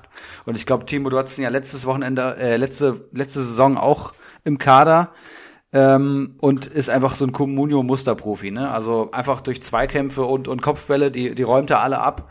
Ähm, hat dann eher so im Spielaufbau seine Probleme, aber gerade bei den Grundtugenden des Verteidigers ist er herausragend und der punktet auch wieder herausragend. 18 Punkte aus den letzten drei Spielen an. Ja, den habe ich dieses Jahr auch schon gehabt. Äh, vor der Saison auch teuer über Marktwert geschossen und auch noch lang mit mir rumgetragen. Er hatte dann mal hier Dreierkette, hatte Streich dann mal gegen Dortmund wieder gehabt. Äh, da hat er dann aber auch nicht gut gepunktet ist, sondern glaube ich in Halbzeit raus oder kurz nach der Halbzeit, dann kam Stotterbeck. Aber er war jetzt neulich bei uns wieder am Markt und da habe ich mir gleich gedacht, zugreifen, weil gerade an dem Spieltag hat er gespielt, aber dann ist er wieder verletzt ausgewechselt worden. Und das, das weiß ich halt auch. Das ist halt auch einer, der sich dann immer mit Verletzungen länger mit rumschlägt. Der war, glaube ich, für 1-1 bei uns drauf. Und ich habe nicht zugegriffen wegen der Verletzung. Ja, im Endeffekt ging es am nächsten Wochenende wieder und das ist eine absolute Maschine. Der hat so gute Zweikampfwerte. Ja, der, den, den kannst du nicht, den kannst du eigentlich nicht wegnehmen aus der Startelf. Also aus Comunio-Sicht auf jeden Fall. Wenn er Streich Comunio spielen würde, wäre der eh nicht draußen. Ähm, Alexander Hack hast du natürlich eben auch schon erwähnt. Ich, ich muss den auch nochmal erwähnen. Das ist auch ein Spieler, den ich auch immer mal hatte. Habe ich auch letzte Saison ähm, eine Saisonwelle vor der Saison sogar gehabt mit äh, Oleg. Da kam halt leider gar nicht zum Einsatz, aber das ist ein typischer Comunio-Spieler. 2,4 Millionen wert. Ähm, die letzten sechs Spiele hat er Startelf gespielt und hat immer zwischen vier und sechs Punkten geholt. Und das bei Mainz, das bei Mainz, man muss sich das einfach mal vorstellen. Also, ja, kranker Typ, kranker Typ. Also, Comunio Monster. Und ich habe hier noch Cedric Teuchert, der, wie ich finde, aktuell einfach ordentlich unterbewertet ist. 23 Jahre bei Union Berlin. Kruse äh, rausge rausgekommen, äh, durch Verletzungen rausge rausrotiert und, und Teuchert, ja, auf allen Positionen zu haben mittlerweile, als Zehner, Achter auf dem Flügel und als Stürmer und hat einfach ein gutes Preis-Leistungs-Verhältnis. Ähm, 2,2 Millionen Marktwert, 27 Punkte am Konto und ein PPS von drei. Dazu ähm, Einsätze in den letzten vier Spiele, äh, Spielen. Also ja, Teuchert lohnt sich, glaube ich, auf jeden Fall. Was mir so ein bisschen, Sorgen macht, sind die nächsten Gegner halt bei Union Berlin. Da muss man abwarten. Er ist jetzt kein Zweikampfmonster, aber ich kann mir auch vorstellen, dass wenn Kruse dann zurückkommt im Januar und Teuchert eventuell mal wieder von der Bank kommt, dann ist er auch ein guter Joker. Da hat er nämlich auch schon zweimal genetzt nach Einwechslung. Ich meine, gegen Dortmund, das Tor, was er vorbereitet hat, war sogar die Ecke. Und äh, Trimmel wird dieses Jahr häufiger ausgewechselt. Ich glaube, der müsste auch noch bei vier gelben Karten stehen. Äh, der wird schon seine fünfte demnächst noch abholen. Da wird der Torhüter vielleicht auch für die Ecken da zuständig sein. Ähm, ja, bei dem gerade Knoche, der auch noch kein Tor gemacht hat, oder halt gerade hier der neue Hinti, äh, äh, der wird halt auch, also Friedrich, der wird dann, wird vielleicht dann auch nochmal das eine oder andere Tor dann halt vorbereiten, allein durch eine Ecke. Äh, Christian Gebauer hast du ja eben auch schon äh, angesprochen, Marktwert von, äh, ja, weiß nicht, habe ich jetzt noch nicht mal dabei stehen, ich glaube der ist 380.000 oder irgendwie sowas wert gewesen, hat drei Punkte gegen Schalke geholt, war da Startelf, ja, viel mehr braucht man da nicht zu sagen. Also es kommt natürlich immer darauf an, in was für Ligen man spielt, aber in unserer 18er oder 20er Liga, die wir spielen, ja, beziehungsweise die dritte Liga, die sehe ich eigentlich nur so als 19er Liga, äh, Hashtag der Messi. Ähm, das, das, so ein Gebauer, ja, so ein Gebauer, der ist der Gold wert. Wenn du da einen hast, der 300.000, 400.000 oder 280, was war denn der wert? Ich hab doch gestern geguckt, hab ich doch, nur umgekehrt, 280 K war der gestern wert. Ach, das ist hier, ja. Dicke K. Dicke Ach, hier, ich habe jetzt gerade gesehen, die Excel-Tabelle. Ja. Ich habe das in Spalte C gehabt. Da muss ich einen Doppelklick machen. Hier, jetzt sehe ich doch. Äh, 280k ist der Mann wert. Drei Punkte geholt. Also da brauche ich, da brauche ich ja echt nicht mehr zu sagen.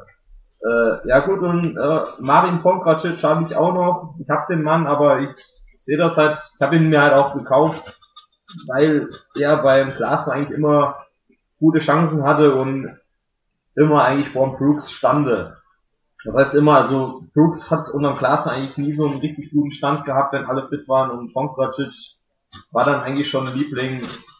Und von daher vertraue ich dem. Und er hat jetzt auch gegen Bayern und Stuttgart äh, hat er fünf Punkte mitgenommen gegen Stuttgart und ist er dann leider auch nochmal angeschlagen, ausgewechselt worden. Wenn er da die 90 Minuten noch voll gemacht hätte, hätte er da wahrscheinlich auch nochmal äh, eins bis zwei Punkte, also ein Punkt standardmäßig mehr, weil sie dann zu null gespielt hätten, aber wahrscheinlich sogar zwei Punkte mehr ja, äh, für 1,7 Millionen, denke ich mal, kann man mit einem Wolfsburger Verteidiger nicht viel falsch machen. Und weil Brooks halt auch schon ein bisschen was angeboten hat, den erstmal ja, auf die Bank zu setzen. Also ich erinnere mich, ich weiß gar nicht, gegen wen es war, Frankfurt wo er einfach irgendwie auf dem Weg zum eigenen Tor irgendwie einfach schubst, völlig unbedrängt. Ja, irgendwie, genau, stimmt, richtig. Also völlig unbegreiflich teilweise ein paar Situationen dabei gehabt. Ähm, ich ich, ich gehe eigentlich auch von, von Pongracic und Lacroix demnächst aus, ja. Habt ihr noch was? Kalte Eisen? Ja, ich würde sagen, ich hause schnell durch, äh, meine fünf. Und Ericsson, du wirst vielleicht auch den einen oder anderen dann haben. Ähm, ich, ich sag noch kurz zwei, drei Worte dazu. Und dann Passt. Ja, äh, ich meine, gut, ich habe jetzt zwei Frankfurter heiße Eisen gehabt, dann muss ich auch zwei Frankfurter kalte Eisen haben. Ach, ich habe drei sogar, sehe ich da hier. Äh, Dost habe ich, Dost habe ich schon gesehen, also habe ich mir schon gedacht dass du den heute verkauft hast. Ich habe heute mal auf deine Truppe geguckt, wie du auf den Markt gesetzt hast. Äh, 7 Millionen wert gewesen gestern. Äh, zweimal jetzt nicht gespielt. Der ist halt auch nicht so spritzig, wie, wie jetzt ein Younes und Barkov das macht. Silver ist ohnehin gesetzt, also mit 7 Millionen Kost direkt abgeben. Kostet 7,7 Millionen wert, PPS von 1,5. Ja, Boah. genau das. Ähm, für das Geld kriegst du halt wahrscheinlich schon einen Grifo, der wird auch nicht viel mehr wert sein. Kostic ist immer, immer ein guter Spieler und er hat jetzt wieder, er war jetzt verletzt, davor äh, hat er ja so ein bisschen, ja, sag ich mal, hat, er mit einem Wechsel die ganze Zeit geliebäugelt. Ich glaube, der ist irgendwie noch nicht so richtig, ja, mit, mit Kopf und mit Geist dabei und ist halt auch jetzt gerade wieder so ein bisschen fit gewesen, dann direkt wieder Startelf. Ich glaube, der braucht noch ein bisschen und äh, für, für die fast 8 Millionen, die er wert ist, muss man ihn abgeben. Das momentan leistet er das halt noch nicht. Und er halt auch ähm, glaube ich, auch die ein oder andere Kurschance mittlerweile jetzt wieder vergeben hat. Ja, tut mir auch wieder weh hier, wenn ich das sehe, wie er da alleine aufs Tor zuläuft und mit dem rechten Fuß das Ding drüber haut. Ja gut, machen wir weiter. Hier der dritte Frankfurter im Bunde Kamada. Kein Kämpfer im Gegensatz zu Yunus und Barkok. 7 Millionen wert, äh, hatte ich ja eben auch schon mal angesprochen, hier mit einige Tore, die er verschuldet hat wegen zwei, äh, halbherziger Zweikampfführung. Das ist halt auch momentan für das Geld und der Hütter normalerweise bleibt er einfach hier bei einem System und ja, du musst ihm schon Schläge androhen oder irgendwie hier, keine Ahnung, dass der das mal wechselt. Der bleibt bei, bei, dem, bei derselben Truppe, bis da hier wirklich die Pistole auf der Brust ist. Und so war es ja jetzt eigentlich schon. Und jetzt hat er mal durchgewechselt und jetzt fließt die zwei Spiele gegen Gladbach eigentlich äh, der gefühlte Sieger, ich meine gefühlt verloren, äh, ihr wisst, wie das meine, und äh, gegen Augsburg das Ding gewonnen, das erste Mal zu null. Ich glaube jetzt nicht, dass da viel geändert wird an der Startelf. Ja, Pavard habe ich eben auch schon mal angesprochen, zweimal auf der Bank gewesen, immer noch ein Marktwert von fast 5 Millionen und zweimal noch, noch nicht mal eingewechselt, glaube ich, war der dann sogar zweimal 90 Minuten auf der Bank. Ja, aber ich glaube, Erik hattest du ja auch jetzt auch der, zuletzt gesagt, dass der schon kaltes Eisen war. Und ja, Heinz hast du ja eben auch schon erwähnt. Äh, und genau wie du das gesagt hast, also mein erster Punkt ist auch, wer ihn jetzt noch nicht verkauft hat, äh, dem ist fast auch nicht mehr zu helfen. Der ist halt immer noch 1,8 Millionen wert. Hast auch vier Spiele in Folge auf der Bank. Äh, ohne ihn hat Freiburg 10 Punkte geholt und mit ihm, also in, in vier Spielen 10 Punkte, ohne ihn und mit ihm in neun Spielen sieben Punkte. Also das ist eine klare Sprache. Erik, hause durch. Ja, ich habe noch äh, mir vor allem Big Guns angeguckt und habe ähm, ins hohe Regal gegriffen und habe mir einfach angeschaut, wer leistet nicht das, was er wert ist. Und da habe ich ein paar Namen gefunden. Kostic, Tyram, Sirlot, Tolisso, Serda, Alaba, Hinti, Leroy Sané und Jaden Sancho. Klar können sich alle von denen schlagartig nach oben entwickeln. Das Potenzial haben sie auf jeden Fall alle. Alle sind immer für Tore gut. Alle haben es schon mehrfach bewiesen in der Bundesliga. Aber aktuell sind sie einfach zu teuer für das, was sie bisher geleistet haben, muss man so sagen. Ja, richtig, genau. Und Comunio schaut ja generell eigentlich immer in die Zukunft. Deswegen ist auch immer schwierig, so eine Retro-Perspektive. Aber da wären wir. Zwei Stunden, schieß mich tot, fast drei Stunden, 18 Bundesliga-Vereine, ich weiß nicht, wie viele Kaufempfehlungen hier ausgesprochen wurden, ganz, ganz viele Tipps vom, vom äh, Meister und zukünftigen Meister. Glückwunsch zur Meisterschaft übrigens, Bacardi. Und äh, ja, da, ja, ich glaube jetzt schon. Ich habe gemerkt, wie fundiert dein Fachwissen ist und habe ich mir gedacht, komm, das kannst du gleich vergessen. Dazu muss nee. man aber auch sagen, dass man ungefähr zur gleichen Zeit letzte Saison auch schon Daniel, Danino Nauminho zur Meisterschaft gratuliert hat. Ne? Richtig, richtig. Jetzt schnappt er mir die Pointe weg. Naja, ah, auf jeden okay, Fall habe okay. hab ich gerade mal geschaut. Ähm, 39 Folgen Glückwunsch zur Meisterschaft in 2020 haben wir aufgenommen, Philipp.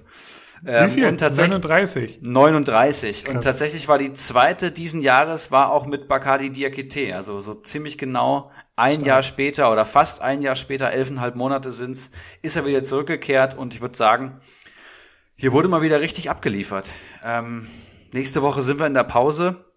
Da erholen wir uns, ähm, verbringen Zeit mit unseren Familien, soweit es eben möglich ist und schauen, dass wir den ein oder anderen Spekulationstransfer eintüten. Und äh, ja, ich möchte mal sagen, danke an alle Hörer. Vielen lieben Dank für jede Minute. Glückwunsch zur Meisterschaft, die ihr gehört habt. 66. Folge, unfassbar, ähm, welche welche Gewohnheit das mittlerweile hat und, und wie viel äh, Zeit man da verbringt mit diesem Projekt hier und wie viel Zeit ihr uns vor allem hört. Wir haben ja die ganzen Spotify-Jahresrückblicke gesehen, wo wir dann teilweise auf der Eins standen. Das, das macht einen dann schon irgendwie ganz verlegen. Aber ähm, ja, war ein sehr geiles Jahr und vielen Dank an euch beide für das, für das geile Gespräch. Ja, Ibra, ähm, ich tue mich jetzt gerade ein bisschen schwer, weil wir ja noch die Auflösung unseres Battles machen wollten. Aber nach diesen versöhnlichen Worten würde ich das einfach mal aufs nächste Jahr verschieben. Ähm, vielleicht ist da ja dann noch die eine oder andere Kommunio-Erkenntnis dazugekommen. Wir hatten ja ein paar Kategorien, wo wir gegeneinander angetreten sind im November. Das machen wir dann Anfang Januar äh, mal kurz, äh, kurz und knapp. Es ist jetzt auch nichts Weltbewegendes. Ähm, und ich würde sagen, jo, ich schließe mich da einfach nur an. Vielen Dank an alle Hörer, vielen Dank an dich, Erik, vielen Dank an unsere Gäste, auch rund um Bacardi Diakite. Ähm, da waren ja wirklich ein paar spannende Personalien dabei dieses Jahr, ähm, in diesem verrückten Fußballjahr, in diesem verrückten Bundesliga-Jahr, in diesem sehr erfolgreichen Jahr, aus Bayern Sicht zumindest. Deise, hast du noch irgendwelche abschließenden? Ja, auf jeden Fall. Äh, Oh, ich sag mal so, aus der, ich spreche jetzt einfach mal für die ganze Community, äh, riesen Dank und riesen Respekt an euch zwei. Äh, das, das soll man nicht über unter den Tisch gehen, gern hier. Äh, es ist Hammer, was ihr hier macht und was ihr für Arbeit reinsteckt. Ich habe dann auch äh, gestern Abend so ein bisschen Zeit gefunden, hab, bin dann mal hier so die Vereine durchgegangen und dann zwei Spiele so ja, so mal nebenbei zusammenfassen, äh, hier irgendwie noch so den ein oder anderen Rottenkick am Fernsehen laufen lassen, da noch so ein bisschen mit einem Auge drauf gucken. es ist, es ist schon nicht einfach. Ähm, immer wenn ich euch zuhöre, da denke ich mir, oh, okay, da und da haben wir wieder ein bisschen Quatsch erzählt. Ich weiß, ich habe heute auch hundertprozentig irgendeinen Quatsch erzählt, das ist ganz klar. Äh, aber das ist, ist halt der Hammer, was, was ihr uns auch für Input liefert. Vielleicht mir nicht unbedingt. Nee, Spaß beiseite. Äh, das ist schon, es ist schon, es ist, ein, es ist einfach geil, was ihr hier macht. Äh, ich höre mir ich höre mir es wirklich so gerne halt auch an und ja, die, die Hörerzahlen, die sprechen für sich. Äh, ich bin so gern da. Wir haben uns jetzt schon eine ganze Zeit lang gesehen durch scheiß Corona. So ein kalter Weizen Doppelpass mit euch. Ich weiß gar nicht, wann das das letzte Mal war. So ein Stadion. Oh, Stadion. Ja, schön nach Frankfurt, fahren, mit, schön mit dem Bus dahin. Ja. Oh. oh. Ja. Letztens wurde mir der Jahresbeitrag abgebucht. Ich hatte völlig vergessen, als ich da in einem Frankfurt-Club Ja, aber zu, zu Recht. Hätte ich da mal wieder Bock drauf oder was, ey. Hätte ich da wieder Bock drauf. Schön im Silver-Trikot. Oh ja, das wird oh bald kommen. Der macht die. Was, was sind das? 18 Saisontore? 20? 20. 20 muss er okay. machen, dann kommt das Trikot, ja. Das ist schon aber sportlich. Was hat er denn? Aber er ist auf einem guten Weg. 10, 9? Ich glaube, ja. bei 9 ist er. 9, oder? 9. Ah, das, das, das wird schon. Äh, muss man auch mal gucken, ob man bei 18 vielleicht schon ins Gespräch ja, kommt. Ich, ich, aber, äh, erinnert, äh, aber ja, klar, das Ich erinnere das wieder daran, äh, ja. als wir da zusammen waren und die Jovic-Show hier mit den fünf Toren gegen Düsseldorf. Oh. Ah, war das geil. War das geil oder was? Ja. Unvergessen, wirklich. Ähm, ja, vielen, vielen Dank für die, für die netten Worte. Ähm, freut uns wirklich sehr. Du bist halt auch wirklich einer der Gäste, die hier durchaus mal eigentlich öfters vorbeischauen müssen. Ähm, müssen wir mal schauen, wie wir das so irgendwie regeln. Irgendwie so quasi, ja, in, in irgendwelchen Clubs heißt das dann Resident DJ, irgendwie so quasi Res Resident äh, Dicer, irgendwie sowas, dass du mal irgendwie einmal im Monat vorbeischaust oder was weiß ich denn. Wir nehmen ja auch gerne zu dritt auf, das, das muss man ja auch mal ganz klar so sagen, weil man noch mal irgendwie eine dritte Meinung dazu holt. Ähm, ist, glaube ich, für die außerhalb einfach immer ja, interessant. Und uns macht's halt auch nach wie vor echt Spaß. Wie gesagt, immer mal ein paar Folgen dabei, wo du jetzt denkst, boah, heute Abend jetzt echt noch irgendwie anderthalb Stunden, zwei Stunden Podcast aufnehmen. Aber wenn man dann einmal angefangen hat und, und über sein liebstes Hobby spricht, dann ist es halt doch irgendwie immer wieder geil. Ähm, wir sind jetzt auch schon wieder, das muss man sich halt mal vorstellen, bei irgendwie drei Stunden. Gut, das war jetzt heute tatsächlich auch ein bisschen zu erwarten. Ähm, ja, haben wir es dann für dieses Jahr, Eriksen, oder hast du noch irgendwas auf dem Zettel? Nee, auf dem Zettel habe ich nichts mehr. Lass mich gerade mal schauen. Was, was steht hier noch? Frohe Weihnachten. Na gut, dann mache ich das noch. Wünsche euch alle, allen liebe frohe Weihnachten. Bleibt gesund, bleibt zu Hause, haltet euch an die Abstandsregeln. Ähm, die Uhr steht auf 5 vor 12 in, in Deutschland. Ähm, und ja, guten Rutsch. Wir hören uns im neuen Jahr. So ist es. Äh, eventuell dann erst am 5., das kann man ja auch schon mal ankündigen. Am 4. ist ja, da feiert der große Ibras Eriksson Geburtstag. Muss man mal schauen, wie man da aufnehmen kann. Wahrscheinlich dann erst am 5. Aber wie gesagt, es geht ja direkt im Januar dann schon direkt weiter. Ich verabschiede mich für dieses Jahr. Peace and out. Präpariert die Lose für den Keiler Cup, würde ich noch sagen. Machen wir. Bis dann. Schönen Abend noch. Jungs, macht's gut. Einen Handkuss den Damen und einen schönen guten Abend den Herren und der Jugend. In diesem Sinne, es war mir eine Ehre für Sie zu arbeiten. Ich, machen Sie es gut. Schönen Abend noch.